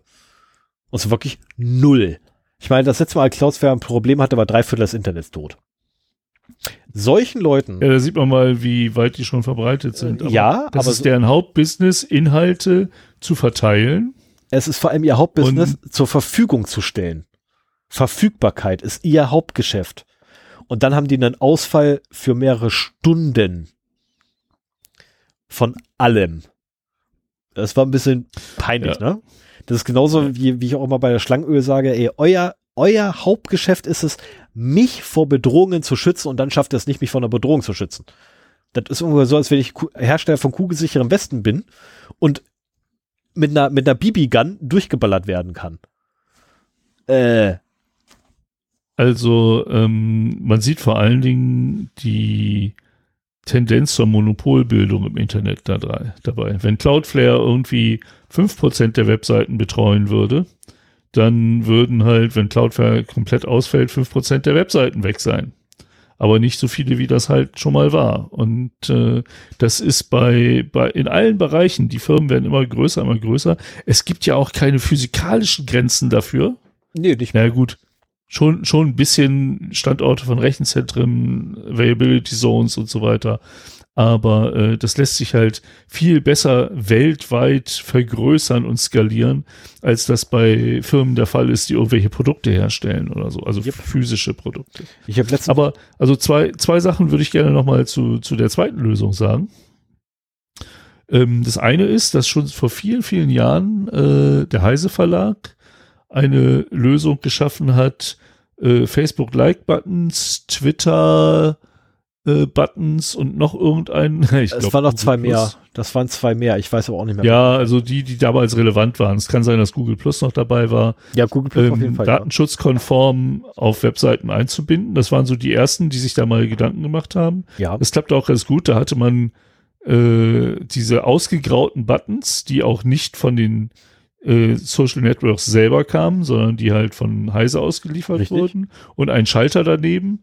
Und wenn man den Schalter umgelegt hatte, wurden die Buttons ersetzt durch die Original-Buttons. Mhm. Genau. Und äh, das ist sehr schön auf der eigenen Webseite umzusetzen. Damit ist man auf der sicheren Seite, wenn man im Jahr 2021 unbedingt noch einen Facebook-Like-Button auf seiner Webseite haben will. Das ist auch irgendwie so eher 2010er äh, Jahre, würde ich mal sagen. Aber was auch schön ist, es gibt ja immer noch diese Facebook Live Buttons und sonstigen Sachen. Mhm. Und eine meiner Lieblingserweiterungen für den Firefox, äh, der Privacy Badger, der ersetzt sie auch durch lokale Versionen. Ja. Und das finde ich sehr schön. Sie funktionieren damit immer noch. Ähm, aber du musst sie, glaube ich, auch erst freischalten oder, äh, oder in dem Moment, wo man drauf klickt, wird sie, werden sie freigeschaltet, irgendwie sowas. Ich weiß es nicht hundertprozentig, wie es funktioniert, weil ich benutze sie nie. Ich weiß auch nicht. Aber das, ähm, das ist halt auch eine schöne Browser-Erweiterung, die eben auch das macht. Was sie nicht macht, man, man könnte das jetzt zum Beispiel auch für Embedded YouTube-Videos äh, genauso machen. Mhm dass äh, da halt ein Screenshot erstellt wird oder nur das Thumbnail geladen wird, ohne irgendwelche Skripte ausgegraut dargestellt und dann äh, ja, aber das müsste auch wieder, das müsste, das müsste aber auch wieder lokal ausgeliefert werden. Also musst halt, egal was du machst, ja, ja, immer von deinem eigenen Server quasi ausliefern. Ähm, ich habe mal gerade bei, bei heise.de ausnahmsweise mal äh, aufgerufen und ja, sie haben immer noch diese dämlichen Like-Buttons. Ne, jetzt haben sie GetPocket, Facebook, Twitter und was ist das hier? Per E-Mail senden. Ah. Ja, Facebook und Twitter gehen direkt auf die. Ähm, also auf Facebook Wo und bist du denn? Also bist du jetzt bei heise.de oder was? Ja, ich bin jetzt gerade bei heise.de in irgendeinem Artikel einfach reingeklickt. Und äh, da ist mhm. nichts mehr irgendwie von wegen, ähm, wir haben hier Buttons, die erst ausgegraut sind. Nee? Nee. Die Buttons sind direkt aktiv. Also oh, ich ja. ne, das äh, finde ich jetzt scheiße muss ich einfach gestehen, weil mein Privacy Badger die Dinger noch nicht erkennt. Zwangsläufig, weil äh, mein Privacy Badger kann sie nicht erkennen. Ja, Moment. Ähm, nimm mal. Ich weiß jetzt nicht, ob das äh, mein Privacy Badger macht. Also wenn du auf das Facebook-Icon gehst, ja, dann kommt da ein Pop-up. Wenn Sie diese Schaltfläche, auf diese Schaltfläche klicken, kann Facebook Ihren Besuch auf dieser Webseite verfolgen. So, bei mir kommt einfach nur auf Facebook teilen. Ah, siehst du. Aber das ist dann halt äh, Privacy Badger ähm, auf Twitter das. teilen. Genau, Twitter, auf, bei Twitter passiert auch nichts. und bei Pocket auch nicht, aber Facebook. Ich frage mich, warum nur Facebook? Das könnte man im Prinzip auch für andere Netzwerke machen. Mhm. Aber gut. Ähm, vielleicht gibt es auch andere Erweiterungen für, aber damit kann man sich halt selber ein bisschen davor schützen, wenn einem das wichtig ist. Oder aber, das ist ja auch wieder so eine Sache, du weißt halt gar nicht mehr, welche. Du weißt, ist, du weißt heutzutage nicht nee, mehr, was das ist nicht kommt. Privacy Badger, der macht das, meine ich auch. Aber in dem Fall habe ich noch eine ähm, Erweiterung mehr. Eine Erweiterung, die Facebook in Tabs einschließt. Ah. Also ich habe Facebook-Tabs, die werden geöffnet, wenn ich auf irgendeiner Facebook- oder Instagram-Seite bin. Mhm. Und da kann Facebook mich tracken. Und wenn ich auf eine Seite gehe, wo die Domain nichts mit Facebook zu tun hat, ja. dann werden alle Facebook-Requests einfach geblockt. Beziehungsweise hier Bilder ersetzt und so nach dem Motto, du musst da erst draufklicken, äh, ja. um das scharf zu schalten. Genau. Das, da suche ich noch eine, eine Lösung, wie man das einfach auch mit mehr als mit Facebook macht. Ich glaube, mit Amazon habe ich das auch schon. Ähm, als, als zusätzliche Erweiterung, dass auch Amazon mich nur innerhalb seiner Seiten tracken kann. Das finde ich auch okay. Das ist ein gutes Recht, wenn ich mich darum treibe, soll sie, sollen sie beobachten, was ich so tue. Ähm, aber bitte nicht äh, über irgendwelche weiteren Links oder Cookies äh, oder andere eingebettete Inhalte halt auf anderen Seiten. Ich finde das ja schon eigentlich eine Frechheit, dass die äh, Sachen von VG Wort einbinden. Aber gut, das ist ähm, Nö, das ist doch bei jeder äh, Webseite, die irgendwie Text verkauft. Ja, finde ich trotzdem furchtbar. Die, das ist zum Scoring der Webseiten, also das, das machen sie alle. Wir nicht. Nee, wir, nicht. wir Gut, wir verkaufen aber auch Audio, also vielleicht sollten wir uns ähm, bei VG Audio oder VG Sprache. Ey, vielleicht sollten wir VG ein, ein, ein Egal, so, wir schweifen Los. hier zu sehr ab. Wie wär's, wenn ja, ich die nächste ja, Marke ja. setze? Ja, ach ja, wir haben ja noch einen Punkt. Ja, weil Mach wir könnten mal. quasi auch jetzt einfach vom Thema direkt rüber switchen zu Fun and Other Things. Da haben wir nämlich drei Punkte. Einer für mhm. dir ein, äh, und zwei von mir. Ja. Und äh, ja, ich fange mal mit meinem an, der geht schnell. Ja, ich habe gelacht. Ich habe herzhaft gelacht. Ja, ich auch. Ähm, wie, wie fangen wir das an? Metallica wollte ein Live-Konzert auf Twitch streamen und hat das auch getan. Und hier ist mal wieder ein äh, schönes Beispiel für äh, Overblocking von Upload-Filtern zu sehen. Ja. Denn äh, die Algorithmen bei Twitch haben festgestellt, oh Mensch, das ist Copyright-geschützte Musik. Das ist ja Metallica. Das dürfen die nicht, genau, das ist ja von Metallica. Da nee. müssen wir ja zahlen dann für. Wurde durch den Algorithmus automatisch so eine Fahrstuhlmusik darüber äh, gelegt. Ja, nicht nur, nicht nur drüber Meinst gelegt, sondern der eigentlich. Hörst du das? Ja, höre ich. Für ja. dich kann ich jetzt nochmal das Bild äh, so anmachen, geil. damit du das auch ich siehst. Ja, ich wollte ich es nämlich gerade sagen. Das, äh, der Originalton wurde stumm geschaltet. Das hat Twitch schon früher gemacht. Ne? Ähm, und seit neuestem legen sie da halt Musik noch drüber, die halt nicht kopiergeschützt äh, copyrighted. Also stellt euch vor, äh, ein visuell sehr, sehr ein Metallica-Konzert aus dem Proberaum, so sieht das aus, und äh, stundenlang mit dieser Musik da drüber. Ja, Find ist wohl leider etwas in die Hose gegangen. Ich habe auch sehr gelacht, als ich das gelesen habe und musste das hier sofort mitnehmen. Ja. So, der Rest der Sendung gehört dir. Yes! äh, du, ich brauche die Shownotes nicht sehen. Kannst du ausmachen, danke. Ähm, weil ich habe sie ja vor ah, mir. Ja. Oder du kannst doch anlassen, nämlich die. ähm, nee. Äh, das Problem, also 28.02. kam oder wurde ein, ein Blogpost veröffentlicht. Ja, ich bin mir nicht ganz sicher, wie, wie, ist das ein L, ist das ein I? Ist das ein LV, IV? LV. LV, ganz sicher. Ja, okay, dann ist ja, ja. nee.lv, also nee.lv. Mhm. Ähm, ich habe mir den Rest des Blogs noch gar nicht angeguckt. Muss ich ganz gestehen. Äh, ich habe einen Direktlink zu dem Artikel gekriegt. Äh, wurde mir zugespielt. Und ich habe gelacht. Ich habe gelacht. Okay, ähm, auf dem Hauptding ist nur meh. Ähm, und zwar hat sich jemand hingestellt und hat äh, oder ist halt, spielt halt gerne GTA. Ne, und äh, GTA Online auch vor allem, ne, halt den Online-Modus von GTA 5 und hat sich halt irgendwann die Frage gestellt, ah, weißt du, ich habe da so einen FX 8350er Chip ne, als CPU, habe eine potente Grafikkarte, habe ziemlich viel Arbeitsspeicher. Wieso braucht der Online-Modus denn sieben verfickte Minuten zum Laden? Ich glaube, es waren sieben Minuten. Sechs oder sieben Minuten. Boah. Ähm, und der Singleplayer-Modus nur zwei Minuten. Ist schon komisch. Ob das an der SSD liegt, ob an der Festplatte liegt, ah, es ist schon alles sehr komisch. Und er ist hingegangen und äh, weil ne, es gibt halt Softwareentwickler, die sowas können oder beziehungsweise Menschen, die sowas können, sagen wir es so. Ich bin mir nicht sicher, ob es doch müsste Softwareentwickler sein. Aber es kommt man nicht auf so einen Blödsinn.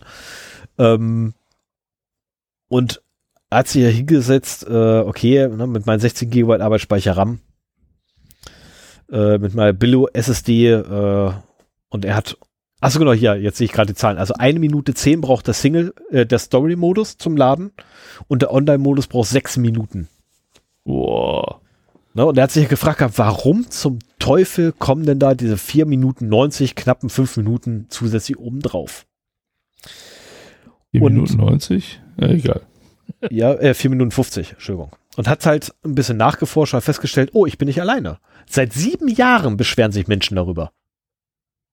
Das musst du dir erstmal reinziehen. Also, ne, du hast dort ja. seit sieben Jahren beschweren sich Menschen darüber, dass der Online-Modus immens länger braucht zum Laden als der Story-Modus. Und ist wirklich massiv länger, ein Vielfaches. Nicht nur doppelt, sondern wirklich ein Vielfaches.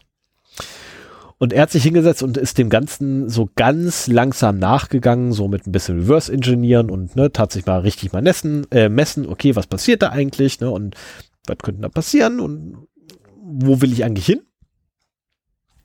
Lange Rede, kurzer Sinn, er hat rausgekriegt, was es ist. Es ist das Parsen eines 10 Megabyte JSON-Files. So. Die Frage ist, wenn er, ne, jetzt hat er das rausgekriegt, dass es halt daran lag. Ähm, wie beweist er das? Richtig, er baut sich ein Proof of Concept und hat quasi den Client gehackt, hat dort äh, seinen eigenen Code injected und siehe da, seine Ladezeiten gingen runter um 70 Prozent. Also er hat eine eigene Parsing-Routine denn dafür geschrieben. Genau das. Genau das. Er hat einfach die, die Parsing-Routine um, äh, umgeschrieben und ähm, letztendlich hat er halt äh, den Duplication-Check rausgeschmissen, weil totaler Unsinn. Das Ding wird online gerade abgerufen und äh, der JSON hat keine, äh, keine, keine Duplications drin, also Duplicate Items. Ähm, dann hat er den Parser umgeschrieben. Äh, und als er beides aktiviert hatte, also sprich den Duplication-Check weggeworfen hatte und den Parser, umgeschrieben hatte, kam auf einmal auf eine Ladezeit von 1 Minute 50 Sekunden. Ja, cool.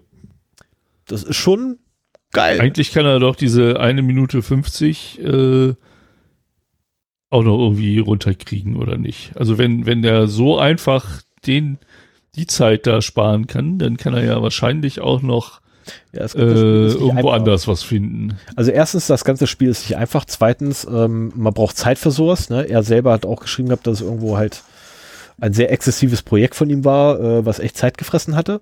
Ähm, es lohnt sich, das ganze Ding Und zu lesen.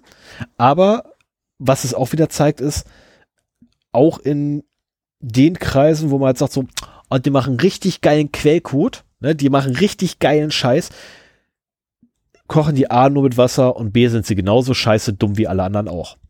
Ja. Ähm, und was man noch dazu sagen muss, wenn das so ein Projekt ist, das so lange dauert, äh, jetzt wissen wir, dass er Erfolg gehabt hat. Aber es kann genauso gut sein, dass er nach Monaten des Reverse-Engineerens und Rumhackens äh, feststellen muss, dass er keine Lösung dafür hat. Ja, zum einen das und zum anderen äh, kann es auch sein, dass du nach Monaten dastehst und äh, der Hersteller ein Update rausgebracht hat und dein Proof of Concept gar nicht mehr funktioniert. Das könnte ja auch ja. funktionieren, ja. Äh, auch sein. So, und ähm, der Witz ist aber, ne, also er selber schreibt auch, ne, also ein Softwareentwickler bei Rockstar, äh, ja, der Hersteller heißt Rockstar von GTA, weil ich total geil finde, ne? und da machen die halt so einen Bullshit. Ähm, gut. Es sind Rockstars, Rockstars machen nur Scheiße, dafür sind sie Rockstars, das dürfen die. aber es entbehrt nicht einer gewissen Ironie. Ähm, aber grundsätzlich äh, ist es halt so, also mehr als zwei Stunden hätte der ganze Blödsinn halt nicht gedauert, für den Entwickler von Rockstar das zu implementieren. Er hat mehrere Tage dran gesessen. Nur an die reine Implementierung. Ne, Mhm. Also da frage ich mich auch, und seit Hat hier ist ja sieben mit Jahren. fremdem und undokumentiertem Code zum Beispiel, ne? Also Genau. ich meine, wenn du sowas reverse engineerst, hast du ja nicht den Quellcode, den ein Entwickler hat. Genau das. Und, also er hatte auch äh, ein bisschen Obfuscation, äh, Obfuscation äh, zu umgehen, etc. Ne? Und ähm, das Ding ist einfach, was, was mich wirklich schockiert hat, ist, seit sieben Jahren sitzen die auf der Scheiße und kümmern sich einen Fuck drum. Entschuldigung für meine Ausweisweise, aber Rockstar interessiert es einen Fick, dass sich reihenweise User beschweren darüber, dass die Ladezeiten so exzessiv lang sind. Ja, Aufgrund einer- trotzdem. Aufgrund eines simplen Fehlers, den irgendwann mal ein Softwareentwickler bei der Implementierung gemacht hat. Und anstatt den Fehler mal zu beheben, sagen sie, pff, nö, Geht das denn irgendwie in die aktuellen Versionen ein? das Also weiß ich leider er, nicht. Ist er auf Rockstar zugegangen? Das weiß ich leider nicht. Äh, Moment, da muss ich selber noch mal schnell reingucken auf die, auf den untersten Teil. Ob er das Ding gesagt hat? Ja, ich meine, vielleicht, vielleicht kommt auch erst jetzt durch die Presseberichterstattung Ja, genau. Also, dann da was zustande. genau, also letztendlich, ähm, man weiß es nicht. Ähm, allerdings hat der Artikel halt wirklich extremste Publicity auf einmal gekriegt. Ähm, es ist mittlerweile auch ein, äh, ein, ein, ein Coffee-Button mit bei. Ja, das war klar. bei Me Coffee kann man jetzt auch äh, draufklicken und ihm halt äh, einen Kaffee schenken. Ähm, Finde ich auch okay. ähm, ja, es ist mal ganz geil. Ne? Also es ist, äh, gibt's auch hier Coffee, gibt's auch, ne? wo du halt äh, deine Hörerschaft quasi oder deine Unterstützer fragen kannst, nicht irgendwie so, ah, gibt es mal einen Fünfer oder ne, gibt uns Geld, sondern einfach sagen kannst, so, ah, wenn ihr wollt, könnt ihr uns gerne einen Kaffee ausgeben. Ne, weil ähm, da kannst du halt Beträge spenden in Form von Kaffee. Finde ich auch gut. Ja, ja, Die natürlich ja, dann wieder in das, echtes Geld äh, umgewandelt werden. Ja. So, und jetzt kommen Das wir ist übrigens Punkt. eine Sache, die, die mich bei, bei YouTube momentan total nervt. Wir sind ja jetzt schon bei Fun and Other Things. Ja, Patreon. Ähm, nee, nee, nee, Nee. Also ist auch bei YouTube Like geht ja der bei YouTube geht auch der Trend hin zu Livestreams, warum auch immer. Das scheint irgendwie für den Mhm. Algorithmus gut zu sein. Äh, die werden dann noch nachbereitet und dann irgendwann nochmal wieder die Auszüge dann halt live, also aus YouTube als, äh, als bleibende Videos dargestellt oder der ganze Livestream wird halt einfach weiter veröffentlicht. Aber ähm, viele YouTuber haben das mittlerweile, dass sie dann halt, während sie live sind, kann man da irgendwie Geld spenden und das Mhm. findet dann Erwähnung im Video. Und immer wenn ich sowas gucke, auch wenn ich, ich, ich meine, das sind ja YouTuber, die ich gucke, weil ich die Inhalte gut finde Ja. Und es auch in Ordnung finde, wenn sie davon leben können. Aber es kommt mir halt immer vor wie so ein Bettler, der in der Stadt hockt, ne? Und äh, da, oder nicht, nicht Bettler, sondern irgendwie so ein Straßenkünstler, der sich dann in die Stadt hockt und da irgendwas aufführt, was die Leute entertaint und einige schmeißen ihm halt einen Euro in den Hut oder sowas. Und das, nee, also das ist aber, krasser, krasser. Also mir kommt das immer vor wie, äh, ah, verflucht. Ähm, ich gehe davon aus, du kennst ihn nicht. Doch, doch, du müsstest es eigentlich kennen. Äh, hier diese, diese, diese Straßenschausteller-Familien, wo dann einer immer rumgeht mit dem Hut. ach so, ja, genau. Was du, der so echt nervig bisschen ist, weißt du, und durch aufdringlicher, die ne? gesamten reingeht, weißt du, du versuchst eigentlich, was ich, der Musik zu, ne, zu lauschen oder sonst irgendwas, der kommt an und, und stupst dich auch noch an. Ne, mit dem Hut dann davor, wo du denkst so, Alter, geh weg, Mann, ich höre grad zu. Ne, äh, wenn ich hier fertig bin, kriegst du auch dein, ne, kriegst du auch hier das, was ich an Taschen, äh, ein Kleingeld irgendwie in der Tasche habe, aber geh jetzt erstmal. Ne, äh, daran erinnert es mich eher, weil die waren echt nervig. Also echt gute Mucke, keine Frage, aber ich ja, das ist jedes halt, Mal drüber geärgert. äh, mich eine Stufe aufdringlicher, solange Ja. da jemand sitzt und performt. Ähm, hat. Alles gut? Ich schicke mittlerweile gerne Levin dahin, der macht das gerne. Ja. Und der kriegt einen Euro und äh, macht das, wenn, wenn uns die Musik gefällt. Aber ähm, wenn da jemand rumgeht, äh, ich glaube, der ist auch erfolgreicher, aber es ist für alle irgendwie unangenehmer. Ja. Also ich habe grundsätzlich, wenn da einer rumgegangen ist, äh, nie Kohle hingegeben. Ich bin tatsächlich mhm. irgendwann später nochmal dann vorbeigelaufen und habe sowas reingeworfen. Weil, äh, nee, also auch so aufdringlich mag ich nicht. Ähm, den einen habe ich mal weggejagt. Der ist dann immer so Bogen um mich rumgegangen. Weshalb sich dann irgendwann auch andere Leute um mich rumgestellt haben, weil sie halt gemerkt haben, okay, der geht immer um mich rum. das war ganz cool. Das war äh, bei der, bei der, ähm, das war sogar bei einer Veranstaltung. Also das fand ich echt total dreist.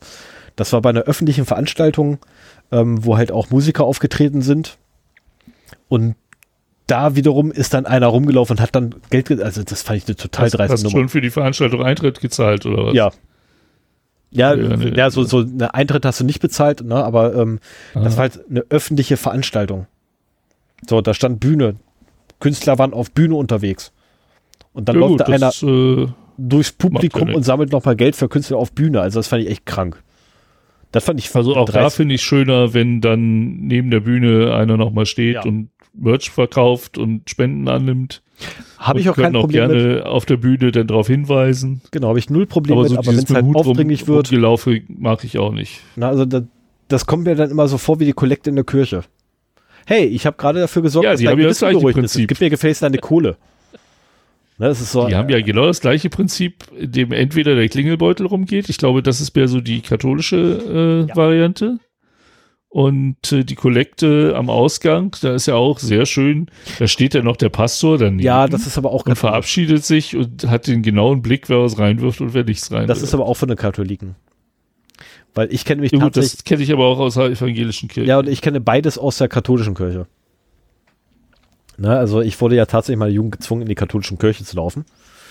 Ähm, haha, wer hätte es gedacht? ich hatte katholische Mutter. Natürlich wurde ich gezwungen. Ich musste am katholischen Unter äh, Religionsunterricht teilnehmen. Mm. Ich brauchte irgendwann nicht mehr hingehen. Also nicht mehr am Unterricht teilnehmen, aber wenn irgendwo hingefahren wurde, hier in Kirchen oder so, musste ich halt mit, weil ich musste in der Schule bleiben. Ähm, musste allerdings tatsächlich nicht mehr im Klassenzimmer mit rein teilnehmen. Das war schön. äh, ja, ich habe da. Ich habe mich immer gefragt, ich habe mich immer gefragt, warum im Zeugnis bei Religion nur teilgenommen stand. So nach dem Leuten, Motto, da wird doch. genau. Stand denn da auch nicht teilgenommen? Bei mir stand, bei mir stand gar nichts mehr drin. Ich habe da tatsächlich ah, ja. nur einen Strich gehabt. ne, so nach dem Motto, Religion gab es dieses Jahr gar nicht. Komischerweise guckst du dann in den, äh, in den Zeugnis von meinen damaligen Klassenkameraden und die haben alle eine Note drin stehen. Oh, eine Note sogar. Also ja, ja. bei uns gab es bei Religion immer nur teilgenommen. Nee, nee, bei uns gab es da äh, anfangs noch Noten und dann später erst gab es nur noch äh, teilgenommen und nicht teilgenommen. Und das ja. war halt so absurd. Ich meine, ich wurde in katholischen Unterricht reingesteckt. Ja, okay, bevor ich da reingesteckt wurde, habe ich die Bibel lesen müssen. Keine Frage. Und ich war zu dem Zeitpunkt echt noch richtig bibelfest. Aber dementsprechend kamen bei mir auch Fragen hoch. Weil ich hatte ernsthafte Fragen. So unter anderem, äh, entschuldigen Sie bitte, wie kann es eigentlich sein, wenn unser moralisches System auf der Bibel basiert? Wie kommt es dann, dass Inzest unmoralisch ist? Oder als unmoralisch angesehen wird? Ähm, und diese Fragen konnte mir die gute Lehrerin halt nicht beantworten. Also um genau zu sein, habe ich halt gesagt gehabt, Inzest steht in der Bibel, warum ist es verboten? Woraufhin sie sagte, äh, Inzest steht in der Bibel und ich dann anfing, okay, also Adam und Eva hatten wie viele Kinder? Richtig, zwei Söhne, Kain und Abel. Kain hat den Abel erschlagen, okay, ist allgemein bekannt. Wo kommen eigentlich die 100 Kinder von Kain und Abel her? Weil jeder von denen hatte nochmal Kinder. Wie funktionierte Fortpflanzung damals? War das so? Inzest steht in der Bibel und das ja. nicht nur einmal. Das ist nicht das einzige Beispiel davon abgesehen. Ne? Ich meine, du kannst auch Sodom und Gomorra nehmen. Der Olle Lot ähm, hat seine beiden Töchter äh, auf dem Berg oben abends dann, nachdem ne, Sodom und Gomorra quasi untergegangen sind, der hat sich durchgevögelt. Gut, er war zu seiner Verteidigung, er war sturzbesoffen, seine Töchter haben sich von ihm vögeln lassen. Das ist richtiger. Also, Inzest steht in der Bibel drin. So, und wenn wir unsere Moral aus der Bibel ziehen, warum ist dann Inzest verboten? Oder Unmorale. äh, kannst halt drehen und wenn wir willst, dieses Buch ist halt totaler oder ich kann halt mit dem katholischen Glauben nichts anfangen. Ähm, die Leute möchten glauben, was sie möchten, alle keine Frage, äh, alles keine Frage, können die Leute machen, nur bitte mich damit in Ruhe lassen. Zumindest was wirklich ja. Glauben im Sinne von Glauben angeht, weil äh, nein, da habe ich ernsthafte Diskussionen geführt gehabt mit äh, auch mit Pfaffen und Predigern und die haben mich alle aus den Häusern rausgeschmissen zum Schluss, weil sie einfach keine Argumente mehr hatten. Und ich da gestanden hatte und ich wollte damals wirklich nur meine Fragen beantwortet haben. Weil ich hatte wirklich ernsthaft Fragen.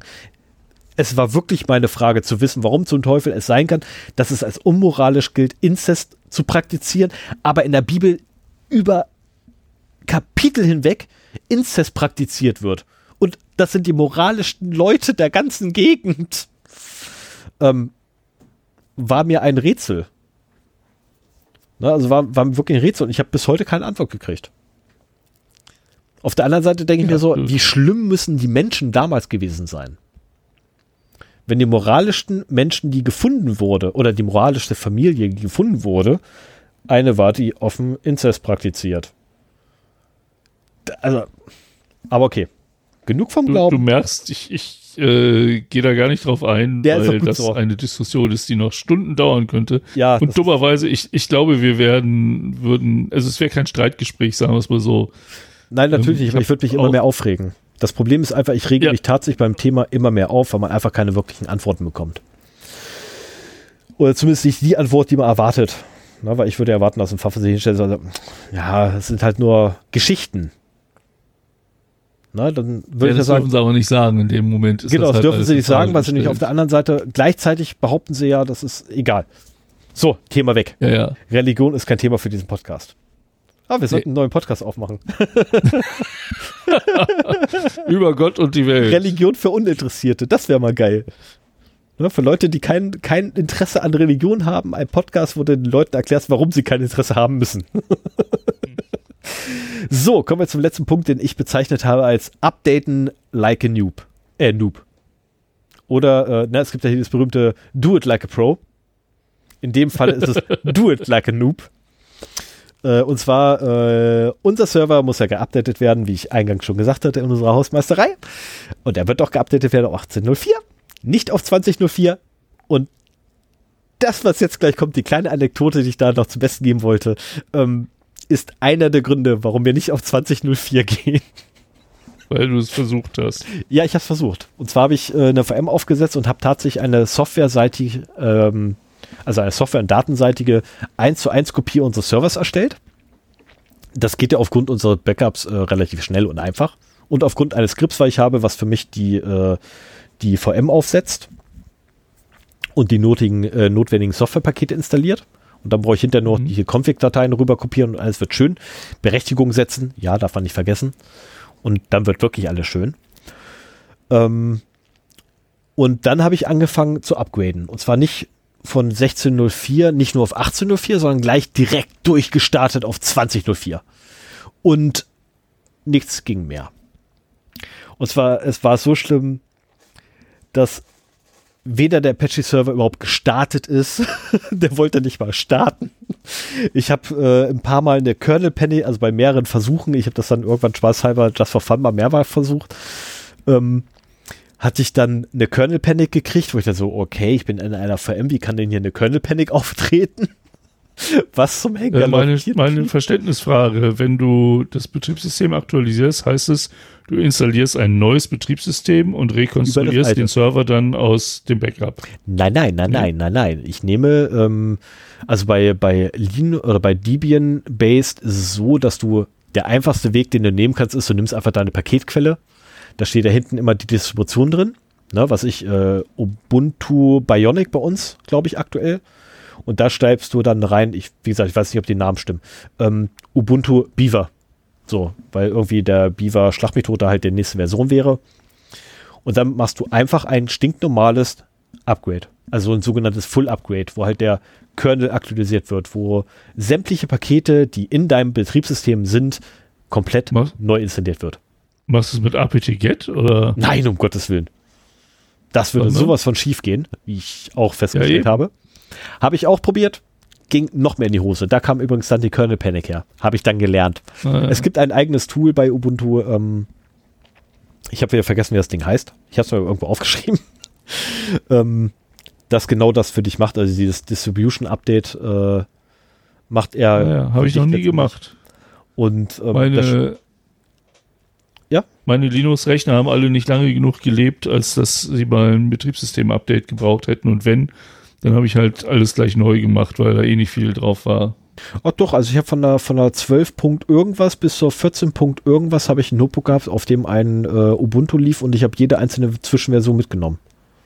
Ah ja, okay. Und zwar wirklich jede. das und das hat wunderbar jedes Mal funktioniert gehabt und auch dieses Mal hat das, ähm, als ich den Weg dann gegangen bin, wie gesagt, das erste Mal habe ich wirklich einfach nur Paketfällen umgeschrieben, ne?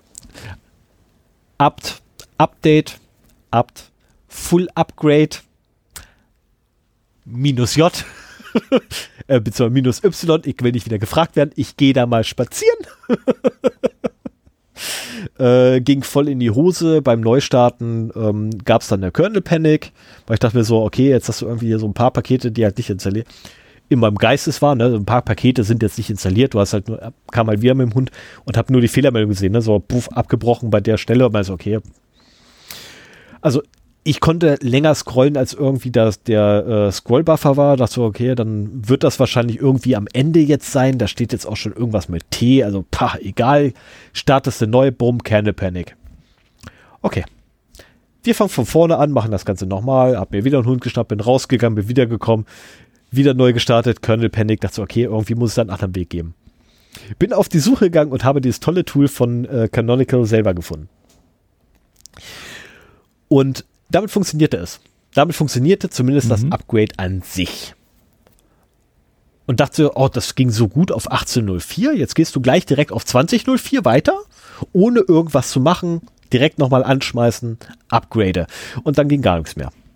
Also immerhin, immerhin, ähm, ich konnte neu starten. Ne, also er ist hochgefahren in 2004, das hat ja, funktioniert. Ist ja schon mal was sämtliche zusätzliche Software, die zum Betriebssystem installiert ist, funktionierte nicht mehr. Ähm, WordPress hat wie immer die Arbeit verweigert, äh, aufgrund dessen, dass der Apache die Arbeit verweigert hat. E-Mails funktionierten gar nicht mehr, was vorher zumindest auch so war. Ja, okay, ich konnte zumindest auf dem Mail-Client lokal noch irgendwie auf die E-Mail zugreifen. Das ging auch nicht mehr. Und ich dachte so, okay, irgendwas ist echt falsch. Ähm, die Config-Dateien musste ich von Grund auf neu schreiben, weil die durch neue ersetzt wurden, wo einfach mal alles kaputt war. Ähm, oder wenn ich das Backup eingespielt hatte, konnte ich die Berechtigung nicht mehr richtig setzen, wo ich auch das war, okay, was zum Teufel ist hier los? Ja, da war der User weg. Ähm, das sind halt so, so Kleinigkeiten, die man irgendwann mal lernt. Ähm, dann hatte ich noch so bei jedem Upgrade, äh, das wird jetzt auch sein, wenn wir jetzt upgraden, hatte ich das Problem, dass der äh, oder das Paket LXD grundsätzlich einen Fehler schmeißt beim Installieren und dann die Installation genau an dem Punkt abbricht. Äh, ich muss auch jedes Mal wieder aufs Neue nachgucken, was zum Teufel LXD war. Äh, achso, genau, das sind die Linux-Container. Der Linux-Container-Daemon ah, okay. ist das. Ähm, und der kracht, äh, kracht halt jedes Mal weg. Mit einer ganz tollen Fehlermeldung beim Upgrade und danach äh, bricht halt auch das Upgrade weg. Und das Schöne ist aber, von 16.04 auf 18.04 ist das letzte Paket, was angefasst wird. Ähm, sofern man keine Container das installiert hat. Schon. Wie bitte? Das sagtest du schon. Genau, ne, das finde ich halt schön. Die thematik hast du vor vielen Stunden. Ja, ich weiß. Vor drei Stunden und ungefähr zehn Sendung erläutert. Und äh, das Schöne Ui, ist halt, okay. äh, ist er halt auch wieder weggebrochen. Bei 2004 geht halt gar nichts mehr, weil das mittendrin auf einmal ist, was bedeutet, alles, was danach kommt, funktioniert oh. nicht. ähm, dann gibt es da, oder dann bin ich auf das schöne äh, Problem gekommen, wenn das Netzwerk zweimal klingelt. Ich habe das ja in der VM gemacht gehabt und äh, ja, irgendwie war, die, Netz, war der, die Netzwerk-Config auf einmal weg. Äh, keine Ahnung, was da passiert ist. Dann beim anderen Mal ist das Netzwerk zusammengebrochen während des Upgrades. Ist auch nicht gerade so toll. Ähm, aber, und jetzt kommt der, ähm, die zwei Knackpunkte. Wenn man es wie ein Profi macht oder ein Semi-Profi, so wie wir das machen werden, okay, ich, dann klappt alles, aber dafür hat man halt Telemetrie mit an Bord und wird die auch nicht mehr los. Wir reden jetzt davon auf 2004. Ne? Mhm. Weil ich habe es hingekriegt, tatsächlich das ganze Ding komplett zu upgraden bis auf 2004. War sehr viel Aufwand, den ich reinstecken musste, aber es hat funktioniert. Und es funktionierte alles. Bis auf diese Kleinigkeit bei WordPress. Kommen wir noch zu. Also werde ich nicht mehr im Podcast Das ist ja erzählen, nicht weil, so wichtig. genau, ist nicht so wichtig, ist wirklich eine Winzigkeit. Äh, meine Güte, die Suche funktioniert nicht. Pff. Ähm, Ey, ja, du kannst halt gesagt, keine du darfst nur Plugins mehr- upgraden, weil alles hinterher funktioniert. Nee, sorry, aber das, äh, dafür wird die Zeit nicht mehr reichen. Ich gehe davon aus, die Jungs vom WordPress-Brand länger brauchen, um dieses Problem endlich mal zu lösen. Weil ich bin nicht der Einzige, der das hat, aber nirgends gibt es eine Lösung dafür. Ah, ja. Bei allen ist es so, ja, das funktioniert auf einmal. Ich habe keine Ahnung, woran es liegt. Ich gehe aber davon aus, dass wir das Problem auch kriegen, auch wenn es aktuell noch funktioniert. Mhm. Ähm, so, Telemetrie wird man nicht los und das allein schon bedeutet halt für uns, dass wir auf Debian wechseln werden, weil ich einfach keinen Bock auf die Telemetrie habe. Bei Debian ist total einfach, da gibt es ein Paket, ähm, äh, so, so, so ein Packet-Rating-Paket ist das. Wenn du das drauf hast, kannst du es konfigurieren und dann fragt er dich, möchtest du dann teilnehmen an der Umfrage? Ja, nein. Sagst du, nö, alles klar. Dann deinstalliert das Paket wieder. Super. Sagst du ja, bleibt das Paket und er nimmt, du nimmst halt dran teil und er berichtet halt die installierten Pakete in zyklischen Abständen in, und die Version, die installiert ist. Ähm, was blöd ist, wenn du dir selber seine eigenen Pakete baust und die da mit reinwirfst, weil die tauchen auch dann bei denen auf. In den Metriken. Ähm, aber das wäre halt so das Teil, wo ich dann sage, okay, ja, ist kein Thema, ein Paket kann ich wegschmeißen, super. Ähm, und von daher werden wir sehr wahrscheinlich auf Debian wechseln. Hm. Äh, ich Wie habe sieht auch denn das aus? Du wolltest doch auch virtualisieren bei uns auf dem Server. Ja, ich wollte auch virtualisieren. Ähm, jetzt im ersten Schritt werden wir es nicht machen. Äh, wenn wir auf Debian wechseln, können wir theoretisch auch direkt virtualisieren, weil da muss eh einmal alles neu gemacht werden. Mhm. Ja, also das, das finde ich halt sehr spannend, wenn du quasi äh, die Workloads nicht mehr einfach auf dem Blech installiert hast, sondern wirklich in einer eigenen virtuellen Maschine. Du kannst halt problemlos da das Betriebssystem darunter äh, austauschen, dann schaltest du das Original ab, äh, das neue an, guckst, ob es funktioniert und wenn nicht, machst halt wieder rückgängig und hast halt nichts verloren, ne? Ja. Außer vielleicht ein paar Klicks, die in der Zwischenzeit erfolgt sind oder Downloads. Ja, vor allem das, das, Schöne ist halt äh, super spannend. das Schöne ist auch, du kannst halt die Festplatten einfach zurückdrehen von der VM selber. Ja, das ist, das ist so ein, so ein, so ein Feature, was ich jetzt gerade bei äh, VirtualBox halt exzessiv genutzt habe, als ich den Upgrade-Prozess äh, ausprobiert habe. Ne, und ich habe allein schon einen Tag gebraucht. Ne, das muss man sich auch mal reinziehen. Ich habe einen Tag allein schon gebraucht, um 18.04 zum Laufen zu bringen.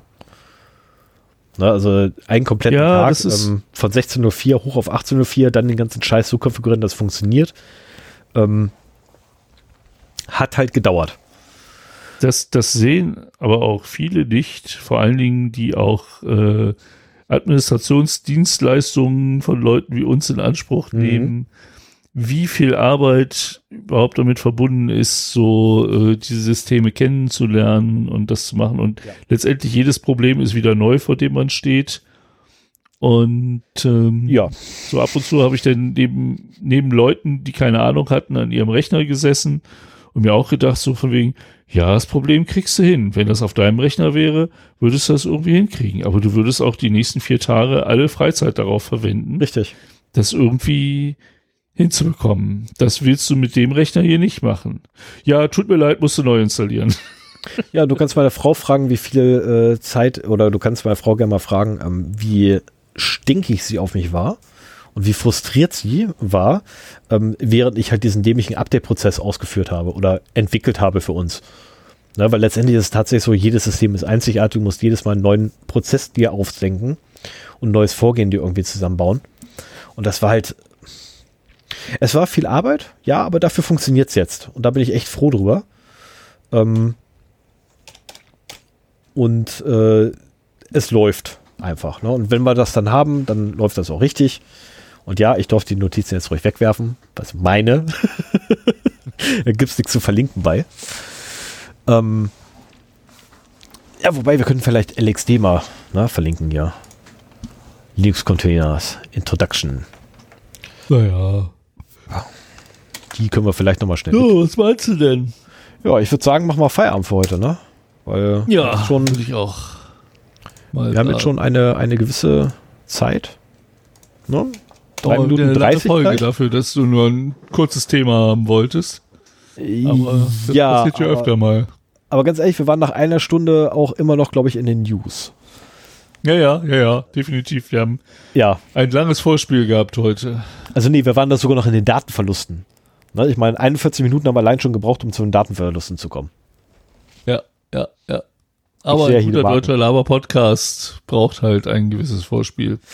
Ja, wir sind ja kein Laber-Podcast, das ist das Schöne. Wir enden nur als Laber-Podcast jedes Mal. Ja, wir sind auch ein Laber-Podcast. Ja, so ein bisschen schon. Wir labern halt ins Mikro rein. Ja, Aber gut. Und wir freuen uns, dass es Leute da draußen gibt, die sich das gerne anhören. Ja, also das freut uns wirklich am meisten.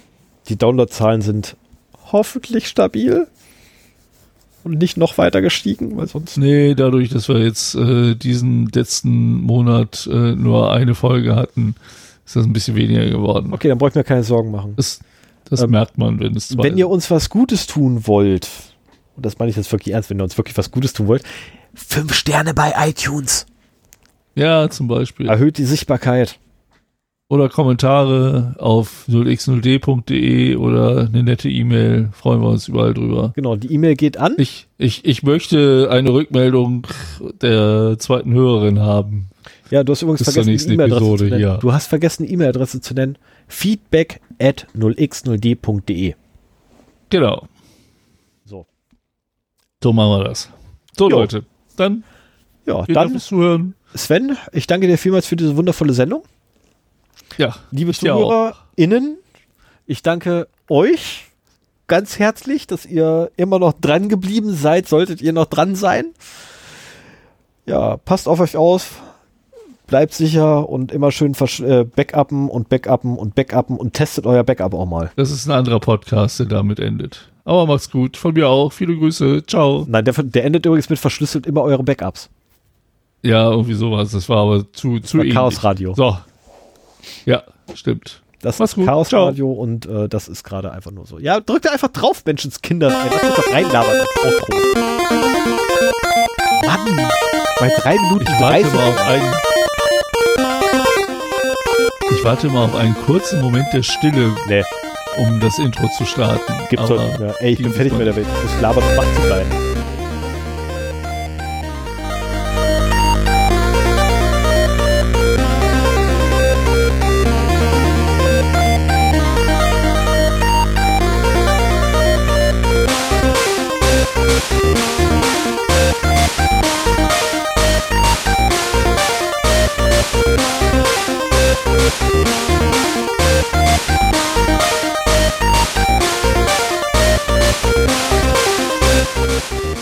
Wie war denn mein Audio? Brauchst du meine lokale Kopie oder kann ich die wegschmeißen? Äh, Brauche ich nicht. Du hast zwei Aussetzer gehabt. Der erste ist sehr gut verkraftbar gewesen. Liebe Hörerinnen und Hörer, da dürft ihr auch gerne einen Kommentar zu in die Shownote schreiben oder an feedback at 0x0d.de betreff Audioqualität.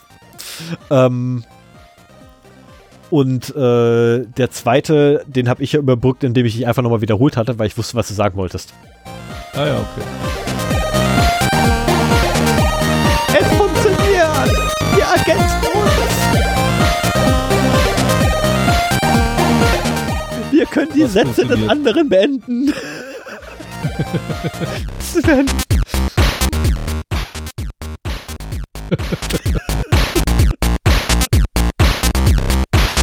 Ach, Sven.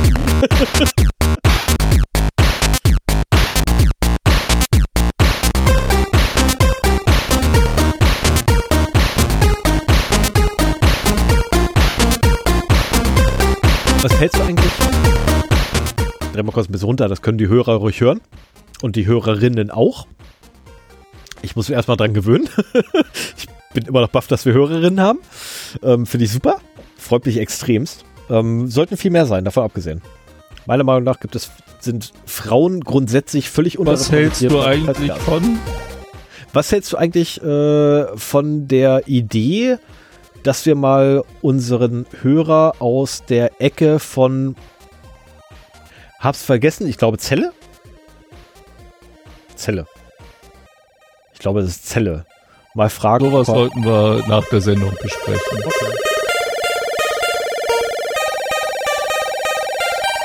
wollten fragen, ob er sich bei uns mal austobt.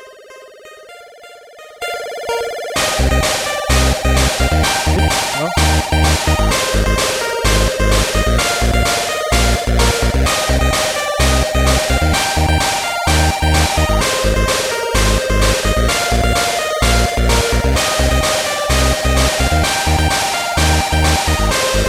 Weißt du eigentlich, wie sehr ich dieses Lied vermisst habe? Ich habe dieses Lied echt vermisst. Ich Ja. weiß, ich könnte es jederzeit hören, aber das tue ich. vorbereiten müssen. Du blöder Sven. Du weißt selber, was bei mir los war letzte Woche. Nee, nee. Ja, ja, ja, ja. Ich meine, ich hatte es ja davor auch. Wir haben ja den Monat davor auch nur eine Folge gemacht, weil ich es halt nicht rechtzeitig hinbekommen habe. Passiert. Ähm, das kennt man. Wir, wir sind halt hier unter erschwerten Bedingungen. Ne? Es herrscht immer noch Corona. Und äh, ich merke das auch. Ich merke es auch äh, stimmungsmäßig. Es geht mir langsam auf den Sack, wie Ja, lange mir das alles dauert. Bei mir geht es jetzt Ja? langsam stimmungsmäßig nach oben, was einfach daran liegt, ähm, dass einer der größten Stressfaktoren, die ich habe oder hatte innerhalb der letzten paar Wochen, äh, einfach Richtung Ausklingen geht. Ne, es sind noch fünf Punkte zu tun und danach ist dieser Stressfaktor weg. Ah, ja, okay. Das ist tatsächlich der größte Stressfaktor, den ich habe aktuell. Aber den, den, den hättest du auch äh, ohne Den hätte ich so Corona. oder so, keine Frage, Das auch ohne Corona. Aber ich hätte dann wenigstens äh, im Büro gesessen und als Ausgleich dafür quasi im Büro nebenbei noch Shownotes schreiben können oder mich auf einen Podcast vorbereiten können, etc. Ne, was halt so als kleine Ablenkung nebenbei, wenn du irgendwie, was ich, den ganzen Tag halt Dokumente willst, äh, es hilft einfach irgendwann echt mal ungemein. Shownotes aufmachen, Shownotes schreiben, zumachen, weiterarbeiten. Genau. So. Ach so, wir sollten hier mal den Stream enden. Ja, genau. Wir sollten Oder jetzt mal hier unseren Livestream beenden, weil, liebe Hörerinnen und Hörer, ich weiß gar nicht, ob Sie es wussten, wir sind ja hier im Livestream. Seit neuestem gibt es einen Livestream bei Twitch, Nein. YouTube und Apple TV und was Direkt im Clubhouse. was gibt's? Clubhouse. genau, ich im Clubhouse. Ja, nee, ist klar. Mit einem Android-Gerät. Da hat übrigens jemand einen äh, M1 Apple in einen äh, alten iMac reingeballert, ne? Nur so mal nebenbei, also so ein Notebook in so ein iMac-Ding sie. Ähm, ich dachte so, das erwähne ich noch schnell, weil ich gehe davon aus, dass unser lieber Hörer Ford das mit Sicherheit interessant findet. So. Jetzt wünsche ich aber wirklich alles Gute, alles äh, ne? schönen Abend, gute Nacht, guten Morgen, je nachdem, habt einen schönen Macht's Tag. gut. Bis Lasst euch nicht ärgern. Bis dann. Tschüss. Ciao.